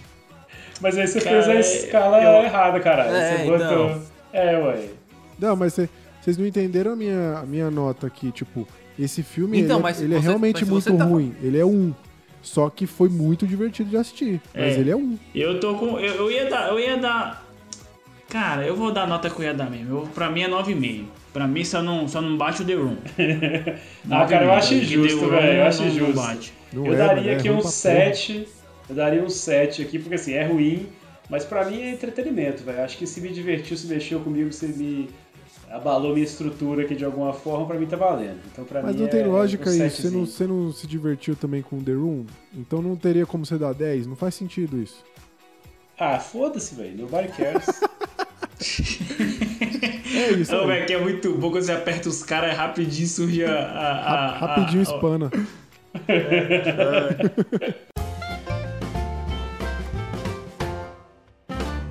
O sofrimento tá quase acabando, tá? Fica calma aí. É que agora a gente tem aquele momento onde vocês participam.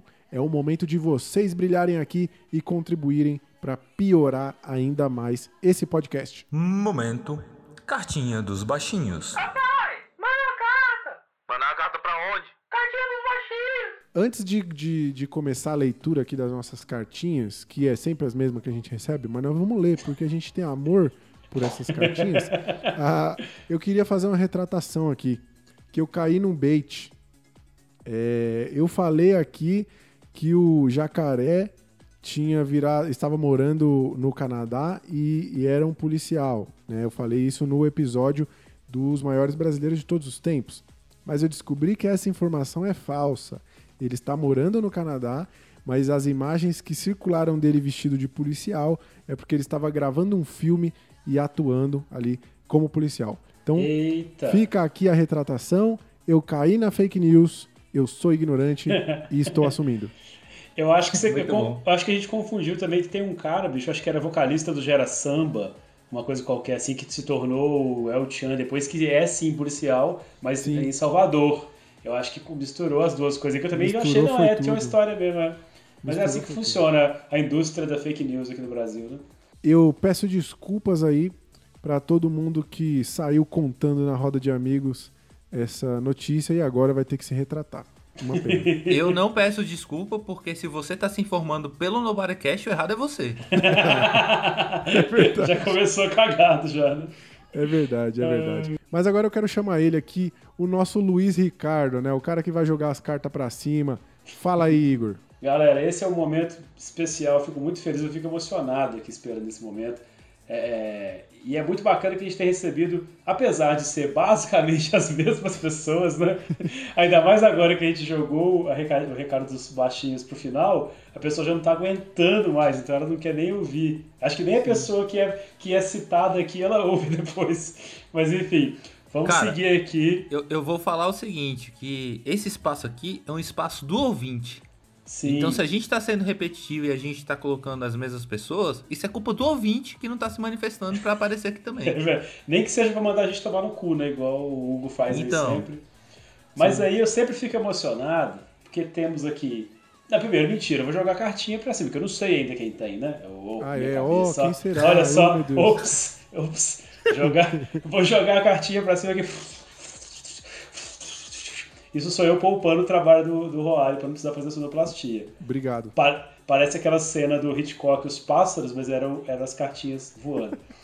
mas vamos lá. Peguei aqui ele, que vem participando desde o primeiro episódio, a pessoa que reclama, é um aí dos que reclamam quando, quando não quando não chega o episódio na sexta-feira ali certinho. Sim. Como ele mesmo disse, por aí a gente consegue ver o alto grau de lamentabilidade né, que a vida desse cidadão se encontra. Daniel Medina, meu grande amigo, aí, que está comigo desde o pré-escolar. O Formamos Daniel- a nossa. O Daniel que já apareceu mais nesse podcast aqui do que os próprios integrantes, né? Que ele tá em todos os programas e eventualmente alguém falta e tal. Daniel tá em todos aí. Ele está em todos. Que aí é também aí um, um podcaster, né? Lá do, do Smallville PodBR.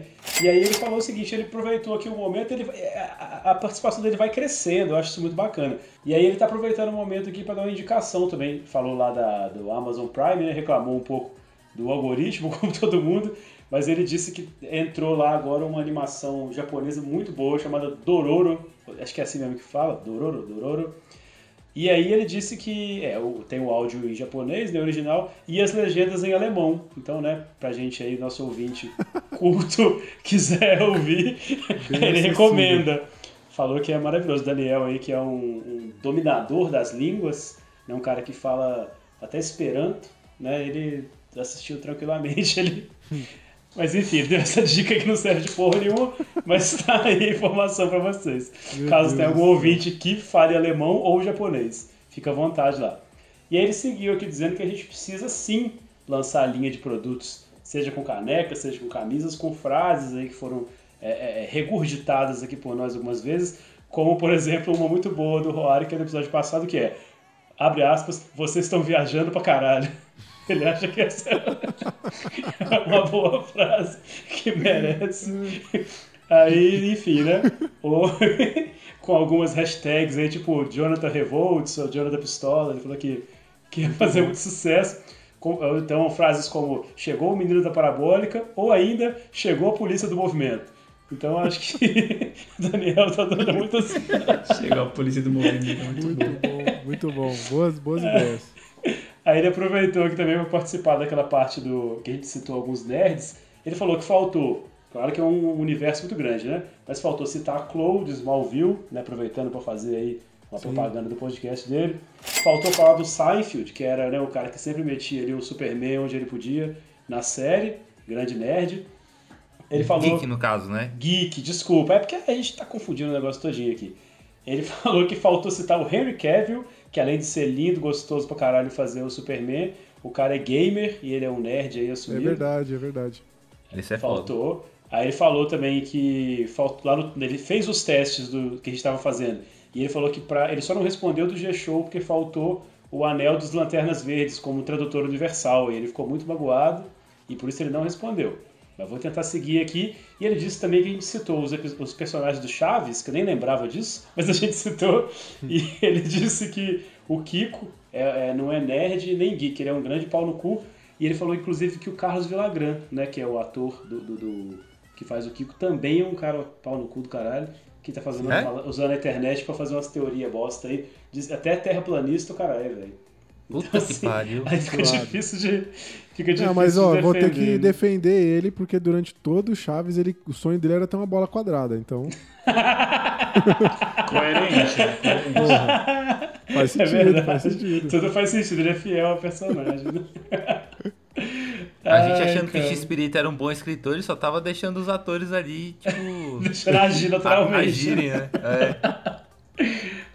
Ai, caralho. E aí ele disse o seguinte, que tentou fazer o teste lá do, do, do G-Show, ele fez todos os testes que a gente fez, mas o G-Show ele não conseguiu responder porque faltava pra ele o anel dos Lanternas Verdes como tradutor universal. Então, ele no ato aí de repúdio ao teste, ele nem se dignou. Quebrou o Esse é gestor, uma quebrou. Ouvinte dedicado, viu? O Esse- cara foi fazer os três Ele testes, velho. fez. Pô, parabéns, cara. Parabéns. Você sabe o resultado? O que, que deu? Ele é o quê? Cinéfilo? Cara, eu- eu- ele, tem que- ele falou que não conseguiu fechar porque ele não fez esse. E ele queria Mas fazer com dois? propriedade. Ah, vai ter que perguntar, Daniel. Você que tá ouvindo aí, fala Porra, pra gente. Daniel. Tu me dá esse tanto de informação e não dá informação direito. Ô, Daniel. Eu vou arriscar, aí, eu acho que é nerd pau no cu também, igual o nosso aqui dele. Ele vai falar aí no próximo. É bom que a gente abre um precedente pra próxima cartinha do próximo episódio. Aí ele falou aqui que foi um dos, dos episódios que ele mais gostou, cara, por incrível que pareça, né? A gente tenta fazer o pior e a galera acha bom sim, ainda. sim. E aí ele falou o seguinte, que se identificou muito com essa questão né, de ser nerd ou ser geek, que também está muito ligado a acesso, né? A grana e tal, poder aquisitivo, que lá na nossa cidade, por exemplo, não pegava a TV Cultura. A gente citou, por exemplo, aqui o Incrível Mundo de Bic, mas ele não conhecia. Porque ele não tinha parabólica em casa, eu já tinha. e aí ele foi, ele assistia Bigman na casa do primo, né, e tal, enfim. Essas- essa- é doido você ver isso, né, que isso Muito tem a ver doido, muito, muito doido. com, com as suas referências e tal. E aí... Já teve várias vezes que eu tava falando com o Jonathan, sei lá, sobre Castelo Ratimbum, por exemplo. Ele Aham. falava que não viu. E eu, como assim, mano? Você não conhece Castelo Ratimbum? É, Não pegava pô. lá em casa, não, também. É doido, É doido, mano. Aí é ele doido falou isso. isso. Aí ele falou que, inclusive, o dia que ele viu o Bigman lá foi a experiência que eu falei, que é do, do, do limãozinho lá, ele descreveu o limão Uhum. na carta e muito massa.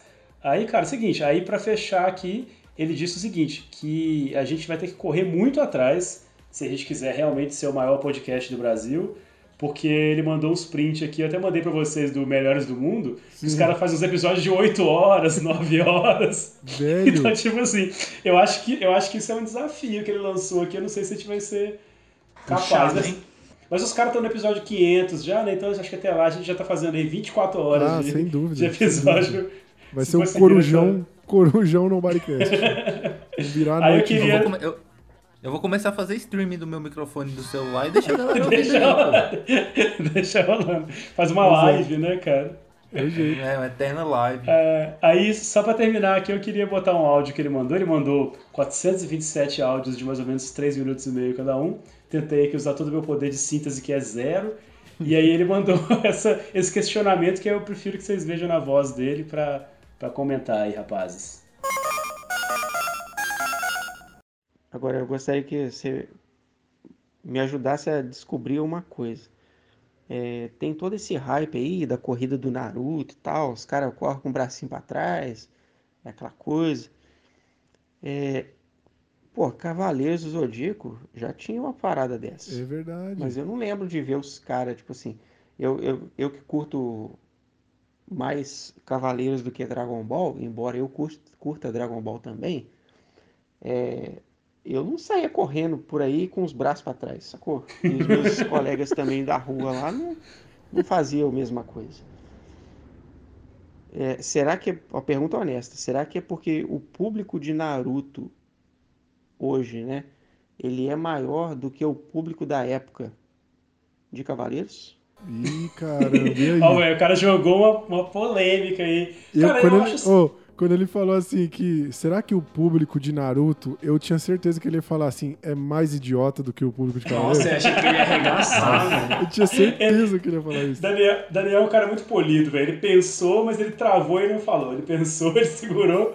Eu acho que eu acho o seguinte, eu acho que o público de Cavaleiros na época era maior. Apesar de que a Terra tinha menos pessoas né, do que ela tem hoje, mas eu acho que proporcionalmente era maior. Porque passava na TV aberta e era a única opção que a gente tinha, né? Eu acho que era Ou maior pe- também. E aí, Naruto, Naruto- passou na TV aberta também.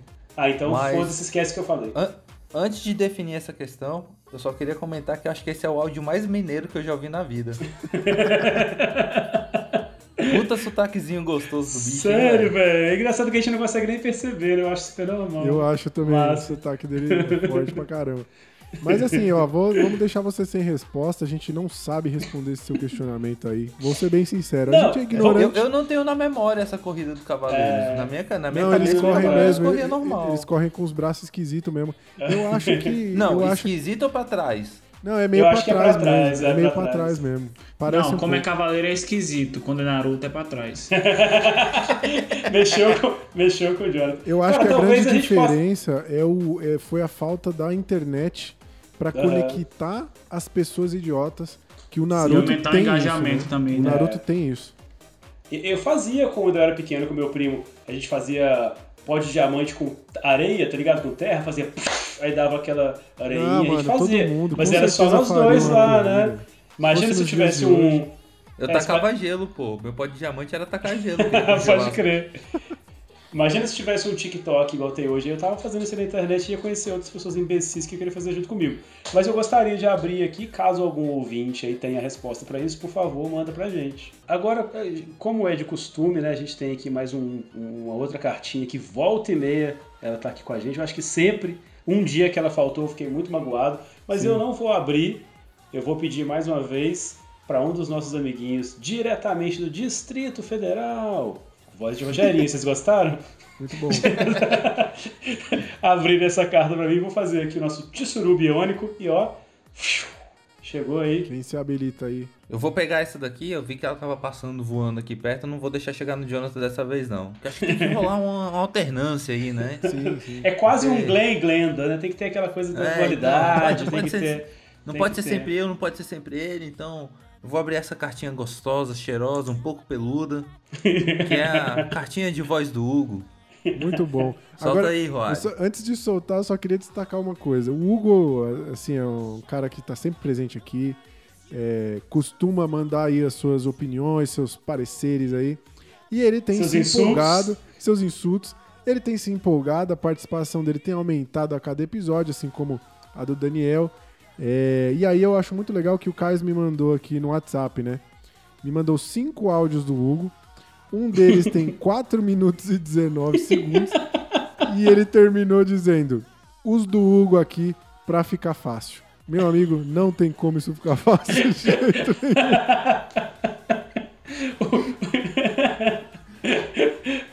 O ouvinte estava em casa achando que iria se livrar dessa armadilha que ele entrou. Tem mais meia hora de Hugo aí. Não vai ter como. Vamos lá, fala aí, Hugo.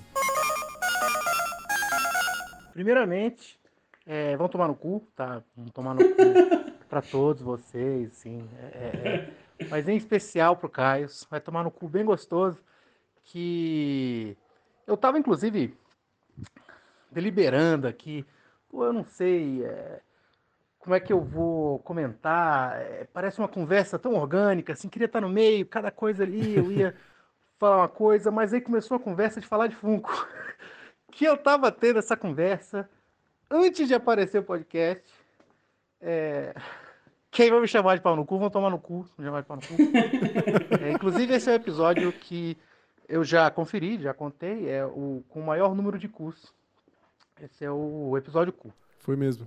É, que o Funko ele tem uma, uma superficialidade, não, não vamos levar isso de uma forma. é, é, é, é, não em detrimento a palavra. É, o Funko, ele é uma porta de entrada. Falar que é caro, vamos lá. É, a gente tá no Brasil, tudo é caro. Todo mundo tá fudido. Tá? Aí eu ia contar a minha historinha. Calma que daqui a pouco vai ter mais um tomar no cu. É, antes de chegar ao ponto que eu sou citado, eu já ia falar sobre que a questão de dinheiro vai tomar no cu. É, eu era moleque, não tinha como ter. Uma história clássica era Tartarugas Ninja. Eu tinha Tartaruga Ninja pirata, é, da cabeça amassada. Eram horrorosos, eles não amavam, porque era o que eu tinha. E aí eu falei, porra, mas eu quero o resto. Aí vai então você já era rico, você já tinha outros bonecos. Então, eu peguei outros bonecos que eu tinha, He-Man, é, Thundercats, e eu comecei a tentar pintar, customizar, colocar coisinha. É, é, é, eu peguei a Chitara, fiz a, a April, pintei de amarelo, colei uns papelzinhos para fazer umas mangas. E eu comecei a fazer boneco porque não tinha. Tanto que até hoje, negócio de eu fazer boneco, é, eu escolho bonecos assim, por muito amor ou por muita falta de bonecos que eu imagino assim, ó, isso aqui nunca vai sair, ou isso aqui, mesmo se sair, eu não compraria. ou então, tem bonecos também que eu faço que eu não trocaria. Mesmo se sai outro ali da marca tal, tá? Tony, aliás, até gosto de comprar boneco que eu já vejo defeito. É, antes de comprar, que eu falo, pô, podia arrumar isso aqui. e para não dizer que não, é, é, é, que não virou uma coisa profissional, é, se ligue aí, depois vai ter notícias. Agora eu tô fazendo ilustração na empresa que eu tô trabalhando. Como ninguém tá ouvindo o, o, o, o Bodycast mesmo, mas de repente eu vou cortar essa parte, hein? É... Vamos cortar não, vamos cortar não. Tô trabalhando no Vamos deixar só a parte que eu vou cortar. E depois vem umas coisas aí pela frente. Olha aí. E vou tomar no cu. pra botar mais cu aí. E já ficou grandão esse áudio. Já garanti que ele não vai entrar. Vai entrar. Fica esse desafio, então. Mas no final vou dizer aqui, Roari, Roari tá muito preocupado com mandar tomar no cu. É, que inclusive já me perdi, eu ia falar sobre, inclusive, eu sou bem nerd mesmo, mas já me chamaram de nerd e acabou. Que eu não tenho nem amigos para ter um podcast. É, mas é um tomar no cu, o que eu quero dizer, é um tomar no cu com, com muito carinho, um tomar no cu brother, entendeu? Um tomar no cu com brodagem. É um, é um, é um tomar no cu gostosinho e carinhoso. Muito bom. É, eu acho legal. Primeiro, obrigado, Hugo, aí, por mais uma vez mandar a gente tomar no cu.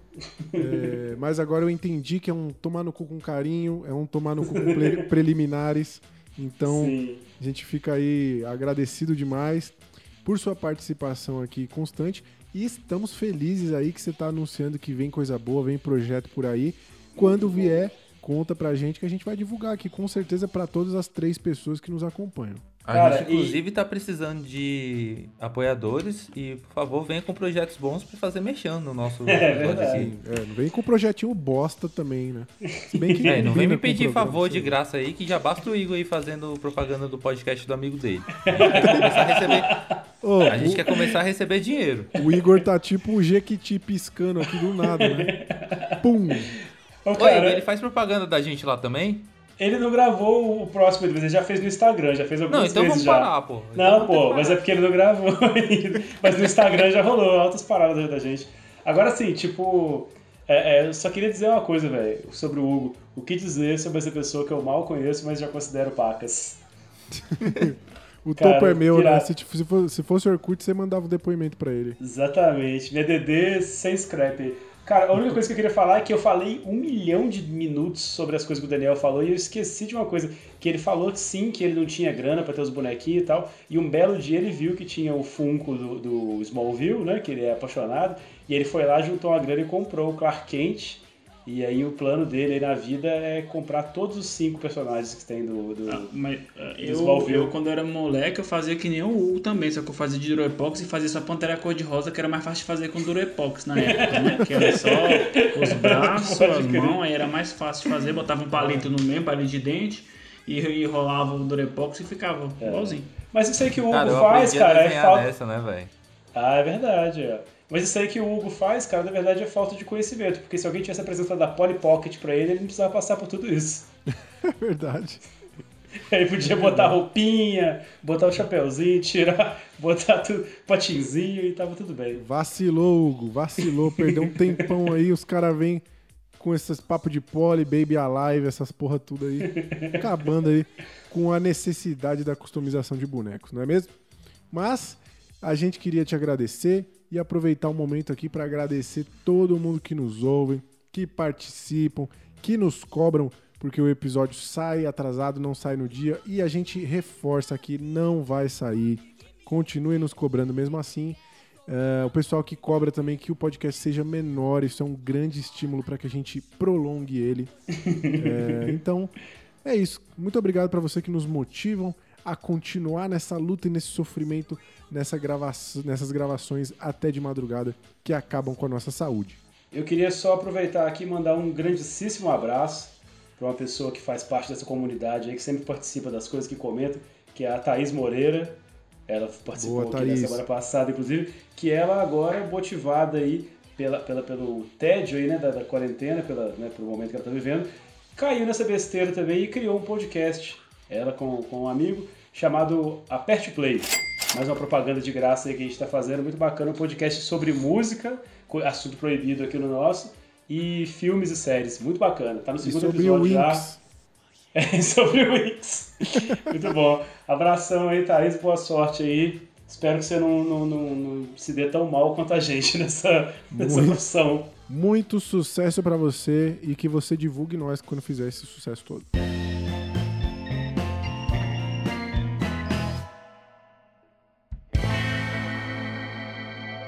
Ufa!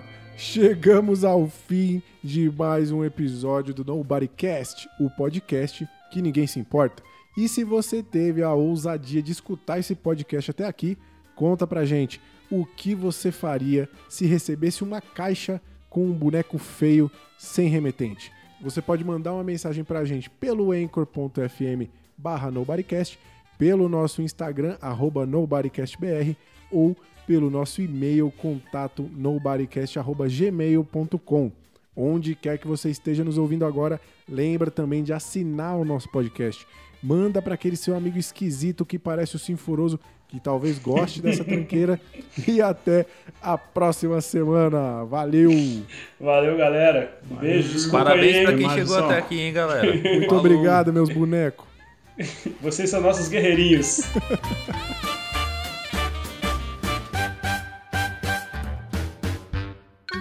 Nobody Cast. Nobody Cast. A sensação